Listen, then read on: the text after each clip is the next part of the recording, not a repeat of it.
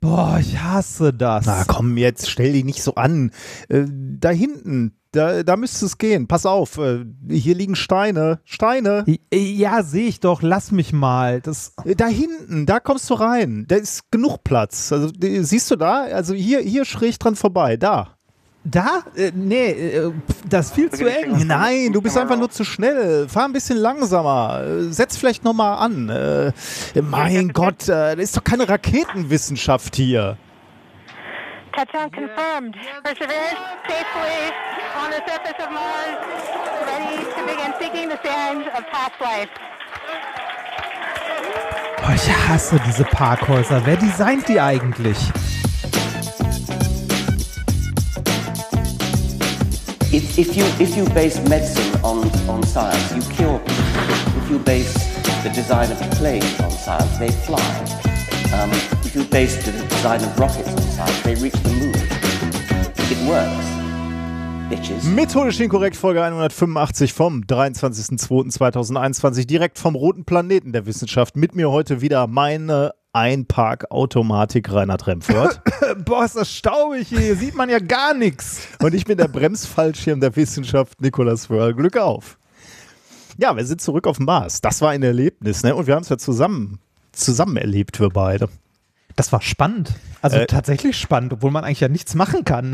Das- Und Ja, auch nichts Spektakuläres in Anführungszeichen passiert. Ja, das habe ich mich äh, tatsächlich auch über, äh, darüber habe ich auch nochmal nachgedacht. Also wir, äh, für die, die nicht dabei waren, wir waren ja, ähm, haben ja einen Livestream gemacht ähm, auf Twitch und haben ähm, ja die Landung verfolgt. Und am nächsten Morgen habe ich mich tatsächlich auch gefragt, sag mal, äh, was haben wir uns da eigentlich angeguckt? Weil äh, wie du schon richtig sagst, so richtig, so richtig passiert ja nichts. Ne? Also du kriegst ein bisschen Telemetriedaten, äh, also wir ja nicht, aber, aber die, die, das Kontrollzentrum, was dazu führte, dass die dann bei diesem sieben Minuten Abstieg dann so verschiedene entscheidende Momente durchgesagt haben. Ne? Also sowas wie der Fallschirm hat gezündet oder ähm, der das ist ja nicht mal wie ein Raketenstart oder so, wo man was zu sehen hat, Nee. wirklich. wo man äh, ni- nichts zu sehen hat, ja, wobei natürlich jetzt mittlerweile ein Foto äh, rausgekommen ist und wenn ihr diese Folge hört, habt ihr wahrscheinlich schon Videos von der Landung gesehen, weil die werden heute in einer, also wir nehmen am Montag auf, in einer Presse, ähm, Presseerklärung, nein, nicht, wie heißt das, Presseversammlung? Konferenz. Konferenz ähm, um 20 Uhr heute vermutlich ähm, gezeigt, die Videos von der Landung. Da bin ich natürlich sehr gespannt. Das ist eigentlich ein bisschen schade, dass man nicht wirklich zugucken kann. Ne? Und das war ja auch diese merkwürdige, weil, weil das Licht ja eine gewisse Zeit vom Mars zurück braucht zur Erde, elf Minuten, aber die ganze Landung gerade mal sieben Minuten dauert, ähm, Mhm. war der Käse schon gegessen, bevor wir überhaupt angefangen haben, äh, überhaupt irgendwelche Daten von der Landung zu kriegen. War natürlich ist schon quasi- irgendwie abgefahren. Das ist quasi die neue Definition von Real Life. Stimmt, ja. ja. Ja, schön. Ich bin sehr gespannt. Also endlich haben wir, äh, also wir haben ja noch andere Rover da, aber ähm, ich bin mal gespannt, was wir da in den nächsten äh, Wochen, Monaten und Jahren hoffentlich an, ähm, an Fotos zu, äh, zu sehen bekommen. Ich finde es ja sehr spannend, dass die in so einem alten Flussdelta gelandet sind und sich da den Boden angucken. Ähm, vielleicht sehen wir ja irgendwelche Spuren von, von Leben. Das wäre natürlich, mein Gott, das wäre gut. Ich überlege gerade, vielleicht können wir uns diese Landungsvideos sogar heute Abend im Stream angucken. Wenn das passt. Ah, Profi. Weil wenn Ja. das hier. Stimmt, ja. Ähm, also wenn das hier rauskommt, dann äh, streamen wir. Denn wir streamen heute Abend, also am Dienstagabend, 23. Februar. Ähm, dann wollten wir einen Technik-Talk machen ähm, über Podcast-Technik und ähm, die Videotechnik, die wir benutzen. Genau, und ein bisschen früher als sonst. Genau, 18 Uhr schon. Und am Freitag um 20 Uhr wollten wir mal in Erinnerung schwelgen und ein paar Videos und Fotos aus Indien raussuchen und dann äh, euch mal Einblick in ein indisches Labor zeigen und wie wir da äh, Rumgereist, rumgereist sind. genau. Damals, aber als man noch reisen konnte, genau. Genau. Ähm, äh, vielleicht noch einmal zu, zu dieser Mars-Geschichte. Ähm, die, also äh, für alle Leute, die nicht dabei waren bei dem äh, Stream, was mich extrem gefreut hat, war, ähm, wir hatten hier im Podcast mal dazu aufgerufen, seinen, seinen Boarding Pass auszustellen. Die NASA hat wohl, äh, hat da, das war ja natürlich so eine PR-Aktion, aber die hatte ja dazu aufgerufen, dass man seinen Namen schickt. Idee. Bitte? Aber eine gute Idee. Aber eine also gute da, hat Idee, die, da hat die PR-Abteilung wirklich eine saugute Idee gehabt. Also man, man konnte schon mal diese Boarding-Pässe ausstellen, was natürlich an sich schon mal ganz cool war und äh, dazu führte, dass Leute das bei Social Media beispielsweise auch hochgehalten haben und gezeigt haben, ihre Boarding-Pässe für, für diese Mission. Aber was eigentlich das, das eigentlich Coole war, war, dass diese Namen dann mitgeschickt wurden. Und äh, ich, ich war immer davon ausgegangen, die gehen als Bits mit sozusagen. Also irgendwo äh, tief im Speicher des Rovers äh, versteckt sind unsere Namen dann drauf. Aber ich wurde Mhm. zurechtgewiesen, nein, ich wurde korrigiert von Lars Naber vom Auf Distanz Podcast. Ähm, der hat uns ähm, da nochmal darauf hingewiesen, dass das keine Speicherkarten sind, die da irgendwie zu oberst auf dem, ähm, auf dem Rover sind, denn das, das hatten wir doch rausgefunden, dass da so ja, relativ exponiert auf dem Rover die, die, so, so Karten befestigt wurden, sind Chips, kann man sagen.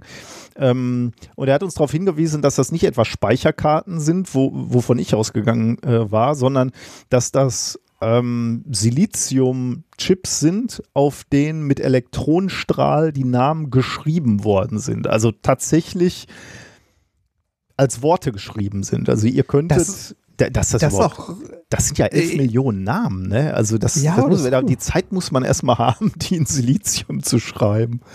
ja, aber du kennst das doch. Das ist wie bei deinem 3D-Drucker. Du machst einmal, drückst einmal auf Drucken und dann lässt du den erstmal so vor sich hin arbeiten und irgendwann sammelst du das wieder ein. Ja, gut, das stimmt. Das- ja. Äh, aber ich finde ich find die Idee super, weil äh, wir hatten ja auch schon im Livestream so gesagt, so, hm, so Flash-Speicher mit kosmischer Ja, Strahlung ja, und ja, so richtig. ist ja eigentlich nicht so gut, aber ja, das ist eine ordentliche Variante, das funktioniert. Der Mikrofilm der Raumfahrt. Genau, ein Mikrofisch, ja, genau. Ähm, also da, das fand ich äh, schon mal ganz interessant und ähm, die, die zweite Geschichte, die ich noch loswerden wollte zu, zu dieser Marslandung ist, das ist ja der erste Mars Rover, also zumindest der erste, an den ich mich erinnern könnte, ähm, der Mikrofone dabei hat. Ähm, und zwar, ich glaube insgesamt drei Mikrofone sogar, wenn ich mich nicht täusche. Ähm, zwei, die tatsächlich dafür da sind, um, um äh, Geräusche vom Mars aufzunehmen und ein relativ experimentelles Mikrofon wohl, was die Landung auch akustisch mitverfolgt hat. Da weiß ich jetzt noch nicht, äh, haben wir jetzt heute Stand Montag auch noch nichts von gehört, aber möglicherweise kommt das dann in den nächsten Tagen noch raus. Also dieses Aufsetzen beispielsweise sollte man dann eigentlich hören. Hm. Und ähm, ja, die anderen zwei Mikros sind, ähm, sind dafür da, dann auch in den nächsten Wochen und Monaten halt ähm, Geräusche aufzunehmen. Und irgendwie äh, kann ich mir das auch ganz gut vorstellen. Also ich meine, auch so ein Automechaniker, wenn, wenn irgendwas mit dem Auto nicht stimmt, macht es ja auch Sinn, mal hinzuhören. Oder wenn man, wenn man mit seinem Mechaniker äh, telefoniert und äh, man sagt, so Auto geht nicht mehr, dann sagt er auch, was, für ein Geräusch macht das denn beim Anlassen? Und dann beschreibt Ja. man irgendwie di- dieses Geräusch, damit er da schon, schon ein bisschen was raushören kann. Also das, das ist, das geht ja schon so weit, wenn du mit deinem Auto oder Motorrad halt regelmäßig unterwegs bist, dann hörst du auch, wenn da plötzlich was anders klingt. Ja. Ja, ja, genau, Ja, genau so. Du bist jetzt nochmal leiser geworden. Hast du an irgendwas gedreht oder hat dein Kater Ja, an irgendwas eigentlich gedreht? nicht. Okay. Nee, äh, der Kater hat sich verzogen. Das, Okay. Ich kann hier noch mal ein bisschen hoch. Ja, das ist schon wieder besser, Gucken, ja. besser ist. Besser? Ja. Okay. Ähm, genau, also äh, mich wundert's nicht, ne? So eine, so eine Maschine, also man ist da extrem sensibel dafür, wenn, wenn irgendwie ein, ein Geräusch von einem Motor ähm, sich ändert, wenn da irgendwelche klackenden äh, Geräusche reinkommen oder wenn sich die Frequenz ändert oder wenn auf einmal zwei, zwei Frequenzen überlagert sind und dann so Schwingungen ausbilden, äh, da, da kann man ja wirklich auch was raushören. Deswegen kann ich Mhm. mir schon auch vorstellen, dass das wirklich auch ein Hilfsmittel für die für die Techniker ist. Aber ich denke halt auch, dass es etwas extrem Emotionales ist. Also diese Frage, wie klingt eigentlich der Mars?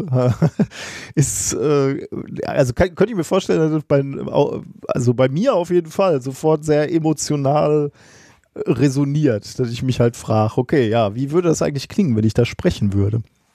Ja, äh, also finde ich auch spannend. Äh, ich frage mich dabei gerade, haben die auch, äh, also die haben ja Kameras mit dabei, ne? Ja. Äh, schwenkbar und so haben die auch sowas so 360-Grad-Kameramäßiges, also so 3D-Bilder, also so eine Stereokamera am besten noch in 360 Grad. Äh, ich glaube ja, diese Mastkamera ist doch, glaube ich, äh, Okay. sind zwei Kameras, oder? Das müsste ich, müsste ich jetzt nachgucken. Warum? Dann bin ich, dann bin ich sehr, sehr gespannt. Ich habe heute äh, mich mein äh, VR-Headset ausgepackt. ah, Und äh, wenn es davon dann Daten geben Das stimmt, würde, ja. das fände ich sehr, sehr spannend. Also dann tatsächlich mal auf dem Mars zu stehen, den zu hören und sich umzugucken. ja, das, äh, dann ähm, komme ich dich besuchen, sobald es dann Ich, ich kann dir wieder, die mitbringen. wenn ich dann wieder darf. ja. Ähm, äh, äh, ich muss noch mal ganz kurz auf diese Mikrofone zurückkommen, weil ähm, Ja. äh, die, die Erde und Mars ha haben natürlich völlig andere Parameter in der Atmosphäre. Ne? Also ähm, man könnte jetzt irgendwie so annehmen, dass der Geräusch äh, oder die ja, die Klangwahrnehmung völlig anders ist. Äh, Und man muss, äh, wenn ich sage, die haben unterschiedliche Parameter, dann meine ich damit erstmal schon mal, ähm, dass schon mal die Gaszusammensetzung eine völlig andere ist. Wir haben ja hauptsächlich, sagen wir mal, Stickstoff und, und Sauerstoff in der Atmosphäre. Beim Mars ist es hauptsächlich CO2. Aber die Atmosphäre ist auch noch völlig, also viel, viel dünner. Ne? Also wir, Mhm. wenn, wenn wir 100 Prozent haben, dann äh, ist, ist auf, ein, auf dem Mars etwa ein Prozent der, äh, des Luftdrucks wie bei uns. Also man könnte sich schon vorstellen, okay, wenn, wenn, wenn das alles so unterschiedlich ist, dann, dann klingen Dinge auch völlig anders. Das ist aber wohl äh, scheinbar nicht so. Also ähm, es gibt ein paar Dinge, die, die tatsächlich anders sind. Äh, die Schallgeschwindigkeit ist zum Beispiel eine andere. Die Frage ist, äh, würdest du das schon wahrnehmen? Und die Antwort ist vermutlich eher nein, äh, weil so unterschiedlich ist die Schallgeschwindigkeit dann nicht. Ähm, au- auf dem Mars liegt die Schallgeschwindigkeit nämlich bei 240 Meter pro Sekunde und auf der Erde liegt die ja irgendwo bei 340 300, Meter äh, Also pro ein Tick- Sekunde. Das heißt, ein Ticken langsamer, das heißt, alles klingt ein bisschen dumpfer, oder? Ähm, genau, das kommt noch dazu. Also erstmal, der ein Schall wäre natürlich später bei dir. Die Frage ist, ob du das überhaupt mitkriegen würdest. Also müsste man sich mal überlegen, wenn einer weit von dir wegstehen würde und würde irgendwie klatschen, ob du das dann wahrnehmen würdest, ob das wirklich, Mhm. äh, aber glaube ich eigentlich nicht. Aber ähm, tatsächlich ähm, ist es äh, tatsächlich so, wie du gerade gesagt hast, die Töne sind insgesamt etwas dumpfer. Ähm, die, insbesondere die hohen Töne werden äh, sehr gut rausgefiltert, was einen äh, erstaunlichen Effekt hat. Ich war auf einer Webseite von der NASA, die Geräusche simuliert, also äh, dir Geräusche vorspielt. Erstmal auf der Erde und dann auf dem Mars. Und ähm, das ging zumindest so wie ich es wahrgenommen habe, ging es los irgendwie mit Vogelzwitschern und Glocken und äh, eine Fahrradklinge. Und ich habe mir das immer auf der Erde angehört und habe die Töne gehört. Und dann kam, ähm, kam der gleiche Klang auf dem Mars. Und ich habe mich immer gefragt, warum höre ich denn eigentlich nichts? Also wollen die hier nur demonstrieren, dass man bei einem Prozent äh, Atmosphärendruck, dass man da nichts mehr hört? Äh, das ist so irgendwie so ein bisschen enttäuschend, Ja. die, Darreichungsform. Aber was sie mit diesen drei äh, Beispielen tatsächlich zeigen wollten, war wohl, dass diese hohen Töne wirklich rausgefiltert werden. Also Vögel zwitschern würdest du überhaupt nicht hören oder nahezu gar nicht hören. Deswegen habe ich diese Beispiele jetzt auch nicht mitgebracht. Ihr würdet nämlich einfach schlichtweg nichts hören. Ähm, aber ich habe zwei andere Beispiele mitgebracht, nämlich einmal ähm, eine, äh, eine Stimme, nämlich die Stimme von der goldenen Schallplatte, die auf der Voyager auch mitgeschickt wurde, 1977. Da sind ja so verschiedene Grüße von der Erde, also Kinder, die irgendwie in, weiß nicht, 56, 55 Sprachen sagen äh, Hallo von den Kindern der Erde. Ähm, und das habe ich mal mitgebracht. Äh, da können wir mal reinhören. Damit fangen wir mal an. Also als erstes mal der Klang, wie das auf der Schallplatte ist und wie es auf der, auf der Erde aufgenommen wurde. Da klang das so. Hello from the children of planet Earth. Also, das klingt so, wie man es erwarten würde. Und Ja. so, so klingt es, äh, oder würde es auf dem Mars klingen, wenn die Person neben dir stehen würde und reden würde und nicht gerade sterben würde, weil kein Sauerstoff da ist und diese Person sich den Raumanzug ausgezogen hat. Natürlich äh, ist, sind das jetzt eher so, ähm, akademische Fragen, sag ich mal. Also so, Mhm. so klingt das Kind, wenn es neben dir sprechen würde. Hello from the children of planet Earth. Also so ein bisschen, Hm. bisschen dumpfer, wie du hörst. Ja, so, so, so leichte Cthulhu-Anleihen. genau, ja. ähm, die, äh, und, und was natürlich auch ist, durch diese 1% äh, Atmosphäre ist alles etwas leiser auch. Ich weiß nicht, das, das wird sich jetzt hier wahrscheinlich bei euch gleich nicht so Ja. durchsetzen, weil wir hier gleich nochmal durch Post-Processing gehen. Und ich bin mir auch nicht ganz sicher, ob die das authentisch gemacht haben, weil ähm, also 1%, wir haben ja mal äh, diese, diese Experimente gemacht, wo wir einen Wecker in einer, in einer Vakuumkammer hatten, ne? Erinnerst du dich? Ja. Und Ja, ja, meiner Meinung mich. nach bei 1% Luftfeu äh, Luftfeuchtigkeit, sag ich schon, bei 1% Luftdruck hat man doch praktisch gar nichts mehr gehört, oder? Hm, Oder vertue ich mich jetzt? Musste man da deutlich so 10 Bar, 10 äh, 10 Millibar. Millibar. Ja. Oder waren wir einfach nochmal deutlich drunter? Ja, Ich vielleicht doch. überlege ich überleg grad, wir haben da eine Drehschieberpumpe dranhängen gehabt, ne? Also, ja, ja so was, so eine billige Vorpumpe, ja. ja, ja, aber die, die kommt ja schon ordentlich, also deutlich unter das, also unter 10. Ja, ja. Und äh, das Messgerät, das wir da dran hatten, weiß ich nicht, das war so, ein, so eine Nadel, so ein Manometer ne, mit so einer Nadel. Ja.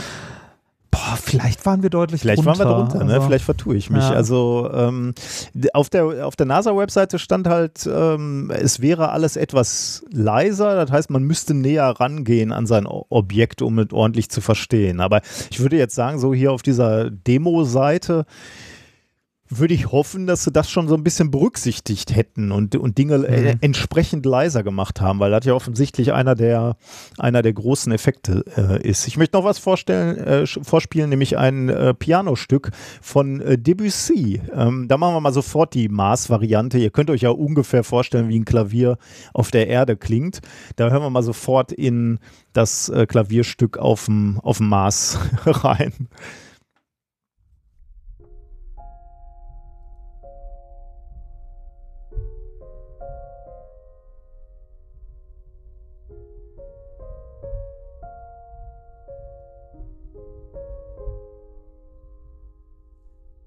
Geh mal, geh mal.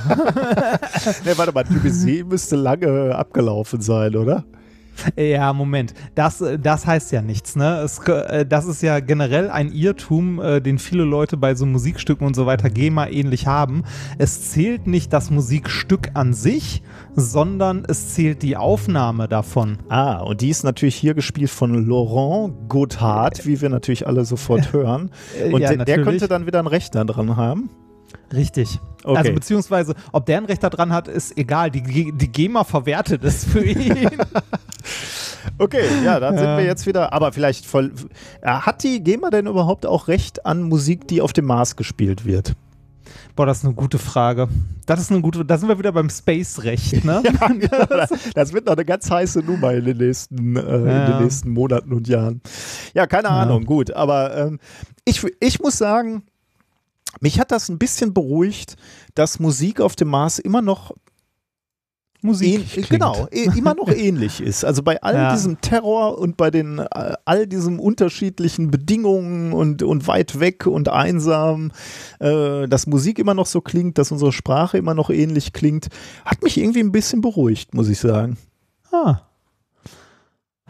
So viel erstmal zum Mars. Oh, äh, ja, Moment, eine Kleinigkeit Oh, haben wir dann noch. ja. Äh, eine, eine witzige Geschichte zum Thema Copyright und Content ID, weil unser Livestream, den wir auf Twitch gemacht haben, den haben wir im Nachhinein zum später gucken, weil er ja bei äh, Twitch nach zwei Wochen spätestens gelöscht wird, haben wir den noch auf unseren YouTube-Kanal hochgeladen und haben äh, erstaunlicherweise ähm, kurz nach dem Hochladen einen Content ID-Alarm quasi, also, ne, bekommen. Da hat jemand seine Rechte geltend gemacht daran. Man muss dazu ich gefragt, sagen, so- äh, erst, erst, erstmal erstaunt uns das eigentlich nicht, weil nach jedem unserer Streams kriegen wir Ja. erstmal Ärger, weil wir irgendwas immer drin haben, irgendwelche Videos oder, oder Musik, die wir kurz einspielen, die irgendwo im Internet natürlich gefunden wurde und dann gibt es Ärger. Deswegen, das wunderte uns nicht.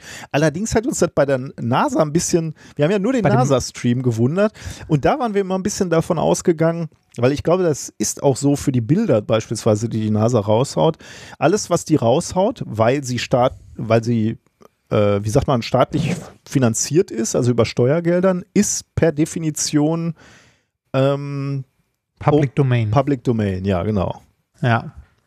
Genau, die ganzen Bilder von der NASA und so weiter sind äh, Public Domain. Da äh, gab es mal eine lustige Geschichte von äh, einem Bekannten, der für die ESA mit seiner Firma etwas programmiert hat für einen, äh, für einen Satelliten oder so, aber Bilder davon nicht benutzen durfte auf deren Homepage und deshalb haben die äh, äh, stattdessen ein Bild von der NASA benutzt, von Hubble. ne, so zum Thema hier, wir machen noch was mit Satelliten, aber wir dürfen die Bilder nicht benutzen. Oh Deshalb nehmen wir welche von der NASA, weil die sind halt äh, Public Domain. Ja. Traurig, aber ist so. Ähm, ja, genau. Und wir haben uns auf jeden Fall gewundert, so, hä, wer hat denn bitte Rechte an dem Livestream der NASA, der bei uns irgendwie äh, im Hintergrund läuft? Und äh, tatsächlich war das ein, äh, ein, Argentin ein argentinischer, ich glaube, es war ein argentinischer Fernsehsender, der da seine Rechte geclaimed hat. Und da muss man sagen, das, das passiert bei YouTube, äh, ich weiß nicht, ob es relativ häufig ist, aber ich habe schon häufiger davon gehört, dass, dem, äh, dass das so passiert. Das machen nämlich die Öffentlich-Rechtlichen auch manchmal ganz gerne oder also nicht nur die, auch RTL und so weiter, also generell Fernsehsender machen das äh, ganz gerne, dass sie irgendwelches Material auch benutzen, was halt Public Domain ist wie zum Beispiel ein Livestream der NASA oder ähnliches. Ähm, und ihr Zeug dann natürlich, also ihren eigenen Beitrag äh, Copyright geschützt, also beziehungsweise mit ihren Rechten markieren. Hm. Ne? Der Algorithmus unterscheidet aber nicht, ob in deren Material jetzt noch was drin ist, was Public Domain ist. Das heißt, im Zweifelsfall äh, ist Content ID so dumm und äh, macht halt einen Fingerabdruck davon und äh, sieht dann eine Übereinstimmung mit anderem Material und äh, sagt dann, oh ja, nee, da, da ist aber, das gehört aber dem da, ne? Nee, nee, nee, das dürft ihr nicht. Das, das passiert wohl tatsächlich häufiger. Ähm, aber man kann natürlich, also das ist jetzt alles nicht ganz so schlimm, man kann bei YouTube einfach sagen, hier Widerspruch und einmal begründen, habe ich auch gemacht bei unserem, habe auch geschrieben, so hier, äh, hör mal, das hat nichts mit diesem argentinischen Fernsehsender zu tun. Das ist der Livestream der NASA gewesen, der da läuft. Und der gehört garantiert nicht diesem argentinischen Fernsehsender. und äh, damit ist das jetzt erstmal, ich glaube, bis auf, also die haben jetzt, äh, dieser Fernsehsender hat jetzt, glaube ich, nochmal drei oder vier Wochen Zeit, gegen unseren Widerspruch Widerspruch einzulegen, sozusagen. Und äh, ja, dann schaut man mal weiter. Aber da sieht man schon mal dieses generell Problem äh, von so von so Filtern. Ne? Mhm. Also die Funkt also Overblocking im Wesentlichen. Und man muss ja auch sagen, also äh, die E-Mail, die man dann so von YouTube kriegt, die finde ich jetzt auch ein bisschen pushy so, weil äh, da wird ja gesagt, ja, du kannst Widerspruch einlegen, aber da musst du dir echt sicher sein. Und das wird irgendwie noch zwei oder dreimal abgefragt in dem Prozess, wo du Einspruch Ja. erhebst. Ne? Also ich fand das äh, sehr unangenehm, muss ich sagen. Ja, das äh, würde mich mal interessieren, wer solche Geschichten auch mal erlebt hat. Weil äh, ich glaube, das, das ist was, was vielen Leuten, äh, also was viele Leute so außerhalb von dem, die sich mal damit beschäftigt haben, auch nicht bewusst ist, dass es halt dazu kommen kann, dass Leute auf Sachen halt Anspruch anmelden, äh, worauf sie gar keinen Anspruch haben. Mhm. Ja. Ja. Na gut. Ja. Ich habe, äh, müssen wir, ich habe das so randständig miterlebt. Ich war ein bisschen beschäftigt, aber müssen wir eigentlich über diesen Vorfall an der, an der Hamburger Uni äh, sprechen mit dem Herrn Wiesendanger? Oh, weiß ich nicht.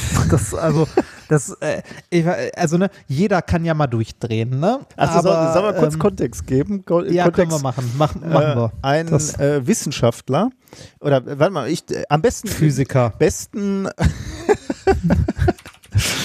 muss das sofort so sein. Ja, Radi. komm, das, Äh, ne, nee, also, nee, pass auf, einen Überblick verschaffen wir uns im besten, äh, indem ich die Headline der Bild-Zeitung vorlese zu dem Thema. Hamburger Professor sicher, Corona kam doch aus einem Labor in Wuhan. Ausrufezeichen. So, damit seid ihr im Bilder. Also ein Hamburger Professor ist sich sicher. Jetzt hat natürlich Reini schon die Punchline gebracht. Äh, der Hamburger Professor, hochdekoriert, schreibt die Morgenpost. Ähm, ja. Ein paar haben auch geschrieben, dass er eine Studie rausgebracht hat. Ne? Äh, Studie ist da auch ein bisschen hoch begr- äh. Der hat Sachen zusammenkopiert und ich glaube bei äh, ResearchGate als PDF hochgeladen oder so. Genau, der hat so ein bisschen äh, Medienrecherche äh, betrieben und hat halt äh, Dinge aus dem, aus dem Internet äh, oder ja, aus den Quellen, die er, die er zu, greifen bekommen hat, ähm, hat er äh, sich Daten besorgt oder Informationen, muss man eher sagen, als Daten und genau wie du gesagt hast, die nicht peer-reviewed veröffentlicht, sondern äh, einfach ins Netz gestellt. Auf einer Plattform, die sich ResearchGate nennt. Das ist so eine Plattform für Publikationen, für Wissenschaftlerinnen und Wissenschaftler. Aber im Prinzip kannst du da alles hochladen. Ich habe da auch schon Konferenzposter hochgeladen. Die wurden nie irgendwie qualitätsmäßig überprüft oder so. Mhm. Und genau das hat er auch gemacht. Ähm, und die, die zweite, äh, der zweite Punkt, den du auch gerade schon genannt hast, ist, er ist halt kein Mediziner oder er ist kein Virologe, ähm, er ist Physiker. Muss ja nichts heißen. Ähm, grundsätzlich hat er das Recht zu publizieren, äh, was er meint oder zu schreiben, was er meint. Man, man muss es nur einordnen. Ne? Das ist äh, das, was wir äh, auch auf unserer Tour immer gesagt haben. Ganz, ganz wichtig ist, dass man immer ja, sich überlegt, wie man Informationen einordnet. Und eine Sache ist halt auch, äh, dass es nicht irgendwie eine natürliche Autorität gibt. Also äh, dieser Mann äh, hat halt, ich weiß nicht, zwei Ehrendoktortitel, ein paar Doktortitel, äh, der ist Professor. Ähm, und ähm, man könnte dadurch meinen, dass er irgendeine Autorität hat. Also hat er vielleicht auch in seinem Spezialgebiet der Physik oder der Nanotechnologie nur nicht in, äh, in der Medizin. Also äh, da, da muss man immer sehr vorsichtig sein, äh, warum er jetzt glaubt, da irgendeinen Überblick zu haben. Ähm, genau. Also das ist so die eine Ebene. Also ja, ich, das ich, hat viele Ebenen. Ja, das also, hat viele Ebenen, ja. Ich will Ja, ihm da, also weiter. ich muss, ich muss sagen, ich, äh, der kann das ja machen, ne? Also er kann ja eine Ja. Meinung haben oder er kann sagen, ähm, ich finde da Dinge komisch, ich möchte da mal drüber reden. Das kann man machen. Ja, Schwierig ist es halt, wenn man es so darstellt, als wäre es ein wissenschaftlicher Beitrag, denn der, das ist es nicht. Es ist eine Meinung äh, und als Meinungsstück Ja. kann er das natürlich gerne ähm, verfassen und man kann darüber auch gerne debattieren und äh, möglicherweise muss man da auch irgendwann mal drüber diskutieren.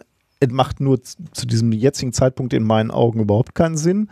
Ähm, und die, die zweite Ebene ist halt ähm, die, die, die Rolle der, ähm, der, der Pressestelle der Uni Hamburg. Denn die hat es halt aufgegriffen und hat es ähm, verteilt auf den Social Media. Und ja wenn, das ist wenn halt. ich das, äh, ja. wenn ich, wenn ich mich mal weit aus dem Fenster lehnen darf äh, und äh, man mag mich äh, gerne in den Kommentaren eines Besseren belehren, die haben ihren scheiß Job nicht richtig gemacht. Entschuldigung, aber ey, ich kann doch nicht als Pressestelle hingehen und so ein brisantes Thema ohne irgendeine weitere Prüfung und auch wenn es ein Prof meiner Uni ist, kann ich das doch nicht so groß Mhm. raushauen und, ähm, äh, und an die große Glocke hängen und dann auch noch irgendwie, weiß nicht, also die, die haben das ja sogar vertwittert mit, ne? Hier, äh, der Tweet, der ist übrigens immer noch da. Breit angelegte Diskussion als Ziel steht da jetzt zumindest. Professor Roland Wiesendanger äh, hat eine Studie veröffentlicht, in der er den Ursprung des Corona, der Coronavirus-Pandemie beleuchtet. Sein Ergebnis, Zahl und Qualität der Indizien sprechen für einen Laborunfall. Äh, Also diese, was du gerade vorgelesen hast, diese, diese ersten, dieser, dieser Einstieg schon in diesen Tweet oder in diese Pressemitteilung, Ja. breit angelegte Diskussion würde gewünscht, ne? Das ist natürlich schon super. Breit angelegte Diskussion klingt schon so, äh, als wäre ihnen der False Balance schon bewusst. Also sagen wir mal, äh, es ist eine Einzelmeinung. Äh, aber wir pushen die mal. Ne? Das ist so wie bei, bei Fernsehdiskussionen, wo du irgendwie so Randmeinungen auch dazu setzt, um breit zu diskutieren und immer so äh, den Anschein machst, wir, wir diskutieren jetzt mal ähm, ergebnisoffen oder wir, wir diskutieren jetzt mal, all, alle Meinungen, alle äh, sind, sind erlaubt. Also das ist natürlich in der Di- Demokratie auch richtig und wichtig, dass alle Meinungen erlaubt sind. Die Frage ist halt, welche Bühne bekommen diese Meinungen? ne? also muss Ja, also ne, v- vielleicht, vielleicht habe ich da ja auch eine falsche Einstellung zu, aber äh, hätte ich in dieser Pressestelle gesessen und als Verantwortlicher, hätte ich das zum Verrecken nicht so veröffentlicht. Also Nee, ich denke, du äh, hast die richtige Meinung dazu. Ich glaube, ähm, Pressestellen sollten sehr vorsichtig sein mit Meldungen. Also äh, jetzt mal abgesehen von sowas wie äh, Tag der offenen Tür an unserer Uni, da kannst du natürlich und sollst du auch die Werbetrommel ein bisschen rühren, wenn es um die Uni geht. Aber bei allen Aussagen von Wissenschaftlerinnen und Wissenschaftlern sollten sie sich auf peer-reviewte Publikationen ähm, reduzieren. Denn Ja, ansonsten machst du, äh, machst du, äh, fällst du sch- schnell in das Problem einmal hier, ne, dass du irgendwelche äh, absurden oder weiß ich nicht, kann ich absurd möchte ich es nicht nennen, aber ähm, sagen wir mal, irgendwelche Einzelmeinungen verbreitest und dann machst du dich halt zum, ähm, zum Werbeträger für, für den Professor, der gerade irgendeine eine Meinung verbreiten will. Äh, oder du äh, machst halt äh, in, also du also wenn, wenn ich jetzt so sagen würde, demnächst habe ich ein riesen sensationelles äh, er, er, Ergebnis, ich werde ähm, die, die Brennstoffzellenwelt revolutionieren und wir fahren alle nur noch mit Brennstoffzellenautos. Äh, Energieproblem ist gelöst. Wenn meine Pressestelle das verbreiten würde, ähm, dann machen die sich als Uni halt unglaubwürdig. Ne? So- Ja, ich, ich, ich wollte gerade sagen, also gerade hier, gerade wenn es um gesellschaftlich so relevante Themen geht, ne, und auch diskutierte Themen in der öffentlichen Meinung, dann hat man als Pre also das ist doch der Job einer Pressestelle, das, was Wissenschaftler tun, egal auf welchem Gebiet sie tun, äh, in gesellschaftlichen Kontexten mit einzuordnen und zu überlegen, ob das eine gute Idee ist, das zu veröffentlichen oder nicht. Das ist doch, also im Zweifelsfall, gerade bei solchen Themen, ist das doch massiv rufschädigend für die gesamte Universität. Und die haben Also sich ja auch schon, da haben ja, also diese ähm, MINT oder MIN heißt das, glaube ich, bei Ihnen, äh, Mathematik, Ingenieurswissenschaft und Naturwissenschaften, die haben sich ja alle schon distanziert, ne? Und da irgendwie so, ein, so eine Replik drauf geschrieben mit, äh, wo sie seine Argumente irgendwie mehr oder weniger auseinandernehmen. Also das kommt ja noch dazu, ne? Dass du deine restlichen Mitarbeiter in Zugzwang bringst, äh, sich rechtfertigen zu müssen, weil die sagen, um Himmels Willen, äh, wenn jetzt der Ruf der Uni beschädigt wird, dann äh, scha schadet das halt auch meiner Karriere. Ja, das, also das ist ungefähr so, als ob, äh, als ob du dich jetzt in Duisburg oder ich jetzt hier in Mannheim mich hinstellen würde und sagen würde, ich habe da mal ein bisschen recherchiert. Ich habe übrigens festgestellt, mit dem Klimawandel das, ne? Da müssen wir nochmal drüber nachdenken. Ich, äh, also ich habe da Vermutungen, das ist nicht so. Und dann schreibt Und, äh, äh, die, die Uni Mannheim sagt dann, äh, we weil wir eine breite Diskussion wollen. Ja.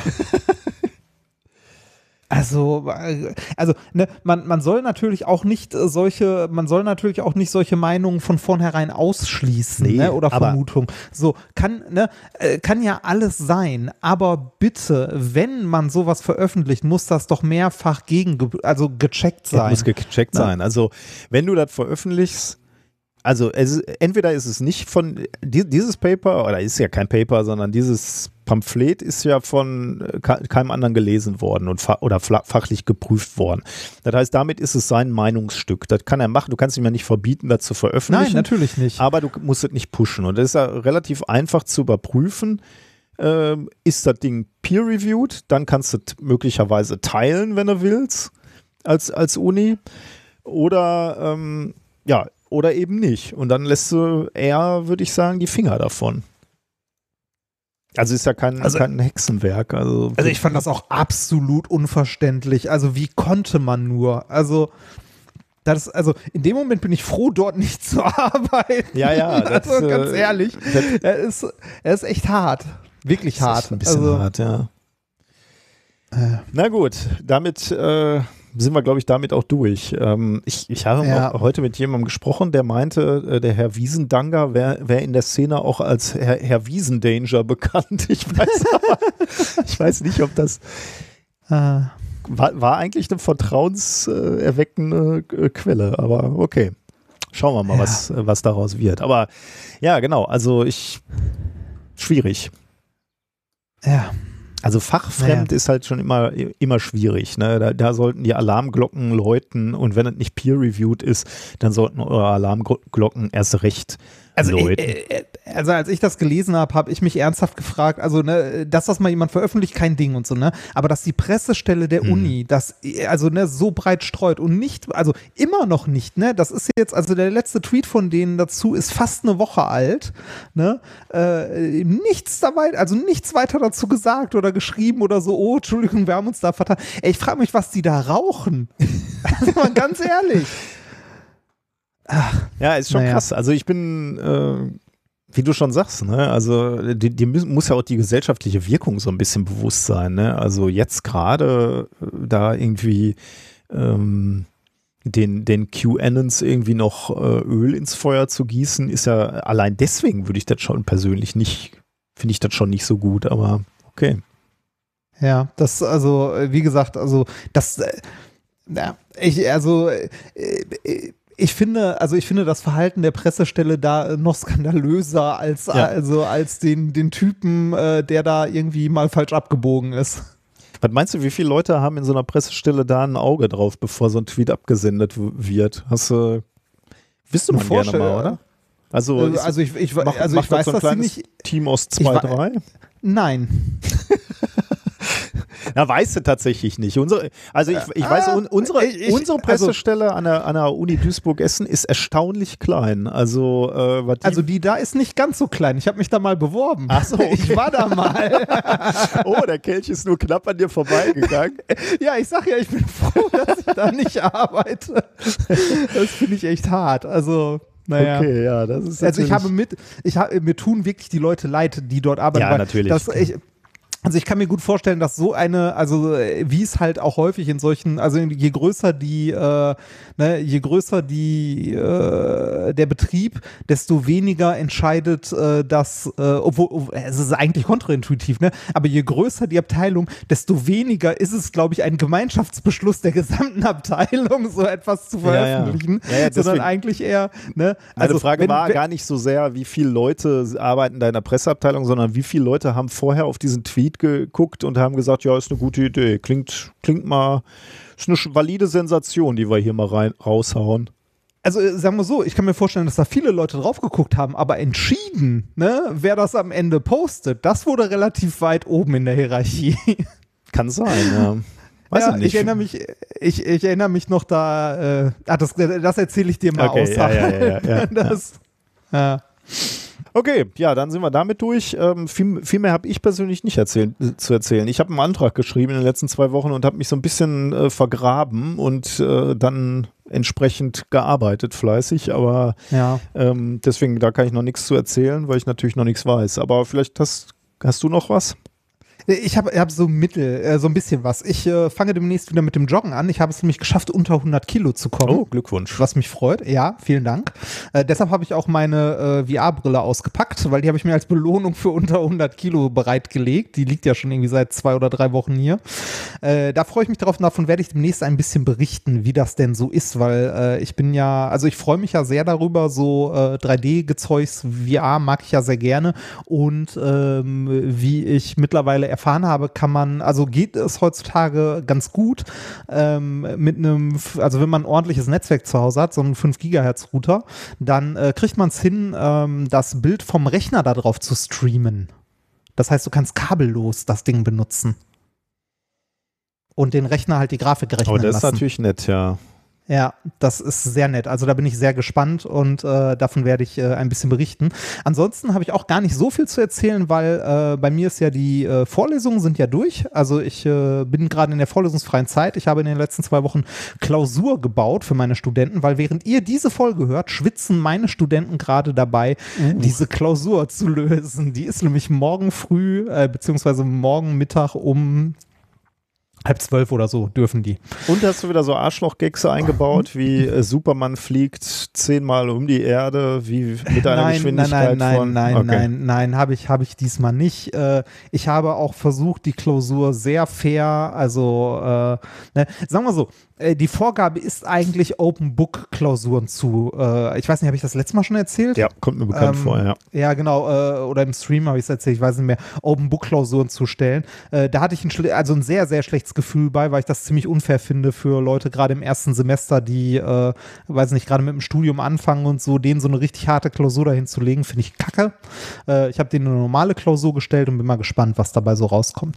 Ansonsten äh, wollte ich noch von einer klitzekleinigkeit erzählen und zwar ähm, ein Bekannter eines Bekannten äh, hat gerade ein Buch geschrieben, für das wir demnächst in Alliteration am Arsch tatsächlich sogar Werbung machen, aber der hat abgesehen von diesem äh, Buch auch einen Film gemacht. Äh, den habe ich gestern mit äh, meiner Liebsten geguckt und den äh, möchte ich jedem sehr ans Herz legen, weil der Film ist wirklich sehr schön. Der heißt Biking Borders. Okay, klingt schon mal gut.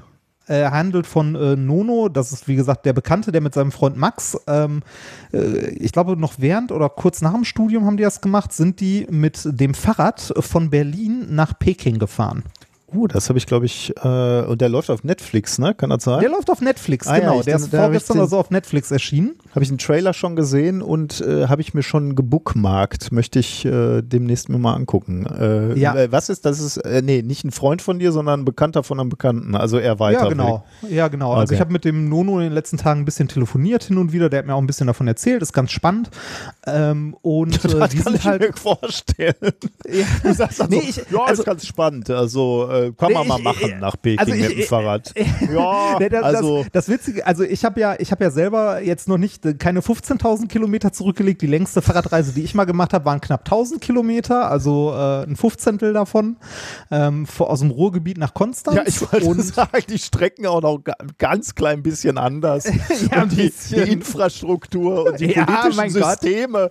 Äh, ich meine, auch, auch das ist natürlich nicht ganz einfach, mal Ja. an der Schweiz vorbeizufahren, aber äh, ich bin durch die Schweiz Wow, gefahren. okay. Ich, Moment, Moment, Moment. Ich habe auch schon ein paar, ich, ich bin auch schon ein paar hundert Kilometer im Osten unterwegs gewesen. Das, nee, ähm, äh, war wirklich ganz nett, sich mit dem äh, Nono darüber zu unterhalten. Vor allem ähm, äh, der Grund, warum die das gemacht haben oder wie die da drauf gekommen sind, finde ich ganz cool. Und das kommt in dem Film auch vor. Und das ist auch der Grund, warum ich es hier überhaupt erwähne.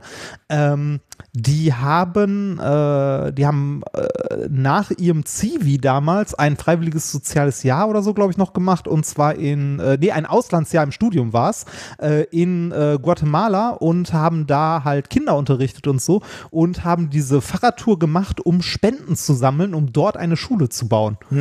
Wahnsinn. Weißt du, da habe ich mich richtig beschissen gefühlt. Ne? So Mitte 20 fahren die mit dem Fahrrad nach Peking, um Spenden zu sammeln, um eine Schule in Guatemala zu bauen. Eine Grundschule. Äh, halt 50.000 Euro. Was habe ich in der Zeit gemacht? Ich habe WoW gespielt. Aber jetzt, Nee. äh, jetzt hat er äh, ein Buch geschrieben und das bewirbt er bei euch im Podcast, muss dafür Geld blechen und da fühlst du dich nicht schlecht. nein, nein, nein, nein, nein, nein. Das macht der Verlag. Das ist eine andere Geschichte. Ah, ah, naja, gut. Für Nono hätte ich das auch umsonst gemacht. So. Oh Gott. Äh, nee, äh, nee was, was ich ja eigentlich erzählen wollte, äh, der Film ist halt sehenswert, den wollte ich dir empfehlen, weil der echt gut ist. Und die Spendenkampagne, die die damals äh, ins Leben gerufen haben, um diese Schulen zu bauen, die läuft weiter. Ah. Jetzt auch noch äh, während des Films. Ah, das ist clever. Und die haben mittlerweile zwei Schulen gebaut und sammeln gerade für die dritte. Cool. Deshalb finde ich das ein cooles Projekt und deshalb, äh, also man kann ne, sich die Spendenkampagne mal angucken, aber vor allem sich den Film angucken. Äh, als ich den gesehen habe mit äh, Sonka, habe ich wieder richtig Bock bekommen, mal mit dem Fahrrad äh, irgendwie zu verreisen. Vielleicht bietet sich das ja für den nächsten Urlaub mal an, wenn, äh, wenn die Situation ein bisschen entspannter wird. Ja, das ist auch, ja, das wäre auch ein Traum von mir, mit dem Fahrrad loszufahren und so weit zu fahren, wie du, wie du kommst. Also, Ja. ähm, Für mir auch. Also äh, es ist krass in dem Film, wenn man sich so anguckt, äh, solange die, also man merkt sehr krass den Übergang aus Europa. Mhm. Also we- wenn du Europa verlässt, so mit allem, mit Infrastruktur und allem drum und dran. Und dann hast du irgendwie, weiß ich nicht, äh, siehst du so, dass die irgendwo in Berlin losfahren und äh, ne, alles hübsch und so weiter und irgendwie so drei Monate später sind die irgendwo im Iran unterwegs. ja. Und da denkst du, okay, krass. Also ich fand das ja schon krass, als ich mit dem Fahrrad in Essen losgefahren bin und irgendwann in der Schweiz gelandet bin. Ne? Da dachte ich mir schon so, okay, ich bin mit dem Fahrrad bis in die Schweiz gefahren und die fahren einfach mal durch den Iran und so. Mm, also ja, wirklich. Und die erzählen viel von, äh, von den Menschen da, von Gastfreundschaft und so. Und äh, auch, also so Szenen, die ich sehr beeindruckend und schön fand, war irgendwie, dass sie irgendwo, ich glaube, das war auch im Iran unterwegs waren, ähm, äh, sich den Arsch abgefroren haben in irgendeiner Höhenregion und äh, nichts zu pennen gefunden haben und dann Leute, äh, also irgendwie eine Kneipe, wo die abends eigentlich nur ein Bier getrunken haben, der Gastwirt denen angeboten hat, hier, ihr könnt in der Kneipe schlafen, wenn ihr wollt und so. Das fand ich sehr cool. Also da auf sowas hätte ich auch mal richtig Bock, so eine richtig lange Reise mit dem Fahrrad. Ja, Gastfreundschaft äh, außerhalb von Deutschland, äh, da habe ich auch viel erlebt. Ich äh, war ja, bin ja auch viel rumgekommen und da habe ich auch äh, Dinge erlebt. Also ähm, ich, ich bin mal mit einem Kollegen äh, nach Kanada geflogen und der hat während des Fluges hat er ein Mädel kennengelernt, weil er irgendwie zum Austausch in irgendeine kanadische Stadt gezogen ist für eine gewisse Zeit. Äh, die wollte er dann unbedingt wiedersehen. Das heißt, wir sind, wir sind da eigentlich mit dem äh, Wohnmobil rumgefahren und er wollte dann diese Stadt besuchen, wo die wohnt. Und dann habe ich da irgendwie versucht anzurufen. Ich weiß gar nicht mehr, wie das ausgegangen ist, weil er wollte nicht telefonieren da und dann habe ich das für ihn gemacht und ich weiß gar nicht, wir haben die, glaube ich, entweder haben wir die erreicht oder nicht erreicht, weiß ich nicht mehr. Ähm, wir müssen die erreicht haben, weil er auf einmal eine Adresse hatte.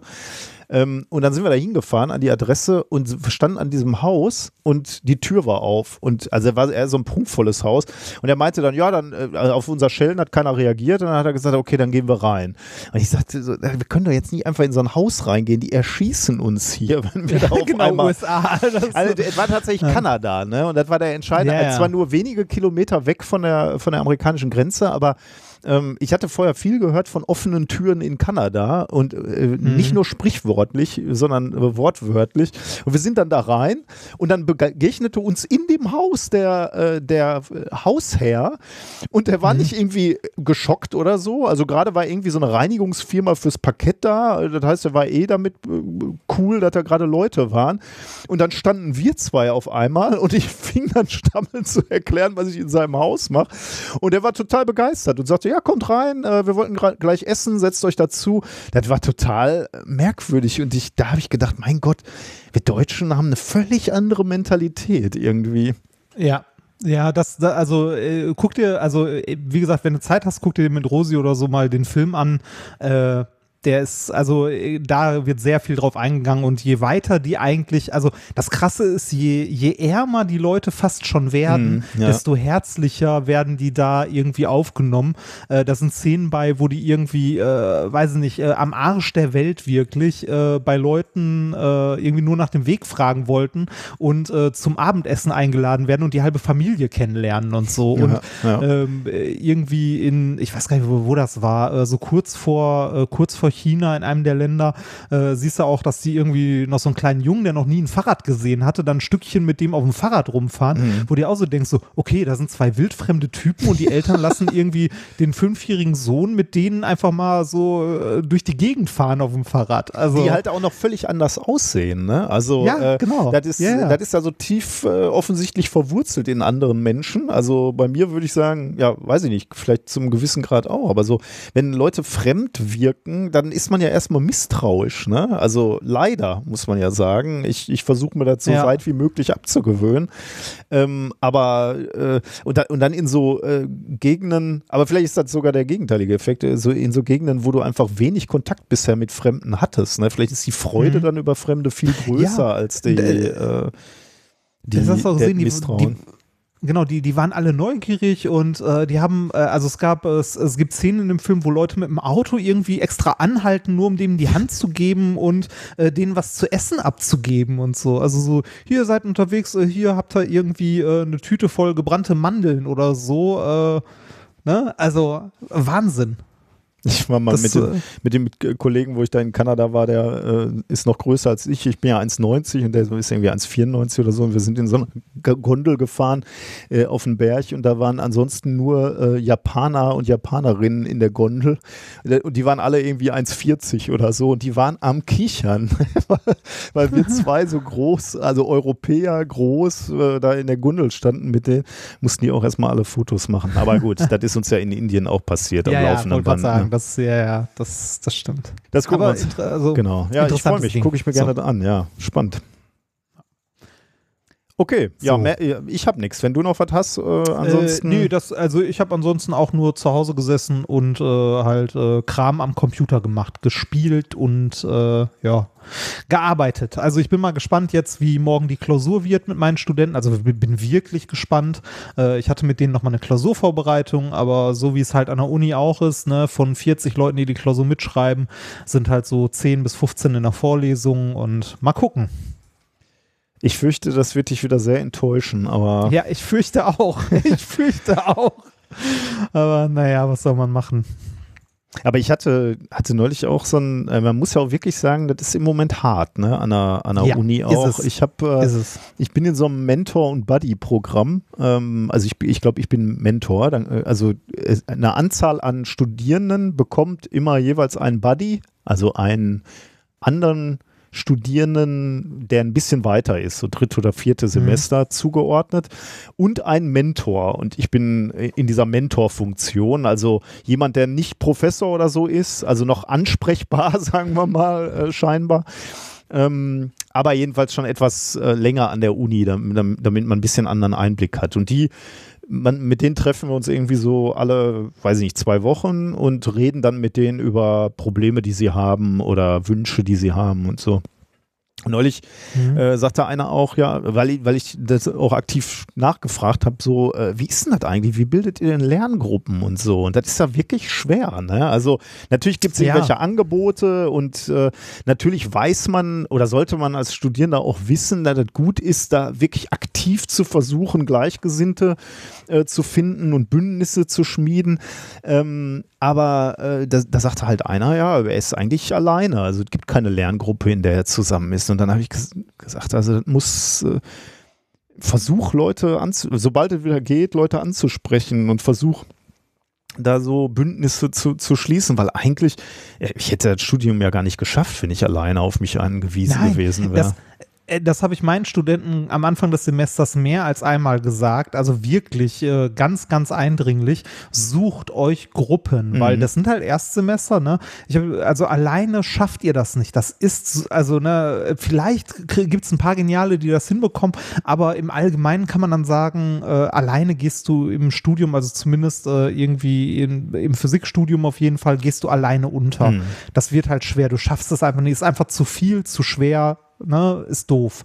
Und bei Maschinenbau ist es wahrscheinlich nicht viel anders. Ähm, ich habe denen auch gesagt, ne, äh, wir wissen nicht, wann ihr euch mal wieder richtig treffen könnt. Wenn ihr niemanden aus Schule oder so kennt, und was ist bei uns halt sehr unwahrscheinlich, weil die Leute ja irgendwie doch eher auf Umwegen an der Hochschule landen, ähm, ne, äh, versucht euch einfach, also bildet eine Lerngruppe oder wenn das noch nicht so gut läuft, dann verabrautet euch meinetwegen abends zum Zocken. Also ich habe mhm. denen auch gesagt, ne, äh, spielt irgendwas zusammen, ne? Also äh, spielt Playstation zusammen oder oder zockt WoW oder sonst was, aber guckt, dass ihr irgendwie Gruppen bildet, wo ihr euch mal austauschen könnt. Mhm. Aber ich fürchte, das äh, sagt sich halt leicht, ja, ist aber nicht Fall. so leicht zu machen. Also in, insbesondere auch, wenn du irgendwie vom Charakter eher in, introvertiert bist, ist es ja auch schwierig, Leuten zu, zu sagen, so sollen wir nicht mal was zusammen machen, ne? Und, ja. Oder äh, sollen wir mal zusammen lernen. Aber ich habe die am Anfang ja sogar in, äh, in Zwangsgruppen gesteckt. Mhm. Also ich habe immer so Dreiergruppen ja, äh, in gut, der Vorlesung gebildet, um die, um die halt zusammen rechnen zu lassen mhm. und so. Aber das ist auch auf wenig Gegenliebe Echt? gestoßen, leider. Ja. Oh, okay. ich hätte gedacht, äh, dass, äh, dass, also dass da erst erstmal eine gewisse Gegenwehr ist, aber nachher die äh, Leute dann irgendwie doch ganz froh sind, dass man gemacht äh, hat und dass man irgendwie mal gezwungen war, mit zwei, drei Leuten zusammenzuarbeiten. Interessant. Ja, das, Haben Sie dir Feedback gegeben, dass die das nicht so gut fanden? Äh, ja, das, äh, ja, schon. Und ich habe, also es haben sich halt Leute gewünscht, dass wir das lieber insgesamt in einer großen Gruppe, dass mal was vorgerechnet wird okay. und so. Das sind halt Erstsemester, ähm, die, ne, also die, die finden ja dieses Edu-Scrum generell auch nicht so geil. Mhm. Ne? Ähm, aber egal. Ähm, ich habe, äh, als ich den Gruppen eingeteilt habe, habe ich halt mitbekommen, dass es ein, zwei Gruppen gab, da kannten sich die Leute aber auch irgendwie schon aus Mathe und so, die wirklich gut zusammengearbeitet haben, aber von irgendwie, weiß ich nicht, fünf Gruppen waren dann drei Gruppen, wo die Leute einfach nur da saßen, sich angeschwiegen haben und jeder hat für sich gerechnet. Hm, ne? okay. ne? Also, wenn ich dann rumgegangen bin, also virtuell, es ist ja alles nur virtuell rumgegangen bin, dann bin ich halt in diesen, äh, in diesen Raum gegangen und da war halt nichts. Hm. Ne? Also, die haben nicht miteinander geredet, gar nichts. Und wenn ich dann gefragt habe, was macht ihr gerade, haben die gesagt, so ja, wir arbeiten gerade an der Aufgabe, jeder für sich. Okay. Da habe ich auch gesagt, so ja, aber probiert das doch mal zusammen zu machen. Und so, ja, haben wir probiert, äh, wir äh, tragen nachher unsere Ergebnisse zusammen. Und da mhm. weißt du genauso, ja, okay, das äh, ja, ist halt blöd. Mhm. Ja. Mal gucken, äh, mal gucken, wie es jetzt bei der, bei der Klausur läuft. Ne? Ich meine, wenn sie schlau wären bei so einer Online-Klausur, ne, würden die es ja so machen, dass sie untereinander Aufgaben austauschen. aber ne? naja. Mal gucken. Ich bin gespannt. Also ich bin wirklich, ich bin wirklich gespannt. Äh, ich habe ja, also ich habe ja immer noch die Befürchtung, dass es viel, viel zu einfach ist und ich, wenn ich dann nachher korrigiere, äh, irgendwie äh, ne, 100 Prozent, 100 Prozent, 100 Prozent, 100 Prozent, 100 Prozent habe. Aber das Gefühl hatte ich letztes Jahr auch Ja. und da wurde ich eines Besseren belehrt. Ja, merkt ihr mal die ähm, Kapitelmarke 53, 52, 53 Minuten, 52 Sekunden. Da kannst Ja. du dann morgen, übermorgen, nee, wann, wann guckst du die nach? Äh, Ende der Woche kannst du da nochmal reinhören und äh, Ja. dann hörst du nochmal deinen Satz. War vielleicht total viel zu einfach. Ja, Ja, ich fürchte Naja. nicht. Gut. Sollen wir mal angucken, was wir in der Sendung haben? Ah nee, wir, wir Ja, haben Unterstützerinnen wahrscheinlich auch noch, ne? Oh ja, ähm, natürlich haben wir äh, Unterstützerinnen und Unterstützer. Nur mal kurz gucken, wo das sind muss sie man da? ja belobigen, Ja, dass es zwar- Leute gibt, die uns unterstützen für das, was wir tun. Äh, viele Leute. Ähm, viele nette, gute Leute. Sowohl im Livestream als auch hier. Und zwar haben wir 1 Euro pro Folge von äh, Nikolas Oh. Antiteilchen Nikolas mit CH geschrieben. Ah, der hat uns eine E-Mail geschrieben, ja. Ah. Äh, Lustig, ja. Okay. Ah. Äh, Geld wirkt über den Placebo-Effekt hinaus von Andreas. Wird mal Zeit von Ansgar. Dann äh, Mincorrect Monthly Pie for Two ähm, von Mirko und äh, alle guten Sprüche schon weg, deshalb einfach nur Danke von Katja. Und mein Liebling, äh, also wie gesagt, ich habe die durch Zufall rausgesucht. Ähm, ich bin einfach mal so durchgescrollt und äh, habe irgendwelche rausgesucht, also vollkommen unabhängig vom Betrag oder ähnlichem. Mein Lieblingsverwendungszweck äh, ASDFJKLOE. Hä? Ja, da sieht man, du warst nicht fleißig in letzter Zeit. Warum? Guck mal auf deine Tastatur. A, S, D, F, Ah, J, K, L, O, E. okay, Ja. okay, okay, okay. äh, doch, ich war fleißig. Ich habe tippen gelernt. Sehr gut. Okay, danke. Ja, ja.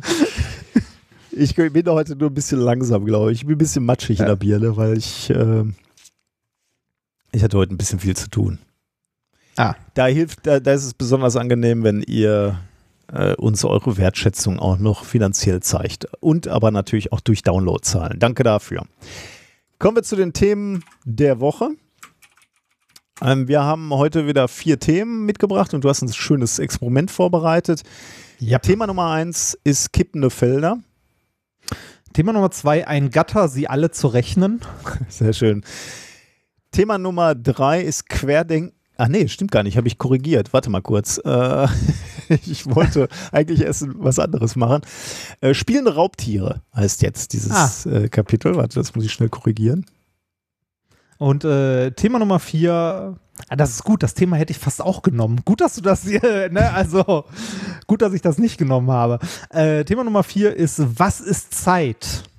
Kristall. Oh, das klingt aber auch äh, spannend.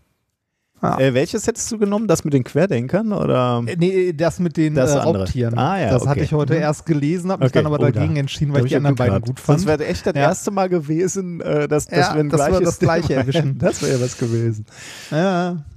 Okay, dann äh, würde ich sagen, springen wir auch gleich rein äh, mit dem. Ja, kleinen Moment noch. Äh, Falls Ja. ihr das Experiment der Woche auch machen Ach ja, möchtet, richtig. ich versuche das heute mal so zu beschreiben, dass man das nachmachen kann auch. Das ist ein sehr faszinierendes Experiment aus dem Bereich der Mathematik.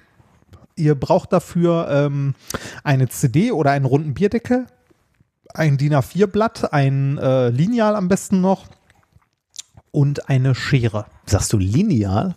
Lineal. Ja. Ein Lineal. Ich sag lineal. Lineal. Lineal. Geodreieck. ein eindimensionales Geodreieck. So. Sehr schön. Okay. Ja.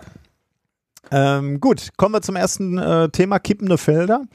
Ich war ja neulich eingeladen, einen Vortrag zu halten zu Instabilitäten und da äh, ist mir mal wieder bewusst geworden, in welch erstaunlich stabiler Zeit wir eigentlich leben. Also beispielsweise ist die Temperatur seit 10.000 Jahren relativ konstant. Also so nach der letzten Eiszeit ähm, gab, hat eine, eine Zeit angefangen, wo, wo ja, die, die Temperatur eigentlich relativ konstant geblieben ist und das war auch sehr hilfreich für uns, um beispielsweise sesshaft zu werden. Ne? Ähm, Mhm. Also so konstante Bedingungen sind eigentlich immer ähm, eine ganz ganz gute Geschichte, auf die man sich dann einstellen kann. Etwas, was auch relativ konstant und ähm, ähm, vertrauensvoll seinen Dienst macht, ist das Erdmagnetfeld.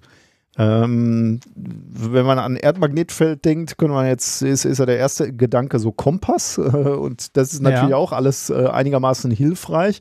Aber was natürlich irgendwie so für Mensch und Tier eigentlich noch viel, viel ähm, wichtiger ist als die, die Tatsache, dass wir eine Richtung vorgegeben bekommen von einem Kompass, ist natürlich, dass das er Erdmagnetfeld uns gegen kosmische Strahlung schützt, gegen harte kosmische Strahlung, die sonst relativ un, ungefiltert auf uns treffen würde.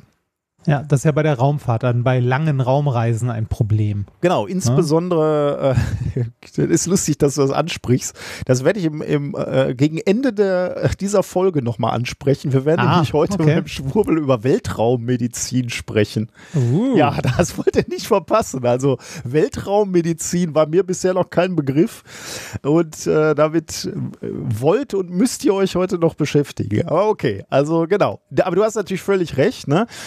Ähm, auch jetzt gerade mit der Marslandung hatten wir natürlich äh, wieder davon gehört, äh, wie groß ist eigentlich so eine Strahlenbelastung, ne? wenn, du, wenn du weit weg der Erde fließt. Ich glaube, es ist noch nicht so schlimm äh, auf der ISS. Da bist du noch im, im im Magnetfeld der Erde, aber das wird schon ähm, problematischer, wenn du beisp beispielsweise zum Mond fliegst oder erst recht, wenn du äh, zum Mars, Mars fliegst, dann, weil du ne? einfach ewig Ja. unterwegs bist. Ne? Und ich denke, da musst du dir, ich bin, steck da jetzt nicht so tief drin, aber das können wir vielleicht nochmal recherchieren, da musst du dir dann schon gewisse Gedanken machen, wie du beispielsweise ähm, dich auf dem Flug in deiner Raumkapsel eben schützt vor dieser harten Strahlung, äh, die da im Weltraum ist. Ähm, okay, aber äh, zum Glück, äh, übrigens auch wieder so ein Faktor, das ist ja immer irre, ne? wenn man sich darüber äh, Gedanken macht, welche Planeten sind eigentlich besonders gut geeignet, äh, um Leben hervorzubringen ähm, und, und vor allem komplexes Leben, dann ist natürlich auch wieder, dann brauchst du eigentlich auch wieder ein Erdmagnetfeld, was, was das Leben dann schützt, ne? damit nicht ständig vor sich hin mutiert, weil da harte Strahlung Ja. drauf prasselt. Und da Stimmt. da würde man ja irgendwie so am Anfang nicht drauf kommen, ne? dass das ausgerechnet das Magnetfeld ist, was auch noch wichtig ist.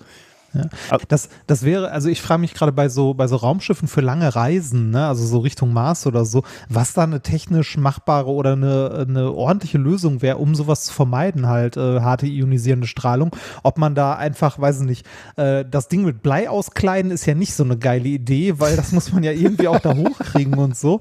Ob es dann, also, ähm, wär, also wäre es eine, äh, eine machbare Lösung oder eine vernünftige Lösung, äh, halt Antennen äh, außen dran zu bringen, die ein Frage, ja. nennenswertes elektromagnetisches Feld um das Ding aufbauen, dass halt Teilchen abgelenkt Ich kann dir werden? das ehrlich gesagt nicht sagen. Ich, ähm, also falls, falls ihr irgendwelche Podcast-Folgen kennt oder, oder Dokumentationen, die sich damit mal beschäftigt haben, mit, mit Technologien, die ähm, so etwas machen, schickt uns das mal bitte, dann können wir das demnächst mal ähm, thematisieren. Und wenn ich dran denke, recherchiere ich dazu vielleicht auch noch mal ein bisschen, weil mich das äh, interessiert. Ist ja irgendwie schon spannend, ne? wie du schon sagst, das sind halt Technologien, die müssen entwickelt werden, wenn man jetzt wirklich irgendwie dauerhaft zum Mars will. Ne? Äh, wenn man da Ja. anderthalb Jahre unterwegs ist, muss man sich da schon mal Gedanken machen über, über solche Sachen. Also, aber gut, auf der Erde haben wir das Problem nicht, denn wir haben ja ein Erdmagnetfeld, besteht oder es entsteht eigentlich aus drei Komponenten, aber wir lassen die zwei anderen jetzt mal weg. Äh, Die, die eine Komponente ist nämlich die wichtig, wichtigste, ähm, die bestimmt auch das ähm, oder macht den Hauptanteil von diesem Magnetfeld aus, zu 95 Prozent, glaube ich. Und ähm, das ist der flüssige äußere Erdkern. Also weil da flüssige, flüssiges Material sich bewegt, äh, wird ein Magnetfeld induziert. Eine kurze Zwischenfrage. Ja. Leute im Hintergrund bei dir eine Glocke? Ja, hörst du die? Oh, ich habe Ja. jetzt. das, ich gerade so, hä? Was? Okay, ich war verwundert kurz. Ja, Ja, gut, dann, dann mache ich mal, so, solange der äh, katholische Muezzin hier verkündet, dann Ja. irgendwann mal wieder eine, keine Ahnung, was, 19.05 Uhr ist bei mir gerade. Warum muss der jetzt bimmeln? Ist da gleich ein Gottesdienst oder keine Ahnung? Keine Ahnung, vielleicht ist der Papst tot, wer weiß. Aber krass, dass das so, so laut bei dir ankommt. Also ich habe das Fenster mal kurz geschlossen. Ja, ähm, ja die, dieses Magnetfeld ist relativ äh, konstant, unterliegt aber gewissen zum Glück langsamen zeitlichen Ver Veränderungen. Also über Mhm. längere Zeiträume, Zehntausende von Jahren, ähm, ist, ist, dieses, äh, ist dieses Erdmagnetfeld konstant. Also wir haben diesen magnetischen Dipol, so sieht das aus. Ne? Oben Nordpol, unten äh, im, im Süden den Südpol des, des äh, Magneten. Der steht so ein bisschen schief zur Erdachse, der wandert auch so ein bisschen rum, aber im Prinzip, abgesehen von diesen leichten Bewegungen, ist eigentlich die Ausrichtung und die Stärke sehr konstant. Aber wie ich gerade schon angedeutet habe, dazwischen liegen auch so geomagnetische Exkursionen, nennt man das. Also ähm, äh, so auf, auf Zeitskalen von Jahrhunderten, wo es so, äh, sagen wir mal, gestört wird. Also wo es unruhig wird um, um, um dieses magnetische äh, Dipol. Und was das Gefährlichste daran ist, oder das ja, man, man könnte sagen, das Gefährlichste ist, dass diese, diese geomagnetischen Exkursionen, diese Störungen zu Polsprüngen führen können. Also Polsprünge sind dann äh, die äh, Momente, wo sich tatsächlich dieses Erdmagnetfeld komplett umdreht. Also wo der Nordpol auf, ein, auf einmal auf der Süd, also der magnetische Nordpol auf einmal auf der Südhalbkugel ist. Hm. Diese kompletten Umpolungen, die finden zum Glück nur wirklich extrem selten äh, statt und die letzte komplette Umpolung liegt 780.000 Jahre her. Also das ist schon eine gewisse Zeit, ja. Sind die dann spontan oder, oder ziehen die sich ein Jahr oder drei oder vier hin? Bis diese Umpolung stattgefunden hat. Ja, der, der, genau, der Polsprung, weil Sprung induziert jetzt so ein bisschen, dass das so, du nimmst den Kompass in der Hand, schnippst einmal Ja. und äh, Äh, tatsächlich ähm, können die aus diesen Exkursionen entstehen. Äh, während dieser Exkursion, während dieser Störung, und die dauern einige hundert Jahre, ähm, kann immer mal der Pol sich umdrehen und dann aber wieder zurückspringen nach, nach einer gewissen Zeit, nach Jahren auch. Ähm, aber dieser komplette, also das, was man wirklich einen Polsprung nennt, dass es also da, dauerhaft dann äh, bleibt, ähm, das erwächst zwar aus diesen Exkursionen, die hunderte Jahre dauern können, aber wenn es dann erstmal umgesprungen ist, dann bleibt es dann auch relativ lange erstmal in, in, also umgedreht sozusagen. Aber spannend ist, und ge- genau das, deswegen ist es gut, dass du das ansprichst, spannend ist vor allem auch diese Zeit dieser Exkursion. Ne? Wie, also, dass eine, dass eine Umpolung, eine komplette Umpolung eine, ein Problem darstellen könnte oder sagen wir mal ein, ein ähm, einen gewissen Effekt auf, äh, auf irdische Prozesse haben könnte, kann man sich vorstellen. Aber ähm, und da gibt es auch viele Arbeiten zu und auch viele Abschätzungen, die irgendwo zwischen katastrophal bis harmlos liegen, was so eine, so, ein- so eine kompletter Polsprung bedeuten würde. Aber die Frage, was passiert eigentlich bei diesen Magnetfeldturbulenzen, also bei diesen Exkursionen, ne, die ein paar hundert Jahre dauern können, die so einer Polumkehr vorausgehen, wie, wie kritisch sind die eigentlich? Ähm, und, und welche Auswirkungen hätten die eigentlich? Und ähm, da, da haben sich Forscher jetzt äh, mal Daten angeguckt. Die, die waren nämlich äh, glücklich dazu, Daten zu finden, muss man sagen. Nämlich Daten von einem Ereignis, was Lachamp-Ereignis genannt wird. Ähm, das hat vor 42.000 Jahren stattgefunden und das war die letzte Polexkursion wohl, ähm, die stattgefunden hat. Und ähm, da hat man gesehen oder wusste man bereits, dass die, das Erdmagnetfeld oder die Feldstärke des Magnetfelds auf 28 Prozent abgefallen ist, über etwa 800 Jahre wohl. ah, Und okay, irgendwie- also eher langsam. Ge genau, ja. Und für eine gewisse Zeit äh, tauschten da auch Nord- und Südpol wohl die, die Orte. Ähm, ich glaube Mhm. auch, wenn ich, ich glaube auch sogar 800 Jahre. Also, ähm, das, ist, wie du schon sagst, relativ lange Zeit. Ne? Ähm, und dazu gibt es jetzt ein Paper, A Global Environmental Crisis 42.000 Years Ago. Also du hörst schon Global En Environmental Crisis. Ähm, sie haben sich eben genau diese Auswirkungen dieser Polexkursion angeguckt und kamen eben zu dem Ergebnis, dass, ähm, dass es nicht so erfreulich war, die- dieses Ereignis. Veröffentlicht in Science, 19. Februar 2021. Wie findet man dazu überhaupt Daten? Ne? Also wie, woher bekommt man Informationen, was vor 42.000 Jahren passiert ist? Das ist eine gute Frage, weil Eisbohrkerne sind es ja diesmal nicht, ne? Oder? Ähm, Aber das ist ja eher so CO2. Ich weiß Oder gar nicht, ob man die sogar noch. Es gibt ja immer so einen Klimakatalog, ne? Oder so ein, so ein, so ein Ja. Erdkatalog, wo die verschiedene Sachen zusammen äh, puzzeln und, und darüber dann äh, äh, über, über diese gesammelten Daten dann irgendwie so ein komplettes Bild kriegen. Und das ist ja auch immer schwer. Du musst ja auch immer, wenn du wieder so ein Versatzstück findest, sagen wir mal so ein Eisborn-Kern, dann du ja erst, den erstmal wieder einsortieren in dieses, in diese Geschichtsschreibung, ne? Wo, Ja. oder du findest einen Baum, so sagen wir mal. Da musst du erstmal wissen, wo, wo war der denn jetzt geschichtlich? Und dann musst du irgendwie so Überlappungsstücke finden.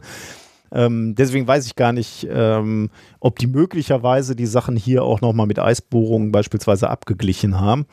Ähm, ihr Hauptforschungsgebiet waren aber tatsächlich Bäume. Und zwar nicht irgendwelche Bäume, sondern fossile Bäume. Ähm, Ah, okay. die, ähm, die sie gefunden haben. Die waren nämlich in einem Sumpf in Neuseeland konserviert worden, kann man sagen, äh, Kauribäume.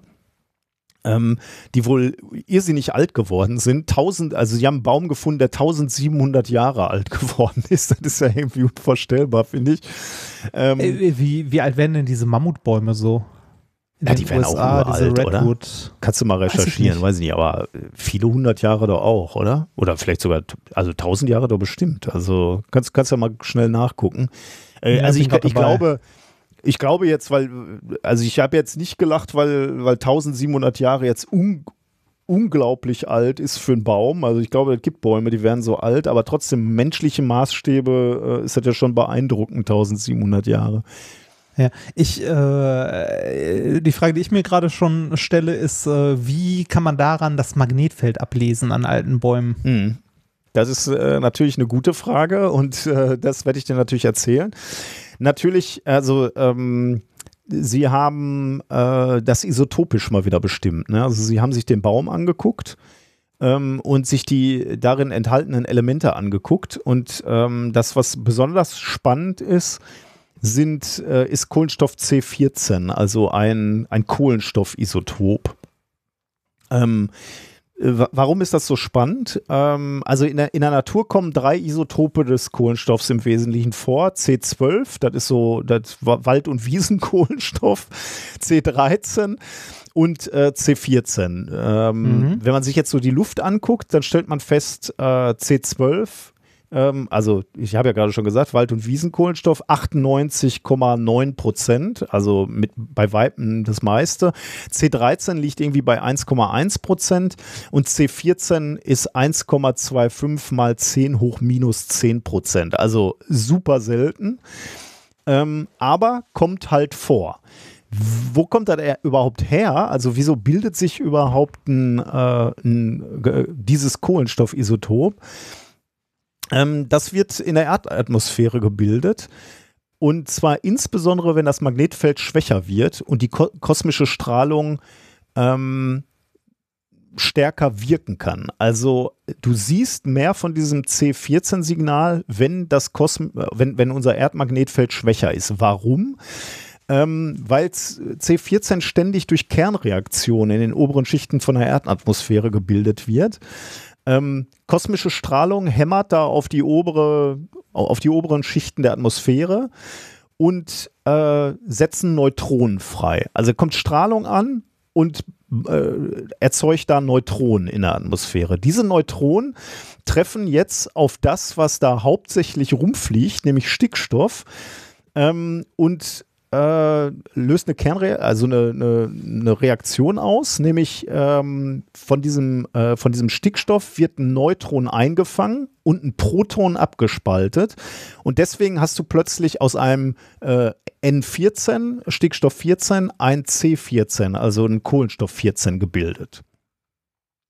Mhm. Okay? Das heißt, Okay. wenn Ja. diese harte Strahlung da auftrifft, bildest du mehr C14. Und jetzt haben sie ähm, sich eben angeguckt, äh, wie viel von diesem C14 finden sie jetzt in diesem äh, versteinerten Baum? Also wie viel wurde da, wie, wie viel war zu dem Zeitpunkt, als der Baum da gewachsen ist, wie viel war davon in der, äh, in der Atmosphäre, wie viel wurde dann beim, beim Wachsen des Baums in den Baum eingebaut äh, und wie viel sehen die? Und dann können sie sagen, okay, zu, zu gewissen Zeiten war offensichtlich mal das Magnetfeld stärker und zu gewissen Zeiten war es, war es schwächer. Ähm, Jetzt äh, wissen Sie, äh, das hatte ich gerade irgendwie gesagt, diese Umpolung für 800 Jahre hat irgendwie vor 41.500 Jahren stattgefunden. Aber Sie sehen eben schon äh, 42.350 oder vor 42.350 Jahren sehen Sie schon eine starke Zunahme des C14-Signals. Also du, du weißt also, bevor so eine Umpolung stattfindet, ähm, schon 1000 Jahre vorher siehst du schon eine, nee, sind gar keine 1000, sind 800 Jahre vorher, siehst du schon eine Fluktuation des äh, Erdmagnetfeldes und zwar eine starke. Ähm, die haben nämlich äh, festgestellt, dass die, das Erdmagnetfeld auch zu wirklich extremen Werten abgesunken ist. Also zum Teil äh, ich versuche das gerade in meinen Aufzeichnungen zu finden, äh, teilweise bis runter auf 6% nur noch vom, vom natürlichen äh, Erdmagnetfeld bis hin sogar phasenweise von 0%. Also wirklich, da das Magnetfeld fast komplett weg war oder, oder ja, nicht nur fast komplett war, sondern komplett weg war. Mhm. Ähm, das heißt, dieses, dieses Schutzschild war für eine gewisse Zeit eben vor, vor dieser kosmischen Strahlung war äh, eine, eine Zeit lang komplett nicht da. Ähm, die, die, Forscher haben übrigens jetzt ein kleiner Fun-Fact nebenbei. Die haben dem, ähm. dieser, dieser chaotischen Umorganisation des Magnetfelds auch einen Namen gegeben äh, und tauften es Adams Transitional Geomagnetic Event und zwar nach dem Autor Douglas Adams. Also oh, äh, witzig. Äh, das sind mal wieder Nerds, die da geforscht haben. Äh, wie, ähm, wie lange war das denn komplett weg, das Feld? Äh, komplett weg. Also wie lange das auf Null war, kann ich dir jetzt gerade gar nicht sagen, aber es waren wohl längere Zeilen, Zeilen, Zeiten, wo es auf Null oder wirklich bis sechs Prozent, also wenig da war. Also viele, viele hundert Jahre tatsächlich auch. Ähm, wie, wie lange das jetzt wirklich Null war, weiß ich gar nicht, ob sie das so, so genau aufschlüsseln können. Also die Auflösung wird ja auch nicht so groß sein. Ähm, kann ich ja. dir jetzt gar nicht sagen. Okay. Äh, sie, sie spekulieren dann noch so ein bisschen, was das denn für die, äh, für die ähm, für die Menschen, also frühen Menschen bedeutet hat, die da gelebt haben. Ne? Weil ähm, wenn man sich jetzt vorstellt, okay, da ähm, bombardieren die ganze Zeit kosmische Strahlung die Atmosphäre, wie sieht es denn dann aus? Und wir, wir, wissen das natürlich irgendwie so von den, ähm, von den Polarregionen. Äh, da kennen wir ja die, die Aurora, die, wie heißt es auf Deutsch, die Polarlichter. Ähm, ja. Und die äh, können, also man geht davon aus, oder die Forscher gehen davon aus, dass sie die, diese Polarlichter eben bis zu den Tropen sichtbar waren, weil es gibt ja kein, also die Polarlichter siehst du halt, weil die ganzen äh, kosmische Strahlung abgelenkt wird in die Polarregion und wenn die dann da auftreffen, wenn dann starke Sonnenwinde sind, dann siehst du da eben, dringen die durch und dann siehst du diese Aurora. Aber wenn es überhaupt gar keine, kein Schutzschirm gibt sozusagen und überall die, die kosmische Strahlung auf auftrifft, dann, dann kannst du natürlich auch bis zu dem, äh, bis zum Äquator, bis zu den Tropen eigentlich diese, diese ähm, Stimmt, die, die ja. Pol Polarlichter sehen, ne? Genau, ja, die dann keine ja. Polarlichter eigentlich mehr sind, genau. Ja. Ähm, deswegen geht ihr davon aus, dass die frühen Menschen halt ständig irgendwelche leuchtenden Schleier am Nachthimmel gesehen haben und Schlieren ah, gesehen haben. Daher dieser Gottding im Himmel. Ja, möglicherweise, genau. Ähm, und was, was sie auch, ähm, sie gehen davon aus, dass die Atmosphäre halt stark aufgeladen war, elektrisch aufgeladen war, während dies, wegen dieser ganzen Strahlung und den Wechselwirkungen. Mhm. Und dass sie deswegen die frühen Menschen so, so Leuchtphänomene beobachten konnten wie Elmsfeuer oder Blitze natürlich auch, äh, aber, aber viel regelmäßiger und viel mehr als, ähm, als wir sie gesehen haben. Hm. Und zwei Dinge noch, ähm, also das ist ja jetzt eher so ein, so ein optischer Effekt, könnte man sagen, aber äh, hat sich auch irgendwie so messbar was äh, geändert oder spürbar, sollte man vielleicht besser sagen, für die Menschen, ähm, abgesehen von so einem, so einem optischen Effekt. Ähm, das Klima hat sich geändert. Sie haben mal die, die Luftströmung sich mal angeguckt ähm, und simuliert ähm, und haben dann festgestellt, dass äh, die Gletscher vorgerückt sind und äh, es beispielsweise in Australien das Klima deutlich milder geworden ist. Also ähm, ja, also bei uns sind die Gletscher vorgerückt und in Australien wurde es milder. Und sie spekulieren so ein bisschen, dass man deswegen auch beobachten kann, dass zu einer ähnlichen Zeit ähm, Menschen vermehrt in Höhlen gelebt haben. Also man, man sieht wohl irgendwie viel mehr Felswände, die bemalt sind in Höhlen aus der Zeit. Ähm, kann ich jetzt nichts zu sagen, ob, ob man sich schon immer gefragt hat, warum zu dieser Zeit die Menschen eher dann in, in Höhlen Rückzug gesucht haben. Aber sie spekulieren, dass das möglicherweise dann auch einen Einfluss hatte. Also weil das Klima etwas schroffer wurde und die Gletscher vorgerückt sind, dass sie deswegen sich zurückgezogen haben, so ein bisschen. Hm. Ähm, erwartet uns sowas denn bald in der Zukunft wieder? Ja, also gute, so, gute Frage. Also kann man das daraus ableiten? Irgendwie so Verhalten des, äh, des Pols? Also, also im Moment des, des ist der Feldes? Pol ja äh, immer noch relativ äh, ruhig. Ne? Also die, die, sowohl die Intensität als auch die Exkursion ist, glaube ich, jetzt gerade nicht besonders. Äh, wo sind wir denn da gerade? Ähm, ja, da muss ich mal ganz kurz googeln. Also ich glaube, es wäre ein bisschen, äh, da, da die, die Zeiträume ja auf, auf menschlichen Maßstäben relativ lang sind, wäre es jetzt, glaube ich, ein bisschen viel ähm, ja, zu stimmt. sagen, jetzt äh, übermorgen äh, kippt der Pol wieder um, obwohl die Schwurbler das ja auch immer gerne behaupten, ne? Ich wollte gerade sagen, das ist so in der Szene schon so ein, so ein Ding, was weit verbreitet ist. Ja, ne? ja. Äh, ich habe äh, mal nach den Mammutbäumen geguckt, die werden erstaunlich alt, die Dinger. Also, mhm. ne, die sind, äh, sind ja auch riesengroß und so und bringen ordentlich Gewicht auf die, äh, äh, auf die Waage. Exemplare abgeholzt werden. Ah, also, ne, ähm, guck mal kurz, um die Wende des 20. Jahrhunderts wurden im äh, Converse Basin, dem heutigen Giant Sequoia National äh, Monument, zwei Exemplare abgeholzt, deren Alter auf 3220 und 3266 Jahre bestimmt werden konnte. Oh, krass, ey. Ist krass, ne? Also Bäume also, sind schon echt, äh, wenn du dir überlegst. Also, ja. Über 3000 Jahre. Also, das ist so, ne, äh, zu also zu, als die Ägypter die Pyramiden ja, ja. gebaut haben, ne, stand das Ding quasi. Also, finde find ich schon krass. Also, ich ähm, bin mir jetzt nicht sicher, Messungen zeigen, etwa in Zeiträumen von durchschnittlich 300.000 bis 500.000 Jahren kommt es zum Polsprung. Äh, da der letzte gemessen sich vor 780.000 Jahren ereignete, wäre der nächste also mehr als überfällig. Ähm, weiß ich aber jetzt nicht, ob man das so sagen kann. Ist habe ich jetzt nicht äh, habe ich jetzt nicht verifiziert. Hm. Ich glaube, wir brauchen uns da jetzt keine Sorgen zu machen. Ah. Okay. Ich habe gerade mal geguckt, wie alt die Pyramiden sind. Da standen die noch nicht ganz, aber knapp. Wahnsinn, ne? Also, ja. ich meine, das, was ich mir überhaupt geschichtlich vorstellen kann, welche Zeiträume, das sind die, die ich im Geschichtsunterricht gelernt habe, ne? Also tatsächlich so, also man, man kriegt ja so einigermaßen lückenlos hin, was so seit den Ägyptern passiert ist. Also Lücken, mit lückenlos meine ich jetzt Ägypter, Griechen, Rom, ja, genau. Neuzeit. Aber davor, genau, Aber davor direkt nach Rom, nach, direkt nach Rom kam die Neuzeit. Aber, äh, aber noch weiter zurück, äh, da fällt mir nicht mehr viel ein, muss ich ganz ehrlich sagen. Ah. Ich weiß nicht mal so genau, aber ich, ich hatte jetzt gerade wegen diesem Artikel, hatte ich gelesen, dass die Neandertaler auch ungefähr zu dieser Zeit ausgestorben sind, äh, also zumindest in Europa. Ähm, also hier, hier zu Zeiten des letzten also dieser, dieser Exkursion, die hier beobachtet wurde, also 42.000 Jahre etwa. Deswegen weiß ich das noch so ungefähr, also dass da die, die äh, Neandertaler lebten, aber mein Gott, Bäume, 3000 Jahre, krass. Ja, das. Äh, hast du so einen Mammutbaum schon mal gesehen? Also warst du mal in einem der Nationalparks? Nee, leider nicht. Ja, ich auch nicht. Wäre aber noch was, was ich so auf meiner Bucketlist würde ja. ich gern mal machen. Ich auch. Naja.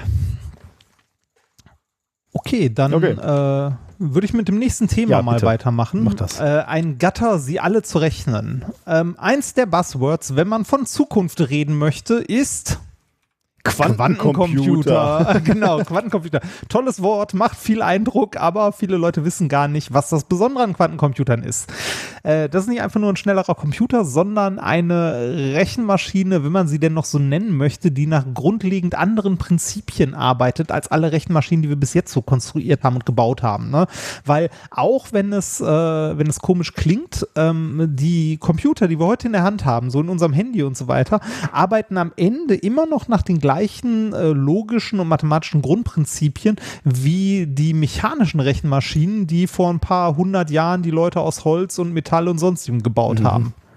Also, ne, da, da sind zwar äh, Transistoren und so weiter drin, aber die, äh, die Logik dahinter mit den Gattern, die es gibt und so, die ist die gleiche wie auch bei den mechanischen Rechenmaschinen davor gewesen.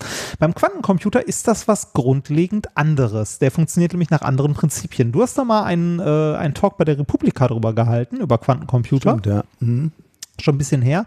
Den habe ich auf die Schnelle leider nicht gefunden, aber den findet man bestimmt noch irgendwo. Ja, ja. Ähm, aber ansonsten äh, fasse ich das hier nochmal kurz zusammen, äh, was das Besondere an Quantencomputer ist.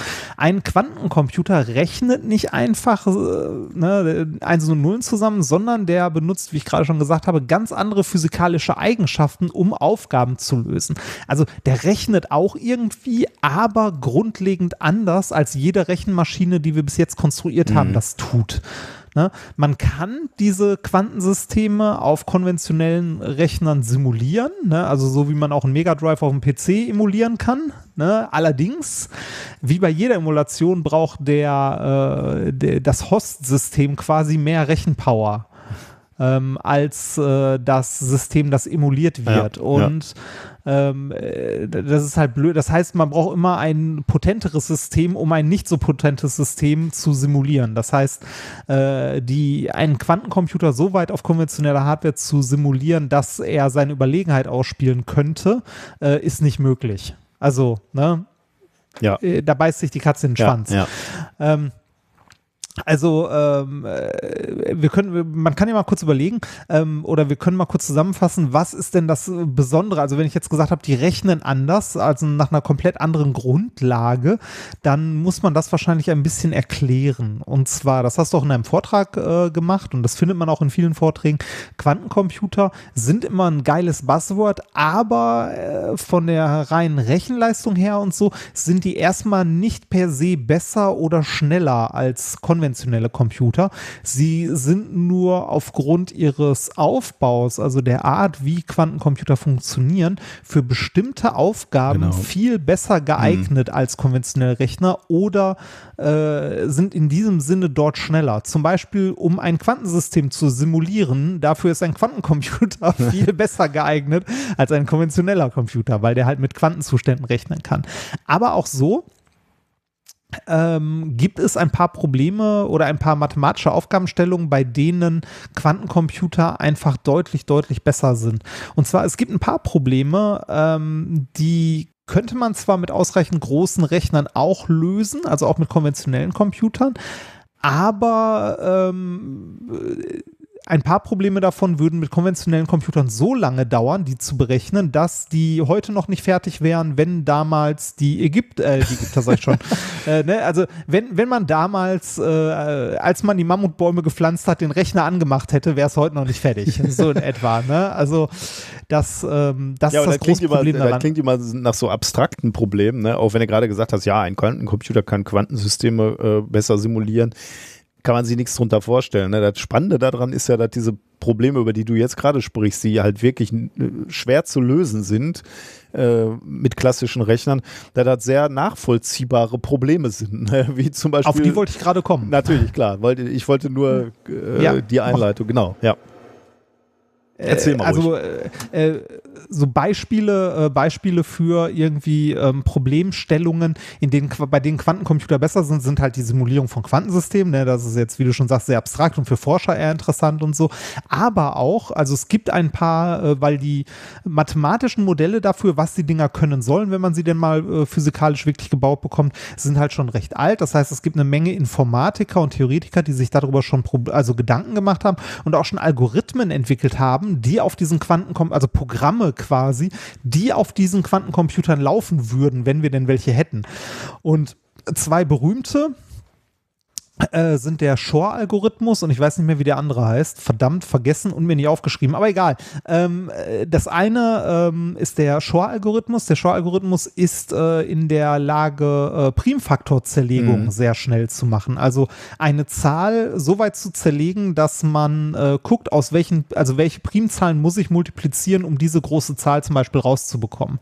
Das nennt man Primfaktorzerlegung. Da drin ist der, also das kann der, kann man mit dem Shor-Algorithmus sehr gut machen, der auf Quantencomputern laufen würde.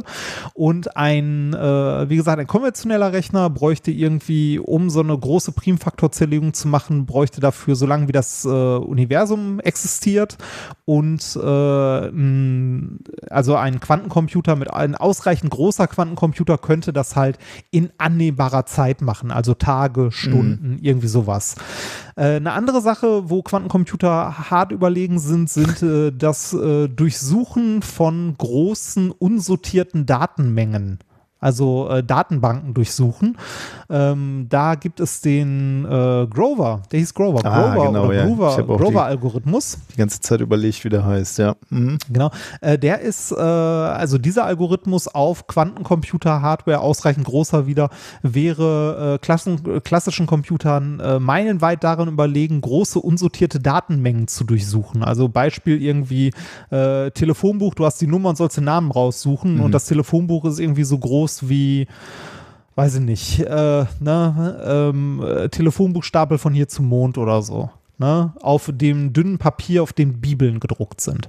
So in etwa. Also, ne, äh, es gibt halt, also sagen wir so, es gibt Probleme, die mit Quantencomputern besser lösbar sind oder schneller lösbar sind. Und die sind teilweise, ähm, also die sind teilweise sehr interessant für verschiedene Gruppen. Beispielsweise äh, diese Primfaktorzerlegung ist das, äh, also ist am Ende das, worauf unsere äh, Verschlüsselung basiert. Also alles, was wir heutzutage an Verschlüsselung haben, fußt am Ende mathematisch doch darauf, dass große Zahlen halt nicht so einfach in ihre Primfaktoren zerlegt werden können und es sehr, sehr lange dauert, das auszurechnen. Das heißt, wenn wir äh, ausreichend große funktionsfähige Quantencomputer hätten, auf denen man den Shor-Algorithmus ordentlich implementieren kann, dann äh, ist mit einem Puff unsere Verschlüsselung äh, gerade im Arsch, die wir haben. Und zwar überall. Äh, ist aber nicht ganz so schlimm, weil wenn man das hinbekommt, dann kann man Quantenverschlüsselung bauen. Also das geht so Hand in Hand. Dann hat man eine neue Art von Ja, Verschlüsselung, blöd die man ist nutzen nur, wenn kann. nur einer das entschlüsseln kann ne, und verschlüsseln kann. Dann hast du natürlich Ja. eine ziemliche Macht. Und da sind wir genau bei dem Punkt. Wenn es jemand hinbekommt, einen Quantencomputer ausreichend groß zu bauen, dass er den, äh, diesen Algorithmus implementiert bekommt und damit äh, schnelle Primfaktorzerlegung machen kann und ähm, Verschlüsselung knacken kann, dann wäre er dumm, wenn er das öffentlich macht. ähm, und äh, deshalb wundert es einen nicht, dass äh, größte Forschungsbestrebungen nicht nur bei IBM oder so sind, sondern auch bei der DARPA oder der CIA. Also die ganzen Geheimdienste und Militärs äh, forschen tatsächlich aktiv an Quantencomputern.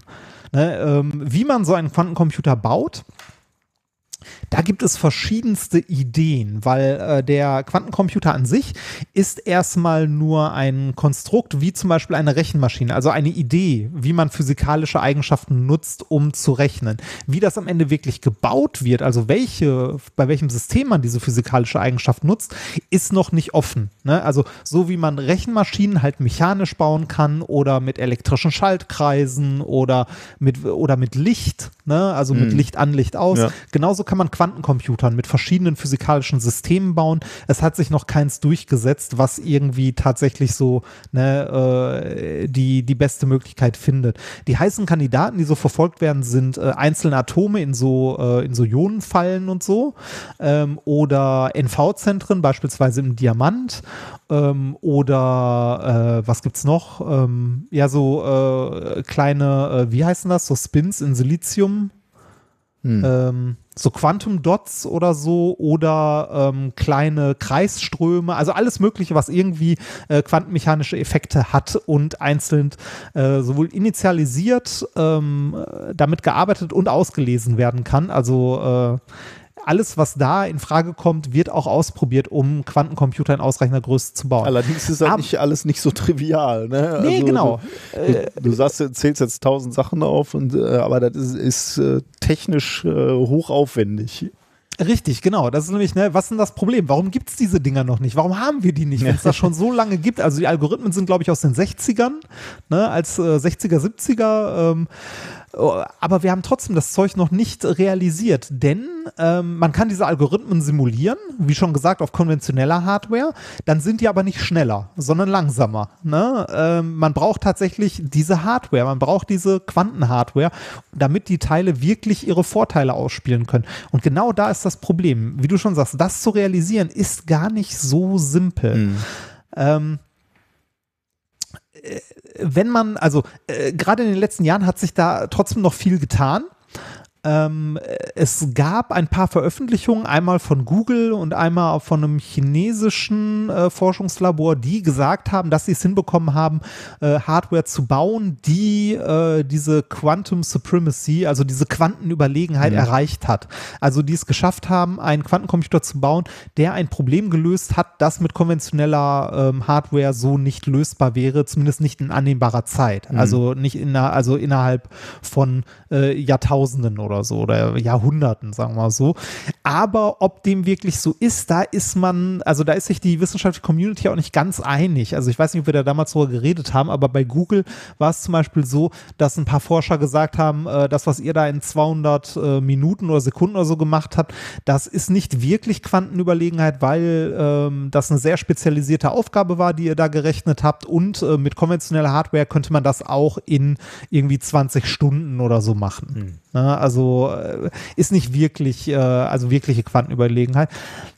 Aber man, man kratzt langsam so an der Grenze. Ne? Also äh, trotzdem ist immer noch der Punkt, die Hardware ist das Problem. Man muss geeignete quantenmechanische Systeme finden und halt initialisieren und ähm, auch bedienen können, dass die als Bits funktionieren. Ne? Ja. Äh, also äh, das sind dann die sogenannten Q-Bits, also die Quantum-Bits. Das, was beim normalen Computer 0 und 1 ist, ist halt bei einem Quantencomputer ein quantenmechanischer Zustand, der entweder 0 oder 1 oder hoch oder runter ist und alles dazwischen, wie man so schön sagt. Ja. Diese Qubits, also diese quantenmechanischen Zwei-Niveau-Systeme, die man hat, die braucht man auch noch in ausreichender Anzahl. Und zwar so, dass diese Qubits zum einen, äh, da wo man will, miteinander interagieren, also verknüpft sind, beziehungsweise verschränkt, aber auf der anderen Seite, da Sich wo man es stören, nicht ne? will, genau, sich gegenseitig aber trotzdem nicht beeinflussen und nicht stören. Das heißt, an manchen Stellen will man Überlagerung, aber kontrolliert, an anderer nicht, Mhm. weil das macht den Zustand dann kaputt und unbrauchbar. Und je mehr Bits man aneinander reiht, ne, desto schwieriger wird's. Also je mehr Qubits man äh, baut, desto schwieriger wird's, die getrennt zu behandeln und miteinander so zu verschränken, dass die benutzbar sind. Ne? Also kurz gesagt, äh, das eigentliche Problem beim Bau eines Quantencomputers ist die Skalierung. ja. Also das Ding groß genug zu Denn kriegen. man will ja nicht Eins- sechs haben, man will nicht acht Qubits haben, genauso wie beim normalen Rechner will man ja äh, hunderte, tausende oder äh, deutlich mehr haben. Wobei man sagen muss, man Genau. braucht weniger Qubits, als man äh, Bits braucht für, einen- für einen. Computer mit der gleichen Leistung. Aber trotzdem will man ja, weiß ich nicht, äh, 100, 200.000 haben. Ne? Genau, man, man, also man, man will ein paar tausend nach Möglichkeit haben, um dann wirklich diese Überlegenheit des quantenmechanischen äh, Systems, also dieses quantenmechanischen Rechnens ausnutzen zu können. Und das, was man dafür braucht, ähm, ist ja am Ende, äh, sind am Ende logische Bausteine, weil auch so ein normaler, konventioneller Rechner, der mit Nullen und Einsen rechnet, da reicht es ja nicht einfach irgendwie Register zu haben, die 0 oder 1 darstellen können, ja, sonst äh, könnte man einen Computer auch aus Lampen bauen, die entweder an oder aus sind, ne? sondern man muss diese Dinger ja miteinander verknüpfen, logisch. Ne? Und das habe ich damals tatsächlich noch in der, äh, in der Schule im Informatikunterricht gemacht. Das fand ich ganz, also das war wirklich was Sinnvolles, was unser Informatiklehrer mit uns gemacht hat.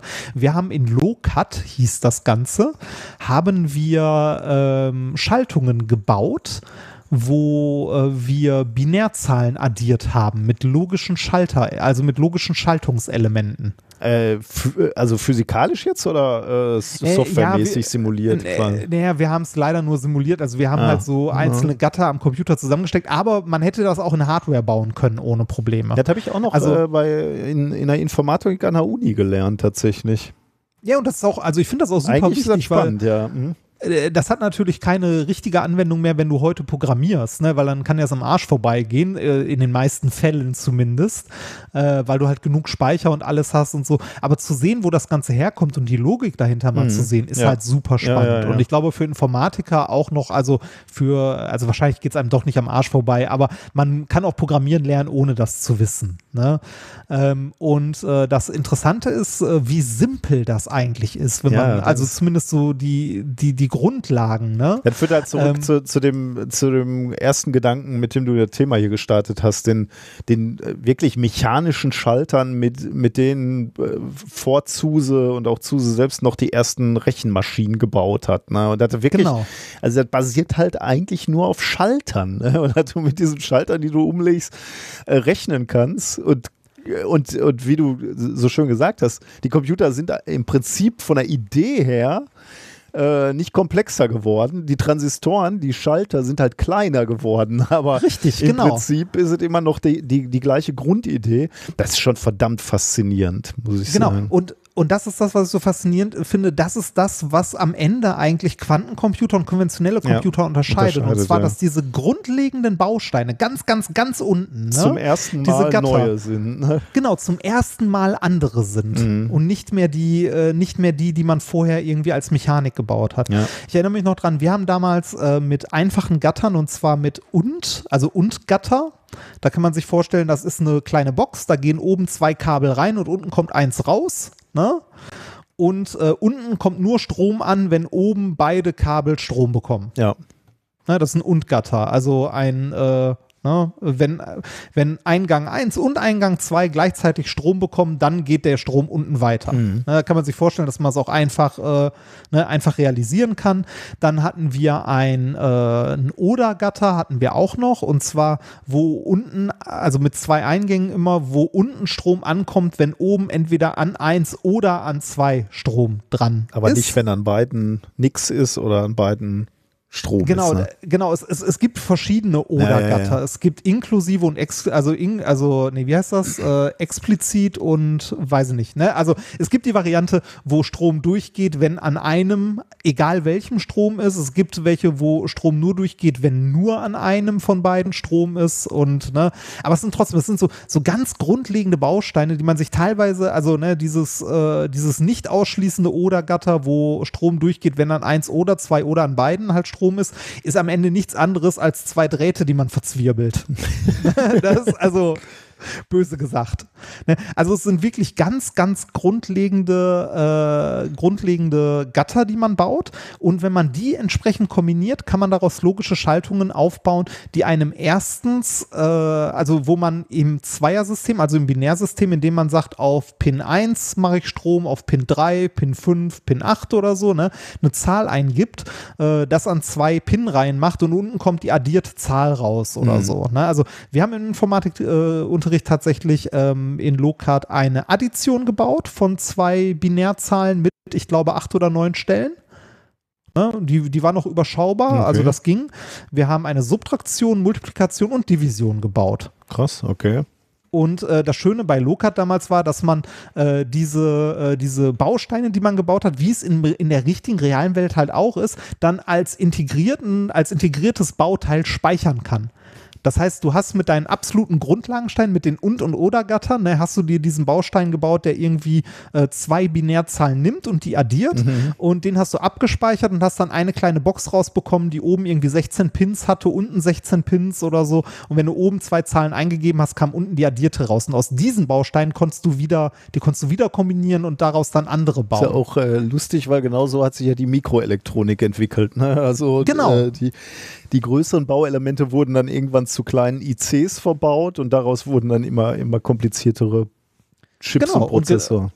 Genau, genauso sind unsere Computer entstanden. so, und, wo führt das ähm, Thema denn jetzt hier eigentlich hin? Ja, entschuldige, ich, ich, ja, entschuldige, ich bin, ich, äh, ich finde das halt so faszinierend Ja, ja, und ich finde, find das ich ist was, was man, was man teilen sollte.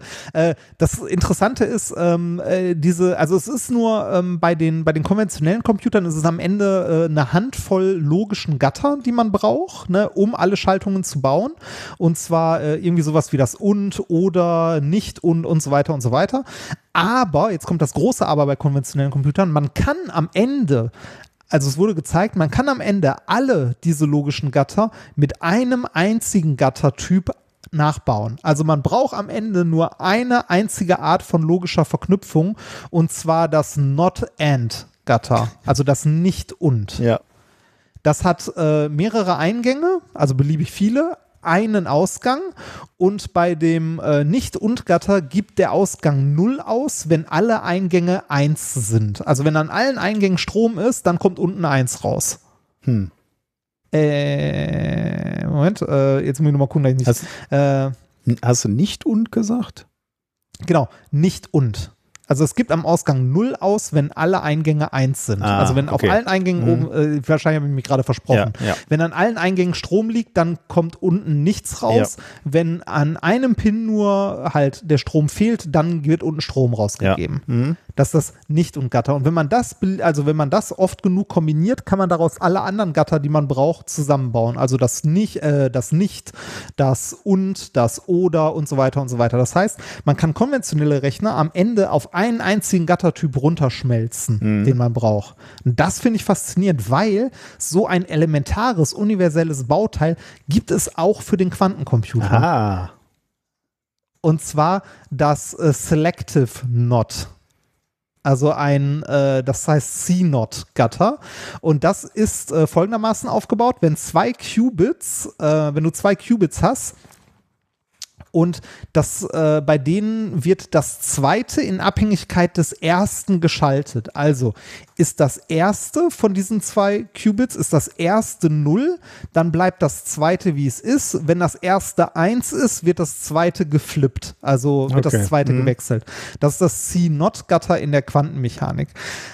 Ähm, man kann sich das im Grunde ähm, äh, also man kann sich das bei einem Zustand äh, jetzt mit, mit Cat-Vektoren MN, also ne, zwei, zwei Qubits, das eine heißt M, das andere N, so vorstellen, dass das erste Bit mit dem zweiten quasi multipliziert wird. Also äh, wenn es Wechsel wird, äh, Wechsel wirkt, dann wird aus dem MN, ne, also M-Cat, N-Cat, wird ein M, N plus M-Cat. Da, ja, das, das klingt jetzt schlimmer, als es ist, aber äh, das, also das ist ja im Grunde, sind diese, diese Zustände in der Quantenmechanik, kann man sich ja wie Vektoren vorstellen. Oh, ne? Und Gott. ja, am Ende ist das nur, ist es, okay, ich lasse es, okay. Ich, ich fasse es kürzer. Auch in der Quantenmechanik beim Quantencomputer gibt es einen Gattertyp, äh, den man braucht, um alle anderen zu bauen. Also man kann auch beim Quantencomputer ähm, die komplette Schaltung, die man braucht, auf einen Gattertyp, also eine logische Rechenoperation, Ja. weil das ist es ja am Ende, ne? also eine einzige logische Rechenkombination runterbre äh, runterbrechen. Das heißt, wenn man beliebig viele, äh, also wenn man einen beliebig großen Quantencomputer bauen möchte, muss man es eigentlich nur hinkriegen, beliebig viele von diesen Gattern äh, hintereinander zu schalten, ohne dass die sich gegenseitig äh, beeinflussen. Ja gut, aber das ist jetzt technisch auch nicht so problemlos, oder? Nee, genau. Das ist äh, technisch auch nicht so problemlos. Ähm, aber um so einen C-Not-Gatter zu bauen, braucht man am Ende nur zwei Bits, die ungestört wechselwirken können. Und das muss man dann skalieren. Ja, da haben wir wieder das Problem ne, mit dem Wechselwirken der Bits, die nah beieinander sind, aber die dürfen sich am Ende dann doch nicht zu sehr und so weiter. Ne? Also die müssen weit genug getrennt sein, dass halt Qubits nicht miteinander reden, die nicht miteinander reden sollen, aber nah genug beieinander, äh, dass die, die miteinander reden sollen, tatsächlich miteinander wechselwirken. Und da kommen wir zu, äh, dem, äh, zu dem Paper keine Sorge, es ist gleich vorbei. ähm, und zwar äh, hat eine Gruppe aus äh, Garching und Barcelona hat es geschafft, ähm, so etwas zu bauen. Also zwei Qubits, die miteinander ähm, interagieren, aber räumlich voneinander doch deutlich getrennt sind.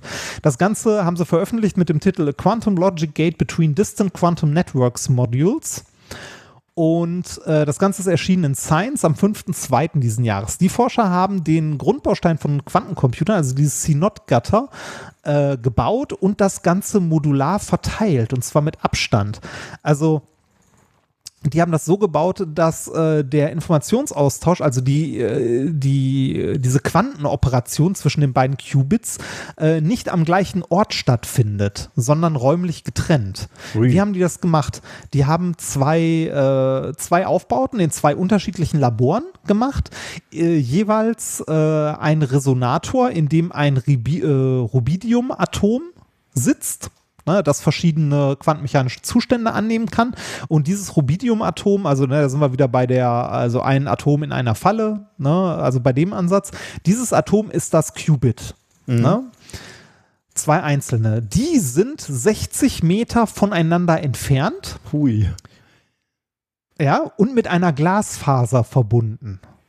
Okay. Und in dieser Glasfaser ähm, schwingen oder äh, flitzen die ganze Zeit hin und her von einem Resonator zum anderen äh, Photonen, die hin und her reflektiert werden zwischen den Resonatoren, in denen das Rubidiumatom sitzt.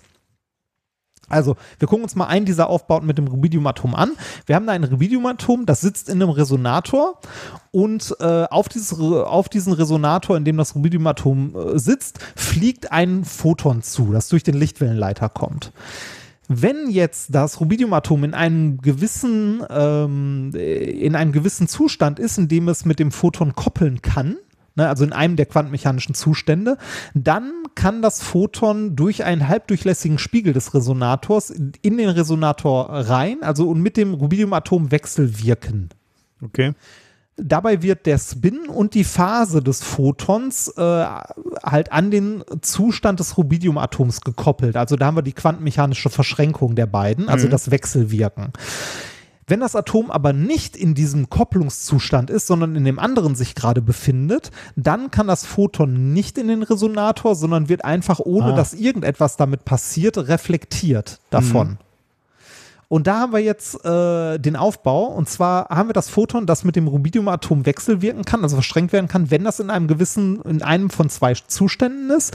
Und ähm, von dort wieder durch den Lichtwellenleiter zurück, also weitergeleitet wird quasi mit der Information des ersten Atoms auf den, Auf- auf den Zwillingsaufbau davon quasi trifft, der genauso aufgebaut ist. Und auch da sitzt ein Rubidiumatom drin und das äh, Photon, das von dem ersten Resonator kommt, kann dann oder kann nicht in den zweiten Resonator rein, je nachdem welchen Zustand das Rubidiumatom dort hat und wieder raus. Und danach trägt das Photon die Information von beiden Qubits, ohne dass die sich je gesehen haben. Die, Ja. die Information von beiden.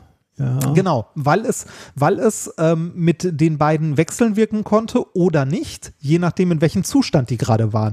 Wenn es, also das heißt, wenn es mit dem ersten nur wechseln wirken konnte, dann trägt es den Spin und die Phase des ersten. Wenn es mit dem ersten nicht wechseln wirken konnte Dann oder eh weg, äh, ne? ne? Nee, dann, dann wird es ja einfach reflektiert und wechselwirkt vielleicht mit dem zweiten so, und trägt mhm. dann den Spin und äh, die Phase des zweiten. Wenn es mit dem aber auch nicht wechselwirken konnte, also du kannst die quasi auslesen. Ne? Also die Rubidiumatome können 0 oder 1 sein und je nachdem, was sie gerade sind, trägt das Photon die entsprechende Information.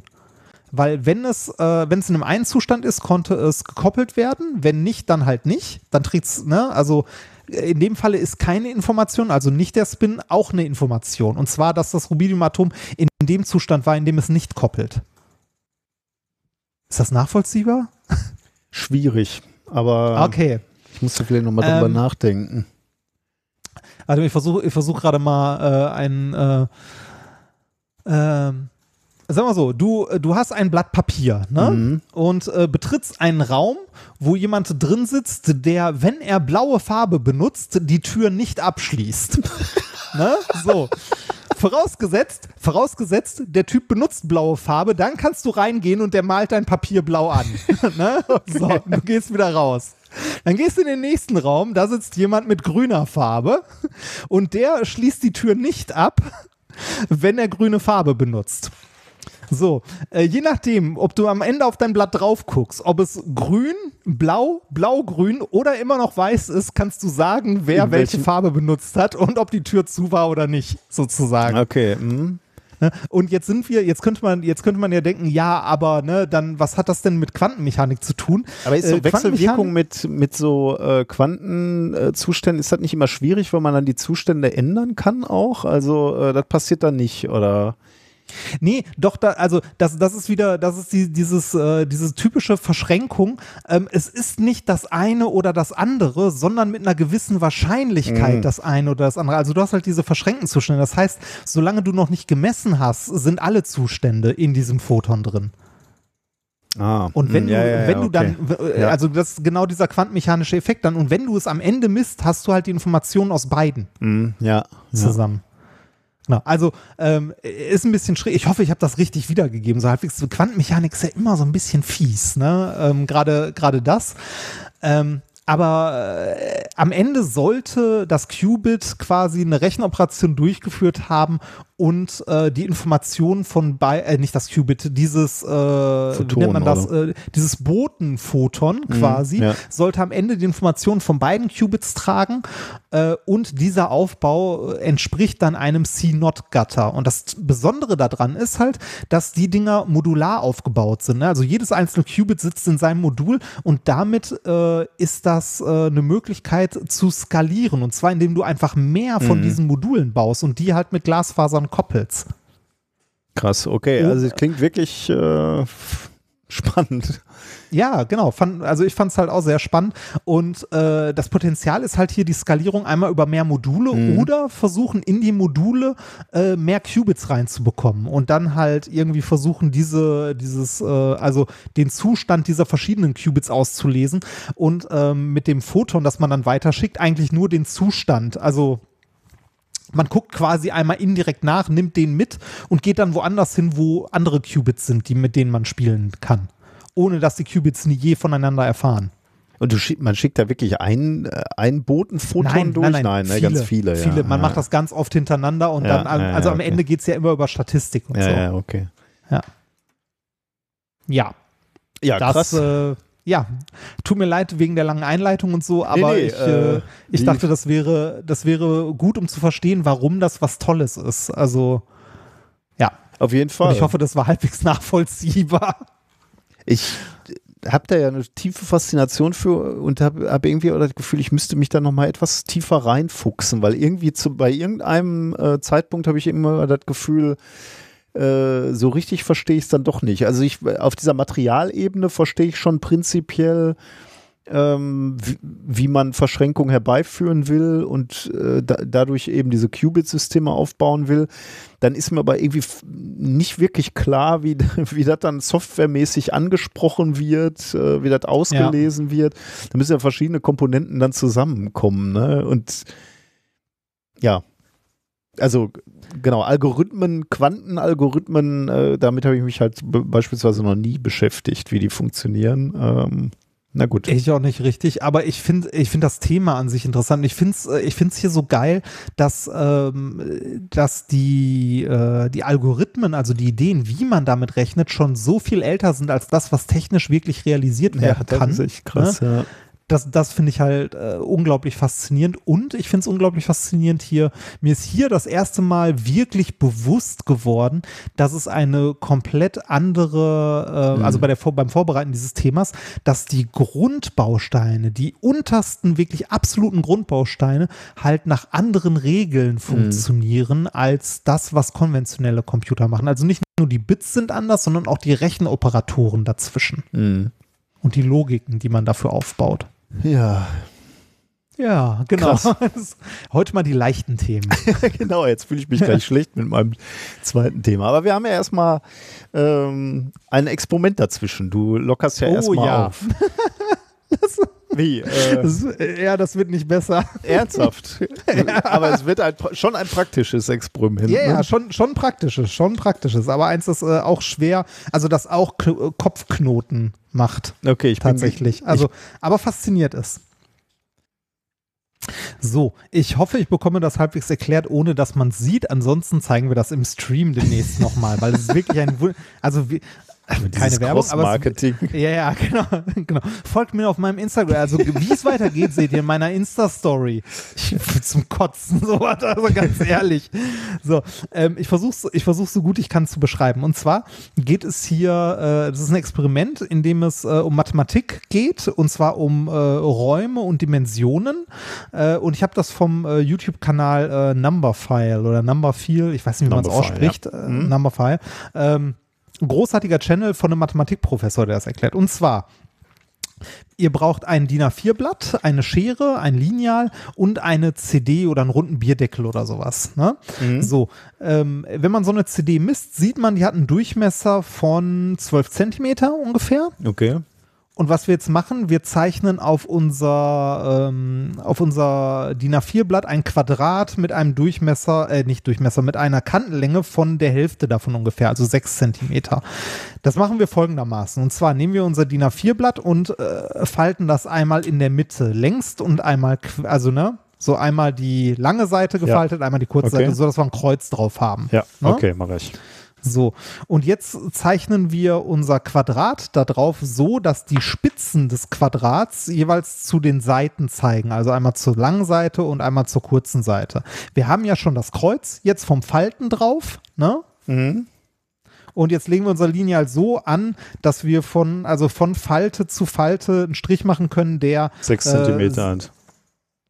Ja, Nee, oder? Nee, warte mal, wie, wie lange habe ich meinen gemacht? Äh, nee, ein bisschen, ein bisschen mehr. Äh, 6,5 habe ich meinen gemacht.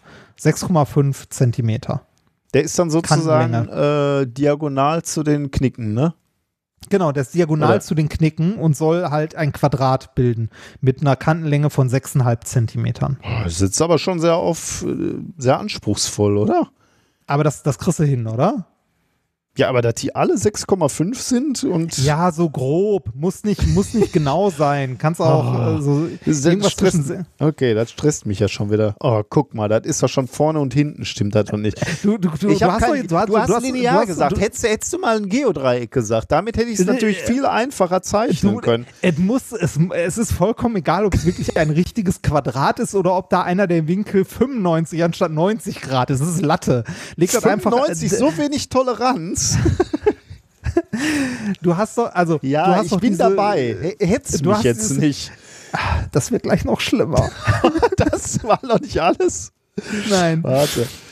Also nochmal für diejenigen von euch, die es nachmachen möchten, ihr faltet das einmal längs und einmal quer zusammen, damit habt ihr ein Kreuz gefaltet auf dem DIN A4-Blatt und dann das legt ihr, aus hier. dann legt ihr euer Lineal einfach immer so zwischen den, äh, zwischen den Linien an, dass da 6,5 Zentimeter stehen und macht einen Strich. Und das macht er viermal, dann kommt ein Quadrat raus. Ich bin nicht zufrieden, aber ist okay. Also, Ist egal. Du, du hast ein Quadrat, Ja. wo die Spitzen jeweils zu den Seiten des, äh, äh, des Papiers Ja, zeigen. ja. Ne? So, Mhm. dann schneid das jetzt bitte mal aus. okay. Mache ich. Sehr schön. Dann warten wir kurz, bis du das fertig hast. Ja, du hast halt alles schon vorgeschnitten. Ich, ja, ich habe ich hab das schon, ich habe das hier schon fertig. Ich habe es ja ausprobiert. Ich probiere Sachen ja aus, bevor ich sehe. Also Wahnsinn. manchmal. Okay. Zweite Seite, dritte Seite, vierte Seite. Sieht es nicht mehr ganz so schlimm aus. Okay, ja, fertig. So, jetzt hat dein Papier in der Mitte ein, ähm, Kreuz. Äh, ne? Oder, also, ja, okay. Muss, also das noch ein, Papier hat, ja, muss das noch ein Blatt Papier sein? ja, sollte es. oh Gott. Du sollst ein Loch da reinschneiden. Ja, aber du hast nur gesagt, schneid das Quadrat aus. Das habe ich getan. Ah, Die Randbedingung war noch nie. Das stimmt, die war ungenau. Ja, das war ungenau. Das, du sollst am Ende, du sollst am Ende ein DIN A4-Blatt haben mit einem quadratischen Loch in der Mitte. Erinnerst du dich an die, äh, an so, an so Teaming-Seminare, wo man dann Ja, irgendwie blind was erklären muss äh, für Ja. viele hundert Euro? Das kriegt ihr jetzt hier alles umsonst. Ich Ja. hol, ich hol noch mal ein weiteres Blatt Papier, ja? Ja, bitte. Ich möchte noch mal neu anfangen. Ich hol's sch schnell aus dem Drucker neben mir. Einen Moment. Bring noch Tesafilm mit. Für eine falsche. Oh Gott, und das muss gleich noch kompliziert gefaltet werden. So. Schauen wir mal, wie. Äh, Da bin ich wieder. und das, obwohl, das, obwohl äh, du zwei Kinder hast und deine Frau auch noch unterrichtet in der Grundschule unter anderem. Was hast du was gelästert, während ich äh, den Kopfhörer kurz abgenommen hatte? Nein, nein. Du meinst, Nein, ich hätte nein. Bastelpapier haben sollen oder? Äh, Bastel-Skill. Skill? Du kannst den Skill überhaupt nicht, mit den Angaben kannst du gar nicht beurteilen, ob ich Skill habe oder nicht. So. So. Äh, du wolltest noch irgendwas aus deinem Leben erzählen, oder? Was noch passiert ist. Dann kann Äh, ich nämlich, äh, ich brauche so, nämlich eine ja, gewisse Zeit, bis du- ich, bis ich das jetzt hier gebastelt habe. Ja, genau. Wie ich vorhin ja erzählt habe, äh, habe ich die 100 Kilo durchbrochen. Ich bin endlich wieder Ja, ja. unter 100 bei 99, Komma irgendwas. Äh, und das, obwohl ich letztens äh, festgestellt habe, dass keine 20 Minuten von meiner Wohnung entfernt der Langnese Werksverkauf ist. wo ich vor ein paar Tagen mit meiner Frau war, wo es äh, Magnum, also Magnum Bruch, also Magnum Mini Ernsthaft? Bruch Oh quasi, Gott. ja, ähm, im, äh, also 40 bis 50 Magnum Mini im Sack für 9 Euro gibt. Ach du Scheiße. Und ja, unser Gefrierschrank ist voll damit. Aber da ist, da, ist damit eure Diät jetzt quasi äh, beendet? Nee, äh, ihr Nee, geht davon nein. aus, man darf immer ein bisschen auch belohnen, damit da nicht irgendwie großer Heißhunger dann irgendwann Ja, entsteht. richtig, ne? genau. Das ist nämlich was, was ich sagen wollte. Das ist was, was ich gelernt habe bei den paar Malen, die ich jetzt irgendwie mal äh, nennenswert was abgenommen habe. Es ist keine gute Idee, sich Sachen komplett zu verbieten, sondern es ist ja auch nicht schlimm. Man kann auch ruhig mal ein Eis essen. Man sollte nur äh, Portionen im Blick haben. Ne? Also so ein, zwei Magnum Mini über den Tag verteilt sind vollkommen okay, solange man nicht irgendwie äh, die ganze Packung am Tag wegfrisst. Also, ne, man, also so ein Magnum Mini hat halt irgendwie so um die 150 Kilokalorien und wenn das halt äh, zu dem Rest, was du so isst, passt, dann ist das vollkommen okay. Und das sollte man auch machen, weil wenn man sich das durchgehend verbietet, wird das immer schlimmer, äh, dass man, also zumindest ist es bei mir so, dann wird der Heißhunger darauf immer größer. Und wenn man zwischendurch mal so ein kleines Eis essen kann, ist das vollkommen okay. Und ich habe festgestellt, ähm, dass hier bei mir in der Gegend, also ich habe ja schon viel erlebt, ne? Also viel erlebt, was Lieferdienste angeht, ne? Pizza, Pommes, Bur mittlerweile ja sogar Burger-Lieferdienst. Was ich noch nicht kannte, ist, äh, vielleicht ist es pandemiebedingt, es gibt ohne Scheiß in Ludwigshafen und Umgebung, äh, gibt es einen, äh, einen Süßigkeiten-Lieferdienst. Ach du Scheiße, aber eigentlich eine geile Idee, ne? Also ja, und wenn äh, du und völ völlig das, äh, stoned abends auf der Couch sitzt und auf einmal äh, Süßigkeiten. Es gibt nämlich, ähm, also bei mir ist es ganz schlimm mit Lakritz. Ich kann Ah. auf, auf, also ich, ich würde jetzt nicht, ich schaufel mir jetzt keine riesigen Mengen Lakritz rein, aber wenn ich irgendwo sitze und mir fällt ein, ich habe Lakritz zu Hause, dann muss ich aufstehen und Lakritz essen. Und das, das ist manchmal so schlimm, dass ich abends schon im Bett liege, Zähne schon geputzt, lese noch was und dann sage ich meiner Frau, ich habe an Lakritz gedacht. Und wenn wir dann Lakritz unten haben, dann muss ich runtergehen und Lakritz essen. Also nicht viele, Ja, ein, zwei und dann kann ich mich wieder hinlegen. Aber ich habe keine Kontrolle bei, bei Lakritz. Gott sei Dank bei anderen Gut. Sachen äh, geht's, aber bei Lakritz Okay. Notiz hat keine Kontrolle bei. ich muss doch was wissen. Es stehen Geburtstage an. Und ich speichel sofort ein. Ich denke jetzt, ich habe jetzt Lakritz unten und ich, ich, und ich habe tatsächlich Lakritz unten. Ich, ich, ich, ich bin mir nicht Pause sicher, machen? ob ich diese, diesen Podcast zu Ende bringen kann. So, ich habe ein Loch ins Papier gemacht. Also, ich da- wollte ich wollte das noch kurz ja, erzählen. Richtig, ja. Äh, bei uns, bei uns gibt es tatsächlich einen Süßigkeiten-Lieferdienst und zwar ist das ein, äh, ein Schausteller. Also jemand, der sonst Ah. so äh, auf, Ja, ähm, auf und- Jahrmärkten und so ist, den, was ja aktuell nicht möglich ist. Und der hat jetzt angefangen, äh, seinen Süßigkeitenkram auszuliefern mit dem Auto. Also, Prognose von mir, da- der wird nie wieder zurück auf eine Kirmes gehen. Weiß ich nicht. Also du kannst da alles von Lebkuchenherzen über gebrannte Boah. Mandeln bis Schaumküsse in Alter. verschiedensten Variationen bestellen und der bringt dir das vorbei. Alter, das, könnte das man Candy untergehen. Car. Und was hat der für Ja. Preise? Habt ihr mal geguckt? Äh, ach, ist okay. Ich, also ich glaube, so ein, äh, so ein 12er-Pack, äh, so ein 12er-Pack Schaumküsse waren, glaube ich, 6 Euro oder so. Also, oder 5 Euro, weiß ich nicht genau. Okay, müssen das wäre das allerletzte, was ich kaufen Ja, würde, sechs. aber ähm, Ja, ja, Moment, Moment, Moment. Da muss man sagen, das habe ich vorher nicht so auf dem Schirm gehabt. Das habe ich erst, seitdem ich hier im Süden wohne. Hier sind Schaumküsse so ein Ding auf Kirmes und ähnliches. Und zwar äh, kannte ich das bei uns auch. Da gab es dann welche mit Kokos und welche mit weißer Schokolade. Hier ist das eine ganz andere Nummer. Hier gibt es ganze Wagen auf einer, äh, also auf einer Kirmes, die nichts anderes verkaufen als Schaumküsse. Und zwar dann mit äh, in After Eight, Rocher, Toffee, Nougat, Hm. äh, mit, also in, in irgendwie 30 verschiedenen Geschmacksrichtungen. Wie und wo ist das? After Eight ist dann äh, außen drum oder drin? Nee, äh, also die haben dann so Minz-Schoko-Geschmack drin. Also die, die Füllung ist auch eine andere Aber und so. das ist, äh, das ist wirklich auch so Zeug. Das, äh, also ich habe ja Respekt vor dir als Mensch und du, ich äh, bezeichne dich gerne als mein Freund, ne? Aber wo wir geschmacklich völlig auseinanderlaufen, äh, ist bei Süßigkeiten. Du, äh, du hattest ja neulich auch irgendwo wieder so ein Bild von Brause, ne? Wo du dich irgendwie auf irgendwas gefreut hattest und dann Brause gegessen hast zur Belohnung. Brause wäre das allerletzte, was ich irgendwie zu mir nehmen würde, weil das einfach nur so völlig sinnloser Zucker ist. Und diese Schaumküsse, das ist für mich genau dasselbe. Das ist innen drin. Ich muss dazu sagen, allerdings Marshmallows, Mäusespeck würde ich essen. Ja Das Zeug mag ich wiederum nicht. ah, guck, da sind wir, gehen Es wir wirklich völlig auseinander. Es sei denn, es wird heiß gemacht mit Schokolade und Keksen gemischt.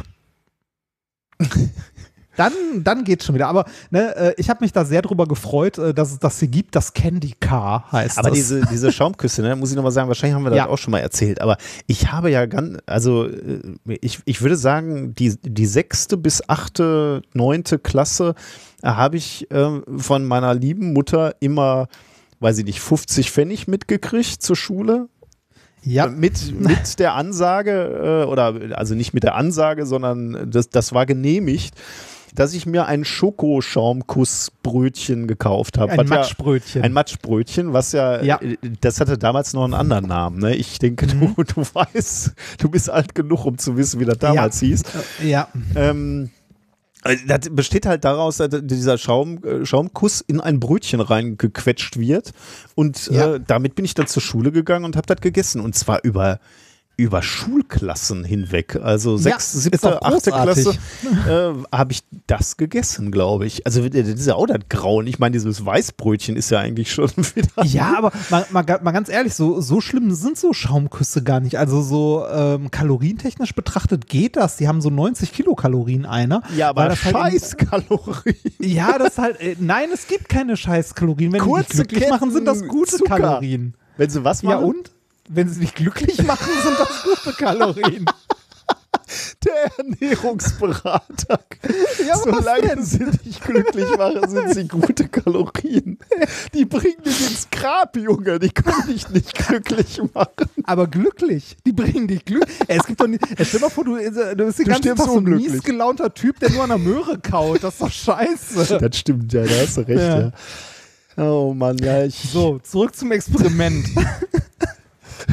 so. Okay, ich habe hier so Du, ein du, du Quadrat. hast das DIN A4-Blatt vor dir und du hast ja ein Quadrat ausgeschnitten mit einer Kantenlänge von, weiß ich nicht, 6, Sechseinhalb, 6 ja. 7, ja genau. Ja, habe so. ich, weil ich jetzt auch ordentliche äh, Anweisungen bekommen habe. Ja. So, genau. Dann äh, misst du mal die Diagonale von deinem, äh, von deinem Loch äh, Quadrat. Wie, wie groß ist das? ähm, unter 9. 8,8. Okay, ach, guck mal, irgendwas. So, jetzt hast du ja deine CD zur Hand. Ne, oder ähnliches, Ja. Ersatz-CD. Und äh, äh, wie du mir wahrscheinlich zustimmen wirst, ist es nicht möglich, die, diese CD durch das Loch zu stecken. Ja. Mhm. ne, weil die nicht durchpasst. So, und jetzt kommt die schwierige Anweisung, die, wofür ich dir vielleicht gleich noch Bilder schicke. Ähm, äh, falte, falte das Blatt mal längs, zu, also nee, so zusammen, also ne, die, die lange Seite hat einen Knick, also so wie man ein Blatt halt so, ne, einmal zusammenfalten. Ja, habe ich. Mhm. So, dann hast du das vor dir liegen und ähm, so, dass äh, du nur noch, also du, von dem Viereck bleibt ein Dreieck über, das du siehst. Ne? Also oben ist Ja. jetzt irgendwie, das liegt so vor dir, dass am oberen Ende so ein Dreieck fehlt. Und ich Ja? habe jetzt schon eine Vermutung, was ich machen soll. Ja, sehe so, ich, genau. Ja. Jetzt, jetzt äh, nimmst du das und äh, guckst dir die, also die äußeren Punkte, also die ne, rechts und links von dem Mhm. Dreieck, die nimmst du jetzt und ziehst die auseinander. Dabei Ja. richtet sich das Papier auf. ja, ja. Mhm. Ne? Ja. So, und die ziehst du jetzt so weit, dass die eine gerade Linie bilden. Ja, Wahnsinn, ja. Und jetzt So, äh, und haben wir nicht. das, was sich aufgebäumt hat, faltest du einfach einmal nach links. Und dann Ja, hast du etwas mhm. so in Diamantenform vor ja. dir liegen. Mhm, habe ich, ja. Ne? So, jetzt nimmst du das Das, Ganze das hoch. klingt, ich, ich muss sagen, das klingt äh, relativ abstrakt, wenn du es erklärst. Wenn man es aber vor sich liegen hat, ist, so, ist einem sofort klar, was man tun muss. Also, Genau. äh, Und ja. wenn du das jetzt aufmachst und da so reinguckst wie in so eine Tüte, dann kannst du das so ein bisschen aufhalten. Ja, ja. Ne? Und äh, die, das ist ja so ineinander gefaltet und du kannst das so einmal, also Ja. einmal ganz auseinander und wieder zusammen machen, Mhm, so dass, ja. äh, dass da drin nicht mehr so verkantet Ja, ist. ja. Ne? Sondern wenn du jetzt deine CD nimmst und die passt da da oben mal durch, ja. reinsteckst, Passt dann ohne Probleme da durch, ja. passt die ohne Probleme da durch. Mhm. Und wenn du das Blatt jetzt wieder zurückfaltest, bist du wieder bei dem ursprünglichen Quadrat vom Anfang. Das hat bestimmt irgendwas damit zu tun, dass man äh, das Zweidimensionale verlässt, ne? oder? Richtig, exakt. Man muss in Das die dritte. Dimension gehen, ne?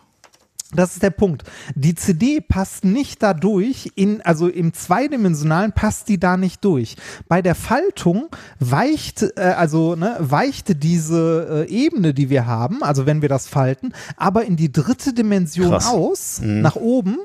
Äh, also obwohl das eigentlich, also das ist ein zweidimensionales Material, in dem es nicht möglich wäre, die CD so da durchzustecken, aber durch, dadurch, dass dieses zwei Materi äh, zweidimensionale Material, also diese zweidimensionale Ebene in die dritte ausweichen kann nach oben, können sich die Punkte so weit voneinander entfernen, ne, dass Mhm. äh, die CD da halt durchpasst. Sehr geil eigentlich. Das ist ein super schönes Experiment. Ja, und das, das- zeigt uns sehr deutlich, wie wenig wir es gewohnt sind, in höheren Dimensionen zu denken. Weißt du, das, äh, das erinnert mich gerade an unseren letzten Stream äh, oder vorletzten Stream, wo äh, wir diese Kleinflasche hatten. Die Kleinflasche war ja, äh, Ja. Dieses, diese Flasche aus einer Ebene, also eigentlich ein Ja. dreidimensionales Objekt mit nur einer mit nur einer Seite und keinen Kanten. Und da gab es auch eine Durchdringung in diesem Objekt. Äh, und das konnte es auch ver verhindern, so haben wir zitiert aus der Wikipedia, wenn man sich in die vierte Dimension begeben hat. Das Ja. erinnert mich so ein bisschen hier dran. Also man kriegt, kriegt so ein bisschen das Gefühl, dass Dinge sich äh, erheblich ändern im dreidimensionalen Raum, wenn man sich, äh, wenn man Teile des Objekts in eine Ja. Dimension höher erhebt. Ja, sehr genau, geil. man, man, man kann das Ganze auch machen, ohne, äh, also ohne es zu falten und so, aber ich finde es mit dem Falten halt schöner, wenn du dieses Viereck vor dir hast, ne, in dem Papier, Mhm. nimmst du dir einfach zwei, zwei Ecken, zwei gegenüberliegende Okay. äh, und äh, tust eine von dir weg und eine ziehst du zu dir hin.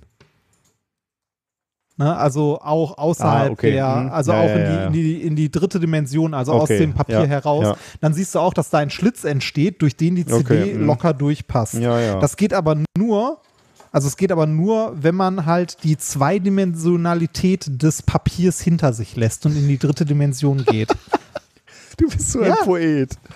Ja, aber ist doch so. Ja, ja, man kann es nicht anders Ja. formulieren. Ja, das, also ich fand das Experiment Hammer. Ja, sehr geil. Also ich finde das Ja. wirklich, wirklich schön, weil es auch so simpel ist. Auf jeden Fall, sehr gut. Also äh, schön, dass ich das gemacht habe. Mitge mitgemacht Ja, ich hab. finde, also genau, das aus, also das muss man einfach, das hört sich toll an, das muss man einfach mal ausprobieren. Wir zeigen das im nächsten Stream, denke ich auch nochmal. Und es ist halt auch wirklich, äh, wenn, wenn, wie gesagt, wenn du es selber bastelst und vor dir liegen hast, äh, ist sofort klar, äh, wie, wie deine was Anweisung tun ist. gemeint sind. Ja, ja, genau. genau. Ah, Sehr geil. ah Ähm, so viel zu unserem Experiment. Genau, dann können wir eigentlich erstmal kurze Pause machen und Musik spielen. Und Mhm. zwar das Lied We Are NASA and We Know It. Ähm, das ist ein Song von Mars Curiosity.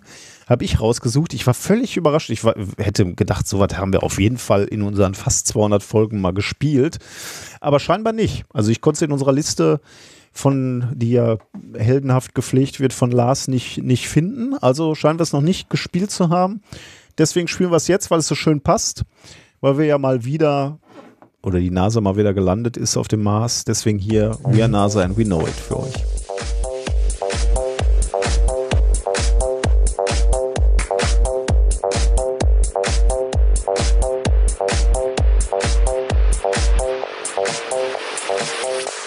Not EDL. Time for seven minutes of flaming hell. Rivers touching down, everybody pass peanuts around. Yeah, we have mission control. Getting full use out of every soul. Just 25 feet left to go. It's curiosity, look out below, yo. Try and lower that rover. Try and lower that rover. Try and lower that rover. And nothing to bug out. Try and lower that rover. Try and lower that rover. Try and lower that rover. And nothing to bug out. Kicking at my console, this is what I see. Okay. Data streaming back from curiosity. I got stars on my hawk, and I ain't afraid to show it, show it, show it, show it.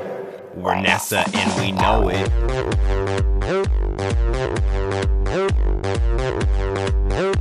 We're NASA and we know it.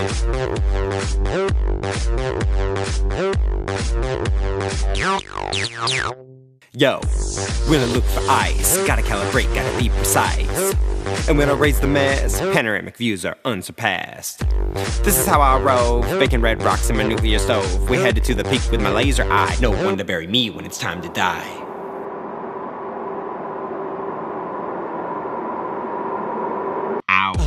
Try and lower that rover. Try and lower that rover. Try and lower that rover. Nanette and the bug gal. Try and lower that rover. Try and lower that rover. Try and lower that rover. Nanette and the bug gal. Shout out to Carl the Sage and Neil deGrasse T. Shout out to JPL and the Rocker Bogey. We're better than SpaceX and we ain't afraid to show it, show it, show it, show it. We're NASA and we know it.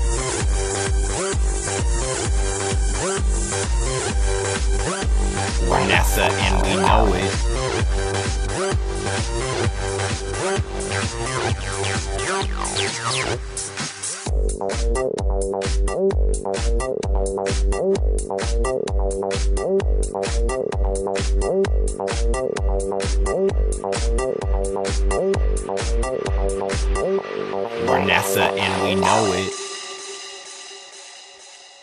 Tja, da sind wir wieder. Zurück auf der Erde. Es ist jetzt, äh, ihr müsst mal kurz äh, honorieren, wie heldenhaft wir uns hier für, für den Podcast einsetzen. Weil es ist jetzt hier 20.26 Uhr, das heißt, die NASA-Pressekonferenz läuft schon lange. Und sie haben gerade noch angekündigt, dass sie das, ein High-Resolution-Video raushauen von der Landung. Also der, der äh, Rover hat sich ja selber gefilmt bei der Landung. Und da draußen gibt es für mich jetzt schon ein Video zu gucken, aber ich werde noch diese Sendung heldenhaft zu Ende bringen, bevor ich gucke. Du darfst jetzt aber auch nicht Ah. gucken. Dann fühle Nein, tue ich nicht. Tue ich nicht. Danke. also es wird spek sp Spektak sein, wahrscheinlich. Ich freue mich schon drauf. Ich habe hab jetzt ein bisschen schlechtes Gewissen. Ich mache jetzt Thema 3, ne? Äh, Ja. Aber im Gegensatz zu deinem Quantencomputer-Ausflug gerade und dem heldenhaften Satz, man muss die Zweidimensionalität des Papiers hinter sich lassen, wirkt diese Forschung, die ich jetzt vorstelle, absolut trivial. Und ich schäme mich ein bisschen dafür. Aber da müssen wir jetzt durch. Nutzt ja nichts. Ja, mach, mach mal. Es, Probier hat mal. mich, äh, es betrifft mich nämlich in gewisser Weise ähm, äh, persönlich. Morty soll ja Freigänger werden. Ne? Also Morty ist meine Katze und der soll ja irgendwann mal raus dürfen. ja. Ähm, äh, wir haben ja die Gelegenheit oder die Möglichkeit, weil wir parterre wohnen äh, und, und eine Terrasse haben und da können wir uns überlegen, wie wir den rauslassen. Aber im Prinzip kann und soll der mal raus, weil wir uns gedacht haben, das ist bestimmt für Katzen besser. Da sind wir uns übrigens nicht mehr so ganz sicher. Was, ob das, ob das besser ist? ja, der? Tierarzt hat halt gesagt, überlegen Sie sich das nochmal. Ähm, der, der wird, äh, der kommt mit vielen, also für ihn äh, ist es natürlich besser, wenn er ein Freigänger ist, weil sie ja dann ein Dauerabo haben, ständig hier sind und die Katze ist immer verletzt und äh, muss repariert werden. Und das kostet im Zweifelsfall viel Geld. Ähm, Andererseits braucht ihr weniger Katzenstreu. ich glaube, das wiegt die Verletzung nicht auf. Ähm, und dann haben wir natürlich mal ein bisschen gegoogelt. Und du findest natürlich alle, alle Meinungen, das ist ja, Ja, klar, ja, ja, bei sowas, das ist ja immer blöd.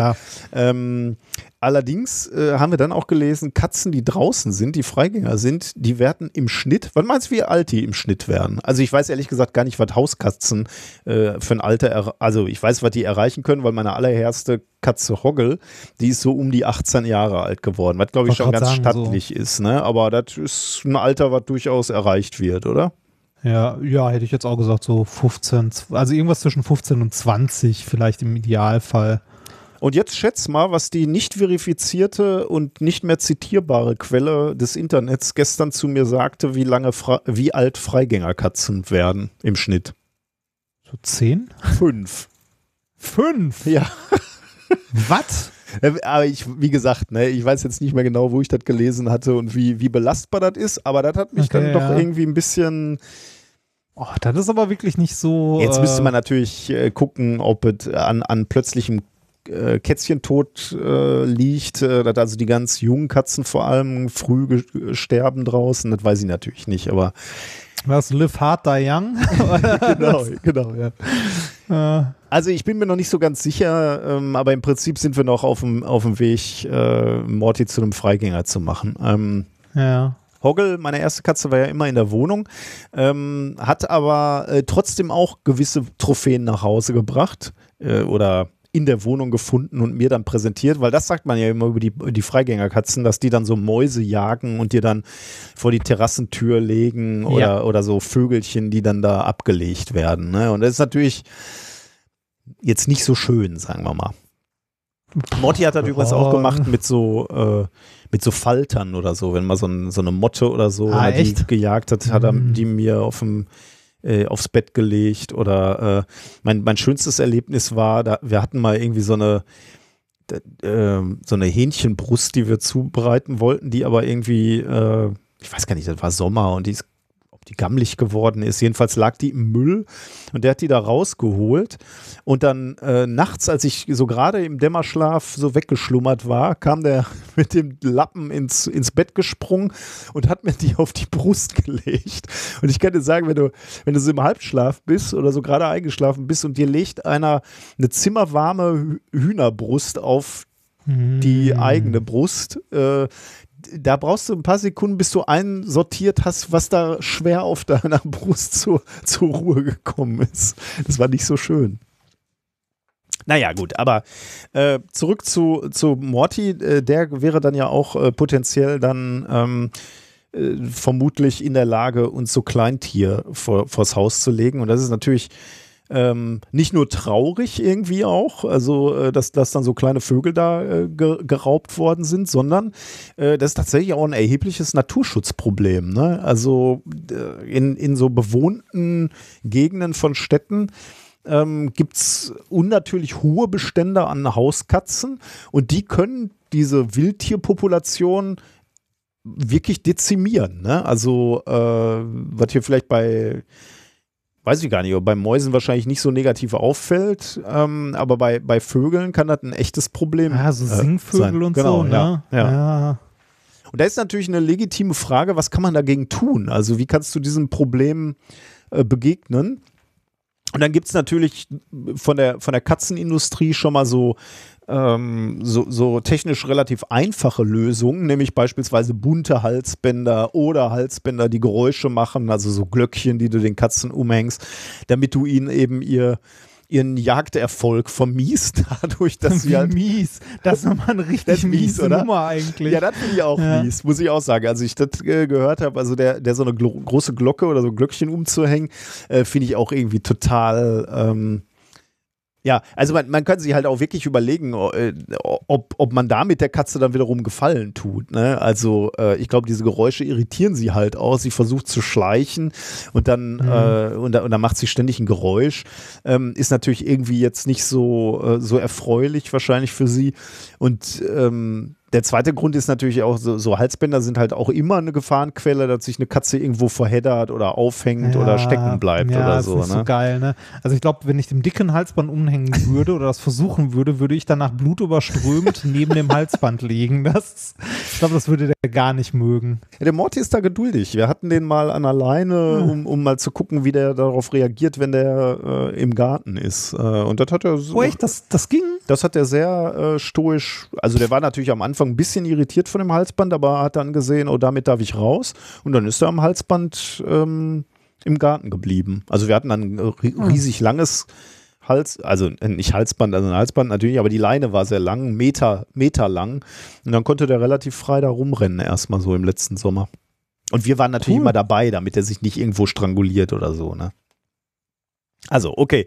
Aber da- das soll jetzt nicht die Lösung sein, sondern man, man äh, hat sich mal überlegt, gibt es andere Lösungen? Und dafür gibt's ein, äh, kam jetzt ein Paper raus ähm, mit dem Titel Provision of High Meat Content Food and Object Play Reduce Pre Predation of Wild Animals by Domestic Cats Felis catus. Äh, veröffentlicht in Current Biology Februar 11. 2021. Also, wie man im Titel schon entnehmen kann, stand im Fokus der Studie die Frage, inwieweit können wir mit der Ernährung von Hauskatzen und dem Spielangebot ähm, erreichen, dass die zwar gerne draußen sind, aber keinen Bock haben, Tiere zu jagen. Also zumindest keine, möglicherweise mit denen noch zu spielen, aber die nicht zu töten und nach Hause Mhm. zu bringen. ähm, an der ähm, Studie haben, die, die ging insgesamt zwölf Wochen, haben 219 Haushalte im Südwesten von England teilgenommen mit insgesamt 355 Katzen. Ähm, und bei einigen von diesen Katzen wurde äh, geschaut, ob man mit der Ernährung da etwas erreichen kann. Und äh, andere Katzen, äh, bei anderen Katzen wurde überprüft, ob äh, man möglicherweise mit Spielangeboten den Jagdtrieb etwas einschränken kann. Ähm, wie hat man das gemacht? Also zunächst mussten die äh, Katzenhalter mal beobachten, wie viel Tiere eigentlich nach Hause gebracht werden.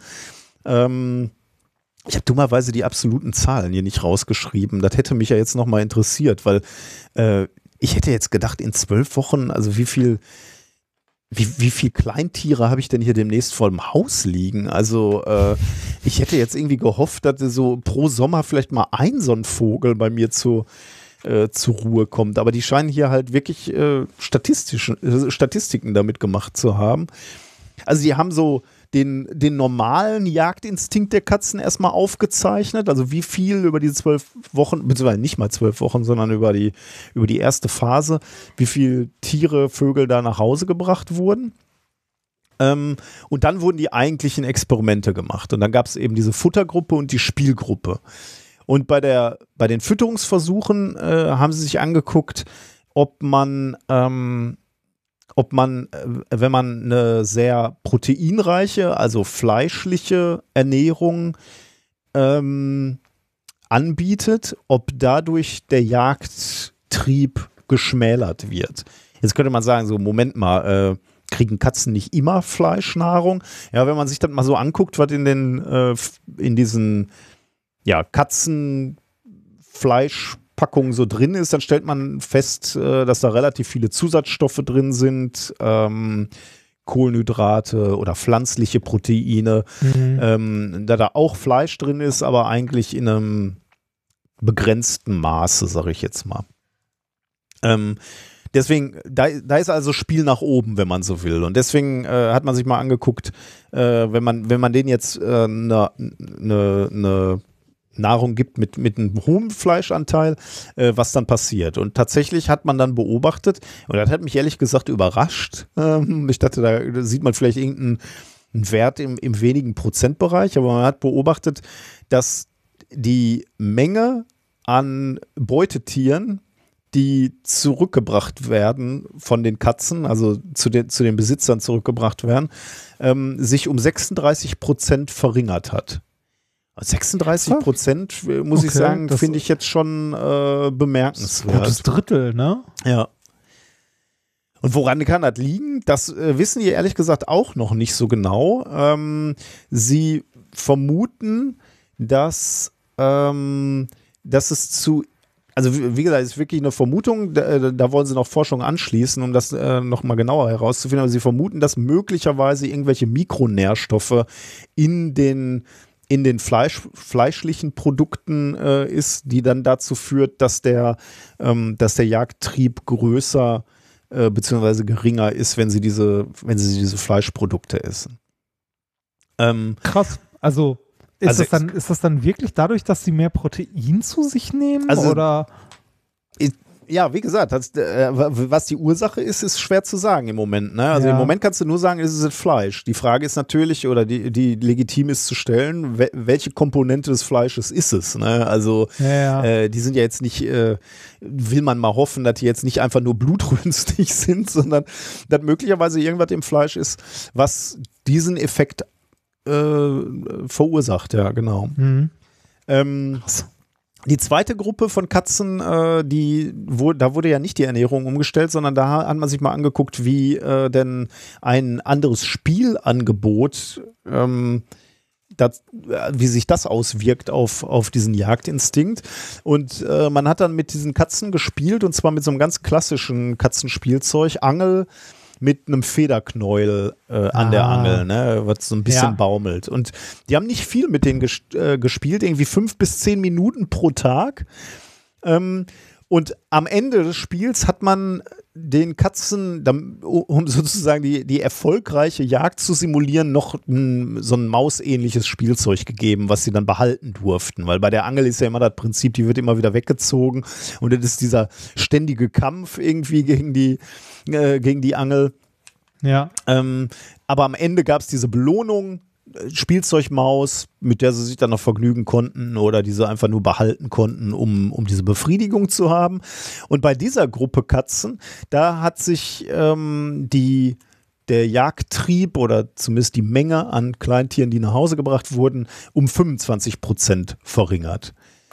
Ähm, das heißt, äh, Ein bisschen weniger, oder? Genau, also ein bisschen auch weniger. weniger, aber ein bisschen weniger. Genau, 25 Prozent zu 36 Prozent, aber immerhin noch. Ja. Ne?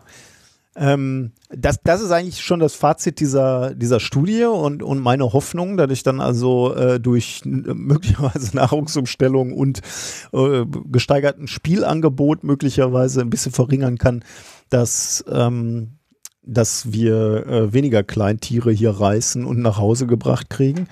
Ähm, Jetzt äh, habe ich gerade schon angedeutet, soll da natürlich noch Anschlussstudien stattfinden, nämlich genau die Frage, ähm, welche, also gerade bei dieser Ernährung, ne, weil ähm, ich, da schlucke ich natürlich so ein bisschen, ne? Also Fleischproduktion ist ja eher schwierig, sagen wir mal, für Klima und, äh, und, und diesen Umweltaspekt.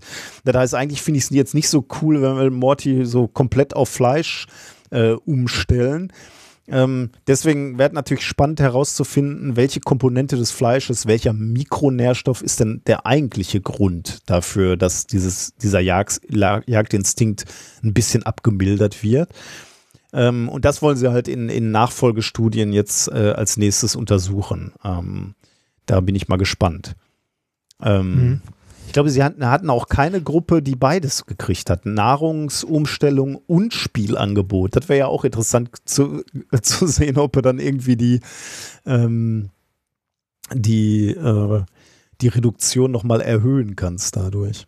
Ich, ich finde es äh, tatsächlich interessant, äh, dass, äh, dass sich da bisher, äh, also dass das das erste Mal ist, dass sich darüber jemand so viel, also dass darüber so viel Gedanken gemacht wird. Ich dachte immer so, so auch Tiernahrung, dass da die entsprechenden Hersteller schon ein bisschen äh, Recherche quasi, ähm, quasi reingesteckt haben, was denn da, Mhm. äh, weiß ich nicht, gut wäre oder sinnvoll wäre an Nahrung.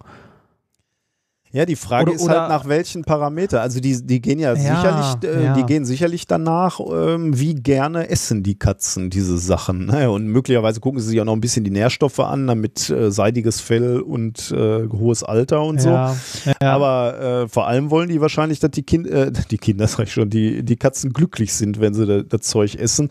Weil das hat ja auch abhängig. Nicht glücklich, abhängig.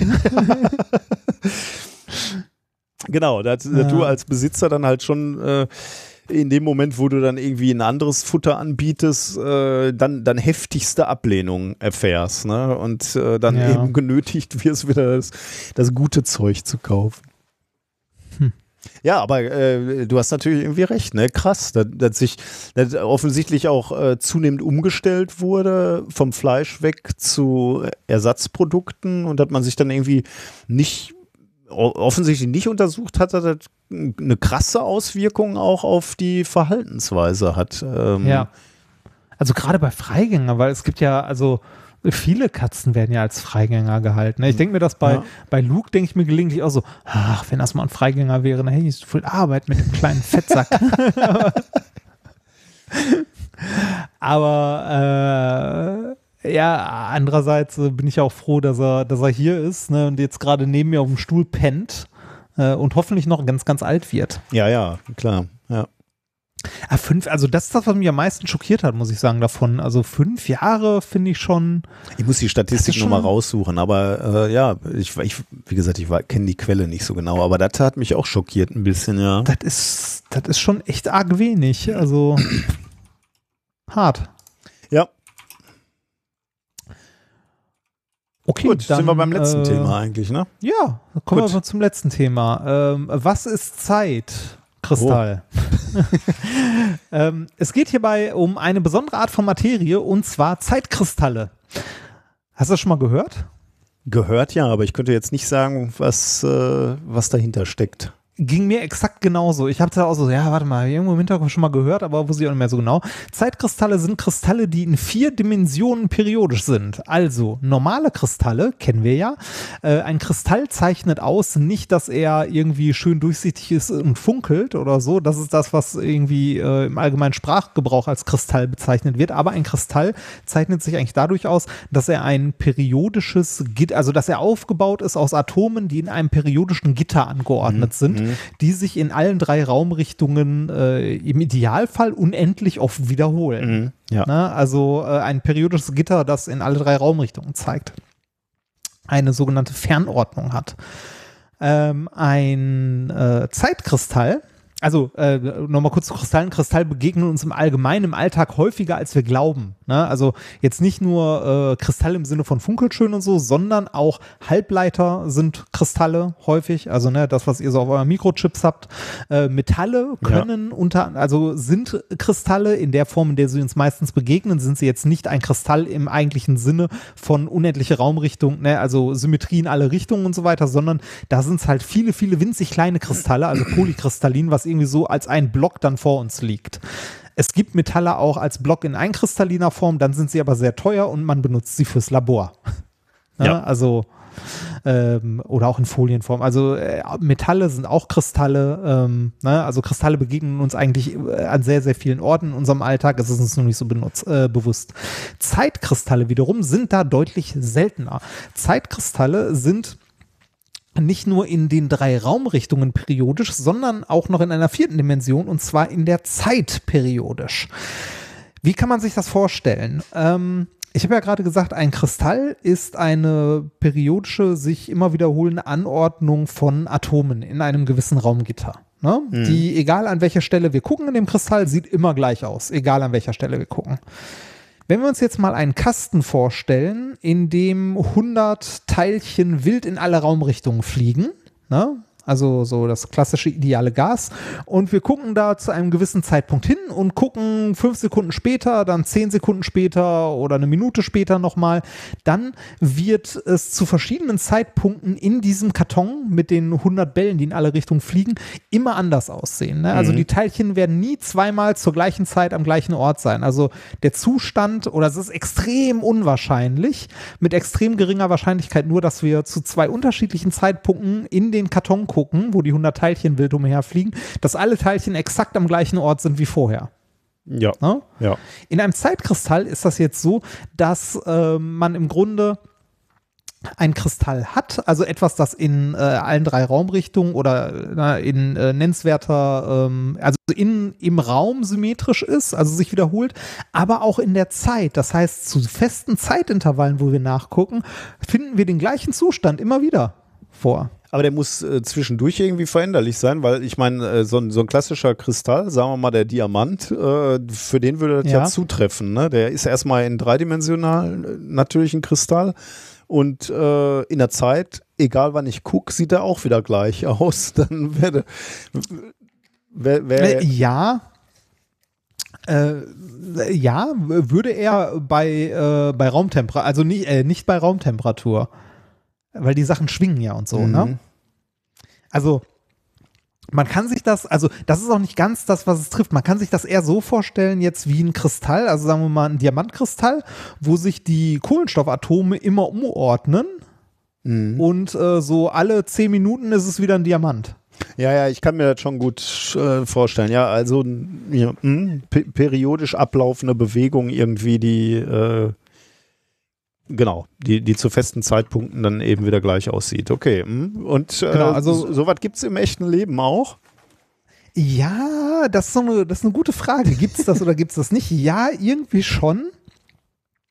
Ähm, aber irgendwie auch nicht, denn bei äh, Zeitkristallen handelt es sich jetzt nicht um, äh, um Kristalle so im Sinne von, äh, die kann man anfassen und die liegen da, ne?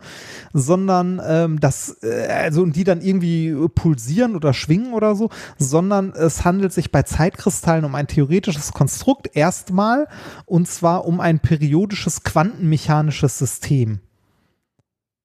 Okay. Also wir haben ein quantenmechanisches System, das einen gewissen Zustand hat.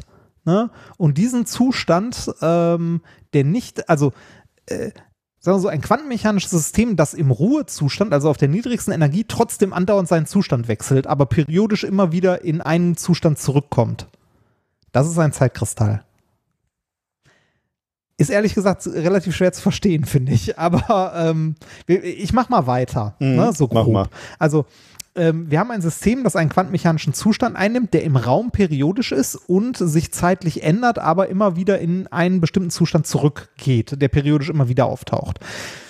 Äh, erstmals vorgeschlagen, also dieses Konzept ist noch gar nicht so alt, dass man auf die Idee kommt, dass es was geben könnte. Und zwar erstmals vorgeschlagen wurde das Ganze von Frank Wilczek, das Nobelpreisträger. Der hat das äh, 2012 postuliert, also vor acht Jahren.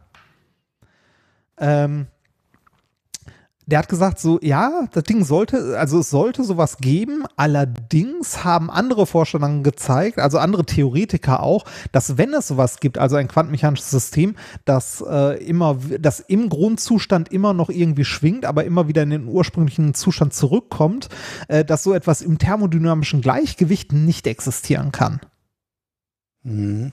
Hm, Das kann man sich auch halbwegs noch vorstellen, weil irgendwie, äh, das, das wäre ja irgendwas, was, also thermodynamisches Gleichgewicht wäre ja doch irgendwie, äh, also in einem Video wurde es nett beschrieben als ein Wackelpudding, der nicht aufhört zu wackeln. Und Der das wäre. äh, Ja, der ist dann aber nicht ja. im Grundzustand eigentlich. Ne? Ja, ge- ja. genau, aber dabei ist es halt der, der Grundzustand. Ja, ja, okay, ähm, mhm. ne? ähm, trotzdem ähm, ist es möglich, also 2012 das erste Mal theoretisch postuliert, haben es mittlerweile verschiedene Arbeitsgruppen geschafft, Zeitkristalle tatsächlich zu erzeugen. Und zwar ähm, äh, mit verschiedenen Systemen. Also ähm, es ein, äh, ein System war, dass man ähm, Ionen äh, auf so eine Perlenkette quasi gestellt hat, also äh, Atome, die den Spin in irgendeine gewisse Richtung ausgerichtet haben und die hat man mit einem elektromagnetischen Feld angeregt. Erstmal sind Spins ähm, in so einem, also wenn man mehrere Atome hintereinander setzt, ja irgendwie ausgerichtet und zwar so, dass die Energie minimiert wird, weil das Universum will ja immer ein Minimum an Energie Mhm. Ne? den Grundzustand. Wenn man diese, ähm, diese Atome, die jetzt nebeneinander sitzen, sagen wir mal zehn Stück, mit einem elektromagnetischen Feld anregt, das halt nach oben zeigt und dann ein paar Sekunden später nach unten, dann richten sich die Spins an diesem Feld aus. Ne, das heißt, die klappen einer nach dem anderen nach oben, Mhm. bis alle zehn Stück oben sind, dann kommt das Feld und zeigt in die andere Richtung, dann klappen die einer nach dem anderen wieder um. Ja. Ne, also immer hin und her und hin und her in diesem Feld. Und ähm, jetzt konnte man ähm, experimentell zeigen, dass ähm, die Spins dieser Atome, dieser einzelnen, das auch gemacht haben, wenn das anregende Feld weg war. Oh, Also die okay. haben sich weiter umgeklappt. Und nicht nur das, ähm, selbst wenn man dann mit einer äh, anderen Frequenz oder mit einer zufälligen, also so eine Random-Frequenz, die sich immer wechselt, weiter angeregt hat, haben die trotzdem diese Periodizität, mit der sie umklappen, beibehalten. Das heißt, wir haben Warum ein quantenmechanisches. Ja, genau das ist der Punkt. Das, weil die so einen Zeitkristall quasi gebildet haben.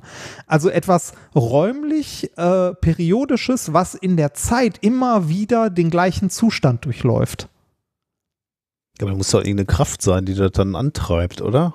Nee, ist es nicht. Also ist es genau nicht. Das ist ein Grundzustand dieses, also diese, also es ist ein Grundmateriezustand davon. Also ein Zeitkristall.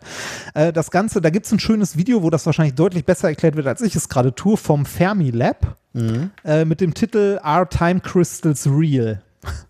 Okay. Das ist äh, sehr, sehr witzig gemacht. Ähm, und die erklären das halt auch mit Spins in einem Festkörper, die mit einem, äh, ne, die eigentlich in einem Minimum der Energie sich befinden, also so ausrichten, dass sie ein Minimum einnehmen, dann angeregt werden ähm, und dann halt äh, weiter spinnen, auch wenn die Anregungsfrequenz geändert und chaotisch wird. Okay, haust du in die Shownotes rein, ne?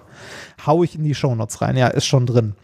Ähm, Wofür könnte das Ganze gut sein? So, ähm, also solche Zeitkristalle, die bilden quantenmechanische Systeme, die in sich dann doch, also die in sich halt quantenmechanische Eigenschaften haben, aber in ihrem Zustand sehr stabil sind. Ja, also auch was möglich ist, was äh, Quantencomputer mal beflügeln könnte, aber Mhm. das ist sehr, sehr weit weg. Erstmal ist es was, äh, also etwas, das äh, für uns schwer zu erklären ist, weil es diverse Symmetrien verletzt in der theoretischen Physik. Und zwar äh, unter anderem die ähm, Zeittranslationssymmetrie. Also wir haben ja ähm, äh, für die physikalischen Gesetze, wie wir sie äh, formulieren, ne, äh, sowas wie Raumtranslation, also die Schwerkraft, äh, also die physikalischen Gesetze, die hier bei mir gelten, gelten auch bei dir. Ja. das ist die, ja, das ist die Raumtranslation. Ja, ja. Die, äh, also Translationssymmetrie. Die Zeittranslationssymmetrie würde sagen, dass, äh, ähm, dass äh, Gesetze, die jetzt für ein gewisses System gelten, auch in fünf Minuten für dieses System noch gelten. Und diese Symmetrie wird durch Zeitkristalle gebrochen, weil da die Zeit nicht, also die Zeit spielt eine Rolle, das Wann. Mhm. Und das äh, gab äh, Theoretikern tatsächlich eine Menge zu denken wohl, auch so um die, also um die 2012 rum.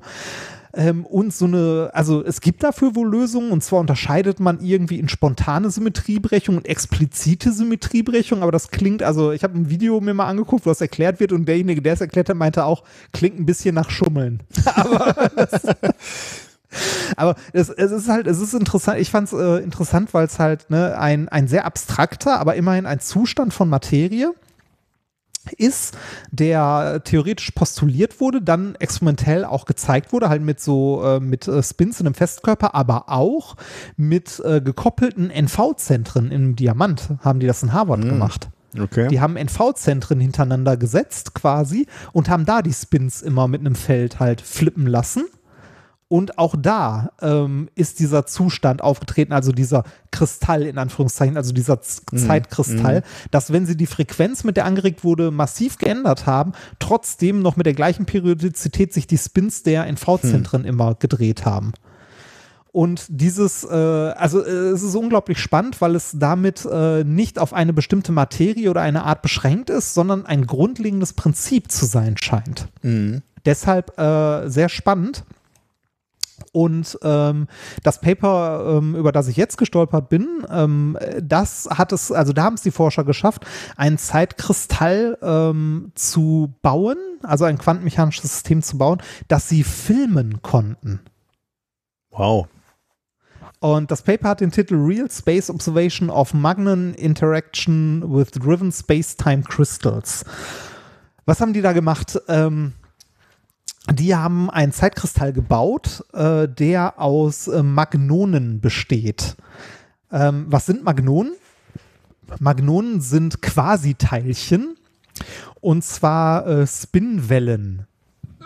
Entschuldigung, also die haben ein, ähm, ein Zeitkristall gebaut und zwar haben sie dafür eine Eisen-Nickel-Legierung benommen- äh, genommen und zwar einen 30 Nanometer und 11 Mikrometer langen Streifen. Und damit ist es auch das erste Mal ein, äh, ein äh, Zeitkristall, der tatsächlich äh, so groß ist, dass man ihn sehen kann, also sehen in Anführungszeichen.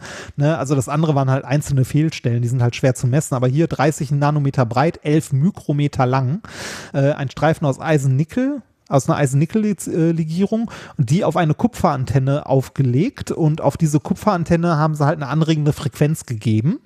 Dadurch haben sich in dieser Eisen-Nickel-Legierung, die ist halt ferromagnetisch, da drin haben sich äh, Magnonen ausgebildet, also kollektive äh, Teilchenzustände, die ähm, wiederum, also diese kollektiven quantenmechanischen Zustände verhalten sich wie Teilchen. Das ist so ein bisschen wie äh, Schwingungen in einem Kristall. Ne, also die Temperatur machen, Temperaturschwingungen quasi in einem Kristall, ja als Phononen also wir als Phononen bezeichnen, die Teilcheneigenschaften haben. Ja. Genauso kann man hier die, äh, es im Grunde kann man das so ein bisschen betrachten wie ein, äh, wie ein, äh, ein Stückchen, ein diskretes Stückchen Magnetfeld, das sich wie ein Teilchen verhält in dem Material. Ja. Und ähm, das Ganze haben sie vermessen äh, mit einem Raster-Röntgenmikroskop am BSI-2 Synchrotron in Berlin. Und ähm, auf diesem Streifen kannst du dann quasi helle und dunkle Bereiche sehen, je nachdem, welche Ausrichtung der Spin in diesem Bereich hat. Mhm, ja. Und durch die anregende Frequenz, die sie draufgegeben haben, siehst du, das kann man in dem Paper auch wunderschön sehen, es, äh, da ist auch ein Video zu verlinken, ich gucke mal, ob ich das noch finde, dann verlinke ich das direkt mit, sieht man in diesem Streifen helle und dunkle Bereiche, also ne, immer hell, dunkel, hell, dunkel, hell, dunkel. Und mit der Zeit wechseln die. Also es, äh, äh, es bilden sich dunkle Bereiche aus, die verblassen wieder, rutschen ein Stück zur Seite und dann werden die wieder dunkel, verblassen wieder, rutschen wieder ein Stück zurück, Ja, werden ja. dunkel, verblassen wieder. Also man sieht, dass diese Quasiteilchen äh, sich durchgehend mit einer charakteristischen Frequenz immer wieder ausbilden und verschwinden. Und zwar in einer zeitlichen äh, signifikant, also in einer zeitlich konstanten Frequenz, aber auch räumlich. Also äh, quasi so ein Zeitkristall. Und das konnten sie messen und tatsächlich filmen, wie sich dieser Zeitkristall ausbildet und wieder verschwindet. Das ist schon ein bisschen geil. Ja, ist es. Ist, äh, ist schon, also Und der tut mir schwingt leid, meine beiden bis, Themen. bis äh, der, die, die, der schwingt dann wirklich äh, bis, bis in aller Ewigkeiten weiter. Theoretisch. Ja, genau da sind wir bei dem Punkt, den ich auch nicht so ganz äh, verstanden habe, weil das würde ja eigentlich gegen die Energieerhaltung verstoßen und so. Ähm, äh, irgendwie ja, aber irgendwie auch nein. Also ähm, äh, wenn du, also äh, das ist irgendwie so, wenn du den, äh, wenn du das System durchgehend mit irgendeiner beliebigen Frequenz weiter anregst, dann schwingt es bis in alle Ewigkeit Ah, äh, mit ja, dieser ja. Frequenz weiter. Stimmt, der, Ähm, der ich- Punkt war ja auch noch da. Ja. Mhm. Genau, wenn, wenn du das weglässt, dann hört es wahrscheinlich auf, Mhm. aber irgendwie, also dann, dann genau, wenn du es nicht mehr anregst, also gar nicht, dann verschwindet halt dieser Zustand des Zeitkristalls. Mhm. Aber solange irgendeine anregende Frequenz da ist, wenn ich das richtig verstanden habe, bleibt er bis in alle Ewigkeit so, in diesem Zustand und schwingt immer hin und her. Krass. Ja. Ist natürlich interessant für Zeitmessungen und so ein Kram auch, ne? Irgendwie. Ja. Naja. Ich finde es, also ich fand es irgendwie interessant, weil es so Grundlagenphysik ist und auch wieder zeigt, dass wir eigentlich gar nichts verstanden haben. also wir im Speziellen, aber auch wir als Physiker im Allgemeinen. Ähm, ich, also ich finde es geil, dass hier die äh, zwischen Postulat 2012 und ma- wir haben das Ding gefilmt. Das ist Jahre. krass, ja. Das ist Ja. krass. Ja, Das ist ja keine Zeit, ne, in der, in der Nee, gar Forschung. nix. Ja. nee. Fand ich spannend. ja, geil. Tut mir leid, dass die Themen heute so Knoten im Kopf mäßig waren, aber ich fand die beide gut. Ähm, ich fand deine äh, Themen auch gut. Ich war ein bisschen, äh, ich war heute selber ein bisschen müde, weil ich so viel gearbeitet habe und ich bin echt Alles äh, gut. alles äh, bin, bin sehr kaputt. Ich bin froh, dass du die Sendung so äh, bereichert und gewuppt hast. Würde ich so nicht sagen. Wahrscheinlich habe ich die Hälfte falsch erklärt, aber Mich also zumindest äh, fasziniert. Fassen wir äh, schnell zusammen, äh, was wir heute gelernt haben. Ähm, genau. äh, wir, wir haben gelernt, dass wir äh, unserem Magnetfeld dankbar sein sollten dafür, dass es nicht die ganze Zeit hin und her flippt, weil sonst könnten wir überall auf der Welt äh, Nordlichter sehen. Du hast uns gezeigt, wie möglicherweise ein wichtiges äh, logisches Gatter umzusetzen ist mit einem Quantencomputer und zwar auf, auf große Distanz, was ich nicht gedacht hätte, dass das schon so funktioniert. Dann haben wir heute noch gelernt, dass wenn Luke draußen wäre, würde er wahrscheinlich haufenweise Vogel vor den Wasserturm legen, aber er wäre schon seit drei Jahren tot. Im Schnitt. wie dramatisch. Ah. Äh, der ist doch viel zu faul. Der wird sich doch vor den Turm Ja, legen das- und einfach ja, nur warten, wahrscheinlich. bis es, bis es wieder aufgeht. Fütter mich. hast, äh, ich habe dir ja vorhin noch ein Bild geschickt, wie prominent er sich gerne mal ins, äh, in, In ins Blickfeld setzt. drängt. Ja. Mal mich wie einer deiner Ja. französischen Katzen. Ja, Ähm, genau. Und du hast uns noch erklärt, was ein Zeitkristall äh, ist und äh, tatsächlich auch äh, gezeigt, dass einer gefilmt wurde in letzter Zeit. Ja. Also gefilmt in Anführungsstrichen, aber Ja, ja, ja, so wie man das, ne? Also das Übliche. genau. Ja, sehr schön. Ähm, wir haben noch einen kleinen Schwurbel, den ich ja schon heute angeteasert habe, ähm, mit, äh, mit der Weltraummedizin. Äh, darum geht es nämlich tatsächlich. Das hat uns Maxi geschickt. Ähm, und die Webseite, die, äh, die geschickt wurde, die hat mich tatsächlich neugierig gemacht, weil da wird gleich auf der Empfangsseite steht, ab sofort Raumfahrt und Regulationsmedizin über Telefon und Video. Ablauf der Therapie äh, nee, genau, also über Telefon und Video.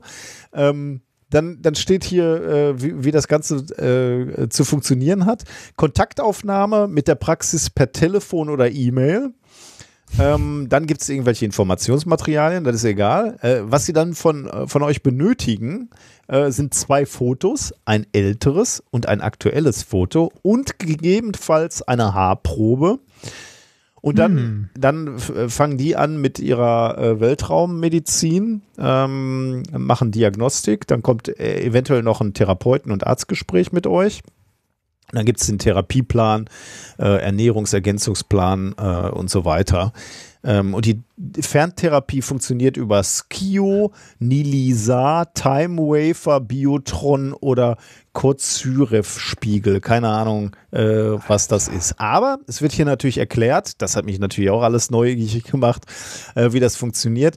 Und da möchte ich euch dran teilhaben, weil man könnte sich jetzt fragen, ne? Fotos? Wieso Fotos? Was machen die denn mit den Fotos? Ja, die Photonen, also die Lichtteilchen eurer Lichtbilder, der Fotos und den Schwingungen der DNA aus den Kopfhaaren lassen sich mit einem dieser Voodoo-Geräte, nämlich dem Xio, ähm, äh, da, da kannst du aus den Parametern, äh, die Parameter aller oder fast aller bekannten Viren, Bakterien und Parasiten ermitteln. Das heißt, die Photonen eures Fotos geben Infos über die Viren, die ihr im Körper habt. Das ist schon mal Ja. irre, oder? Wer hätte das gedacht? Ähm, dann Nili Saar, hatte ich ja gerade auch schon vorgelesen, ist auch irgendwie so ein Voodoo, äh, was die hier machen. Äh, ursprünglich in der Militärforschung Russlands entwickelt, ist das einzige Gerät, das aufgrund Ele des Elektronenspins in der Lage ist, Strukturen auf einer nicht körperlichen Ebene zu erkennen und zu korrigieren. Daher haben wir eine ausgezeichnete Diagnostik für alle Organsysteme, einschließlich der Erfassung von Funktionsstrukturen. Damit können sie dann alles heilen, äh, Diabetes, Bluthochdruck und so weiter. Und was wirklich mir gut gefallen hat, ist, ist die Erklärung zur, zur Raumfahrtmedizin, weil das schon, also ich sag mal so mit Schulphysik schon so schwachsinnig klingt und äh, äh, auch irgendwie äh, äh, mit Schulphysik fängt man da schon an ähm, zu stocken eigentlich. Deswegen muss ich das noch eben vorlesen. Also Raumfahrtmedizin. Die hohen Anforderungen eines Weltraumaufenthalts an den menschlichen Körper, vor allem aber der Eintritt in die Schwerelosigkeit und der Wiedereintritt in die Atmosphäre, stellten die Mediziner in den Anfängen der Raumfahrt zunächst vor eine Reihe ungelöster Probleme. Angesichts dessen, dass in der bemannten Raumfahrt eine ca. 10.000-fach verstärkte kosmische Strahlung herrscht und zudem in den 60er Jahren das künstlich nachgebaute natürliche Erdmagnetfeld in der Schwerelosigkeit noch fehlte, und da bin ich, da bin ich nämlich kurz mal äh, stecken geblieben und habe mich gefragt, Moment, das künstlich nachgebaute natürliche Erdmagnetfeld? Mir wäre neu, dass die ISS ein künstliches Magnetfeld hat. Ähm, Ja. oder irgendwelche anderen Raumsonnen. Also ähm, möglicherweise irre ich mich da. Da bin ich, äh, bin ich froh, wenn ich da mal Informationen bekomme. Aber ich glaube, das, äh, das gibt es auch immer noch nicht. Von daher ist diese, diese Behauptung etwas irreführend. Ich zitiere jetzt weiter. Gab es infolgedessen massive Einbrüche der kognitiven und körperlichen Leistung mit verheerenden allergischen, rheumatoiden und asthmatischen Veränderungen bis hin zur Bildung aggressiver Tumore. Jetzt wird es auch gut. Eines der größten Probleme stellt die aufgrund des fehlenden Jetzt kommt's, atmosphärischen Drucks überall gleiche Blutdruckverteilung dar sodass sich bei der Überlastung der Blutgefäße im Kopf- und Halsbereich schwerste Kopfschmerzen und Sinustiden, Sinusitiden einstellten. Ähm, Das ist natürlich absolut nicht der Grund. Der atmosphärische Druck hat überhaupt nichts damit. Also erstmal hat man auf der ISS einen normalen atmosphärischen Druck oder zumindest annähernd normalen atmosphärischen Druck. Sonst könnten die äh, Herren und Damen dort nicht leben und atmen. Ähm, zweitens hat der atmosphärische Luftdruck überhaupt nichts mit der Verteilung eures Bluts im Körper zu tun, sondern das ist natürlich die Gravitation. Die zieht allerdings natürlich das Blut in eure äh, Beine, wenn ihr steht und deswegen muss, äh, muss die Pumpe pumpen, damit es auch im Kopf ankommt. Und natürlich ist da der Grund, äh, wenn ihr dann in der Schwerelosigkeit seid, dass äh, das Blut zunächst einmal sich etwas mehr im, im Kopfbereich ansammelt und deswegen sehen die Astronauten am Anfang auch so ein bisschen aufgedunsen aus. Ähm, aber wieso vertraut man, wie, wie, wieso sollte man einem Mediziner vertrauen, der äh, einfachste physikalische Zusammenhänge schon nicht auf die Reihe kriegt? Das finde ich ja schon super. Boah, ist das hart. Dr. Med Also- Enrico Edinger ist das nämlich hier, Honorarprofessor für Energie- und Informationsmedizin. Ja, ist auch schon eine Energie und Information. Ich habe ich hab gerade mal ein bisschen auf der Seite rumgeklickt. Äh, können, können wir einen gemeinnützigen Verein gründen, der solche Leute verklagt? Also ich habe keinen Bock, das persönlich alles irgendwie äh, an, also ne, an mir als Person hängen zu haben. Irgendwie eine, eine juristische Person oder so, ein Verein, eine UG oder sonst was, die diese Leute verklagt, die so einen Scheiß verkaufen. Also Ja, die Frage Äh, ist halt, wie du den juristisch beikommst. Ne? Wahrscheinlich, also auch Ja. er schreibt ja hier wieder auf seiner Seite unten, äh, ersetzt nicht den Besuch bei einem Arzt und ist allgemein Ja. noch nicht anerkannt. Aber, Ah, er, sugger- hier, also, ja, aber es ist ja keine Frage, halt, ne? er suggeriert es halt und es ist keine Frage, dass er auch viel, viel Geld mit irgendwelchen verzweifelten armen Seelen Ja. macht, die lesen. Der kann äh, aggressive Tumore behandeln und, und äh, Viren erkennen, anstatt äh, äh, aufgrund deines Fotos, was du ihm schickst. Ja, noch, noch geil. Also ich habe mal ähm, auf der Seite gerade ein bisschen rumgeklickt und äh, die äh, Corona nehmen die auch mit, ne? Ah, echt? Das Also habe ich noch nicht gesehen. Ja, gestorben, also Research-Ergebnisse. Mhm. Research-Ergebnisse, man könnte auch Forschungsergebnisse schreiben, aber das wird nicht so gut klingen. Research gestorben sind nach den bisher vorliegenden Statistiken und Studien Stand 20.03.2020 fast ausschließlich Menschen hohen Alters mit Vorerkrankungen. Soweit, so gut, ne? Der Satz geht aber noch weiter. Vor allem aber solcher mit, äh, solche mit massiver Elektrosmog-Belastung Oh. und parallelem Melatoninmangel. Alle Verstorbenen hatten neben Melatonin zudem einen Mangel an Vitamin C, Arginin, No und Vitamin D. Übrigens kann Vitamin D3 alleine nach Angabe von Robert Kennedy den Covid-19-Virus um das 800-fache abfangen. Oh Gott. Also, ne, äh, und da kommt noch mehr und noch mehr. Zudem wirkt es per se stark gegen Coronaviren, die Oh. Antivirale und so weiter und so weiter und so weiter. Ne? Der Lightpen kann das nochmal um hundertfach runtersetzen und so weiter. Also, die nehmen auch Corona mit. Hier steht nirgendwo, ne, äh, warte mal, im Übrigen seit dem 20.03.2020 ein hundertprozentiges Heilmittel gegen Moment. Im Übrigen ist seit dem 20.03.2020 ein hundertprozentiges Heilmittel gegen Covid-19 gefunden worden. Das alte Malariamittel Hydroxychloroquin, welches äh, die Chinesen in Kombination mit Citromax geben. In dieser Studie an 20 todkranken Patienten wurden alle Patienten innerhalb von sechs Tagen geheilt. US-Präsident Trump ist es zu verdanken, Oh, dass dieses bereits seit Gott. September 2019 bekannte Mittel, welches schon vor zwei Jahren in vitro Furore gemacht hatte, ähm, nach den letzten In-vivo-Untersuchungen nicht vom Markt genommen wurde, sondern zumindest in den USA kranken Menschen zur Verfügung stehen soll. Ja. Und so weiter und so. Also die ganze Seite ist voll mit Ja. so einem Scheiß. Und äh, die verkaufen halt äh, auch wieder ne, ihre Aura-Reinigung, Scheiße und so Ja. weiter. Und es ist eine GmbH. Das heißt, die machen genug Geld damit. Wahnsinn, ne? Wie lange wir jetzt schon über, das sind ja jetzt schon Jahre, die wir regelmäßig immer wieder so einen Scheiß rausziehen, ne? Und es gibt, es ist ein bottomless pit. Also das Loch ist einfach bodenlos mit diesen Damen und Herren, die damit Geld machen. Ja, Geschäftsführer Herr David Mannis.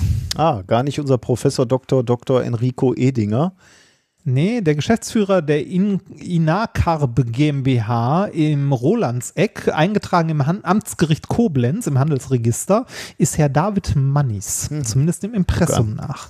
Ist ja auch Was geil macht der. Herr denn so? Der, der hier, Ja. dieser Professor Dr. Dr. Enrico Edinger, ist ja Professor Dr. Nauk, Dr. Med, ähm, Honorarprofessor für Energie- und Informationsmedizin in Moskau, Medical Institute of Traditional and Non-Traditional Medicine äh, irgendwo in der Ukraine. Alle- Alleine das ist äh, schon irgendwie so ein bisschen dubios. Ne? Und seine Tätigkeitsschwerpunkte sind Energie- und Raumfahrtmedizin, Psycho-, Neuroimmunologie, Hypnose, Sexualmedizin, Akupunktur und Regulationsmedizin. Ja, schön. Ja, das, also. Ich, ich frage mich immer, ne, wenn, wenn solche, äh, ach Gott, der frühere Geschäftsführer kam aus Essen. Ähm, äh, ne, wenn, also wir, wir haben äh, also diesen ganzen Mist mit irgendwie UG-Gründen und so ja auch mal durchgemacht. Ne? Mhm. Was geben diese Leute bitte als Geschäftsfeld an? Das wäre mir schon viel Also zu peinlich, ne, wa- wenn ich da was- hingehen würde und Was, was ist der Geschäftsfeld, also das Geschäftsfeld von denen? Äh, Also, Medizintechnik. Die gehen da hin und sagen Medizintechnik. Alter. Medizintechnik.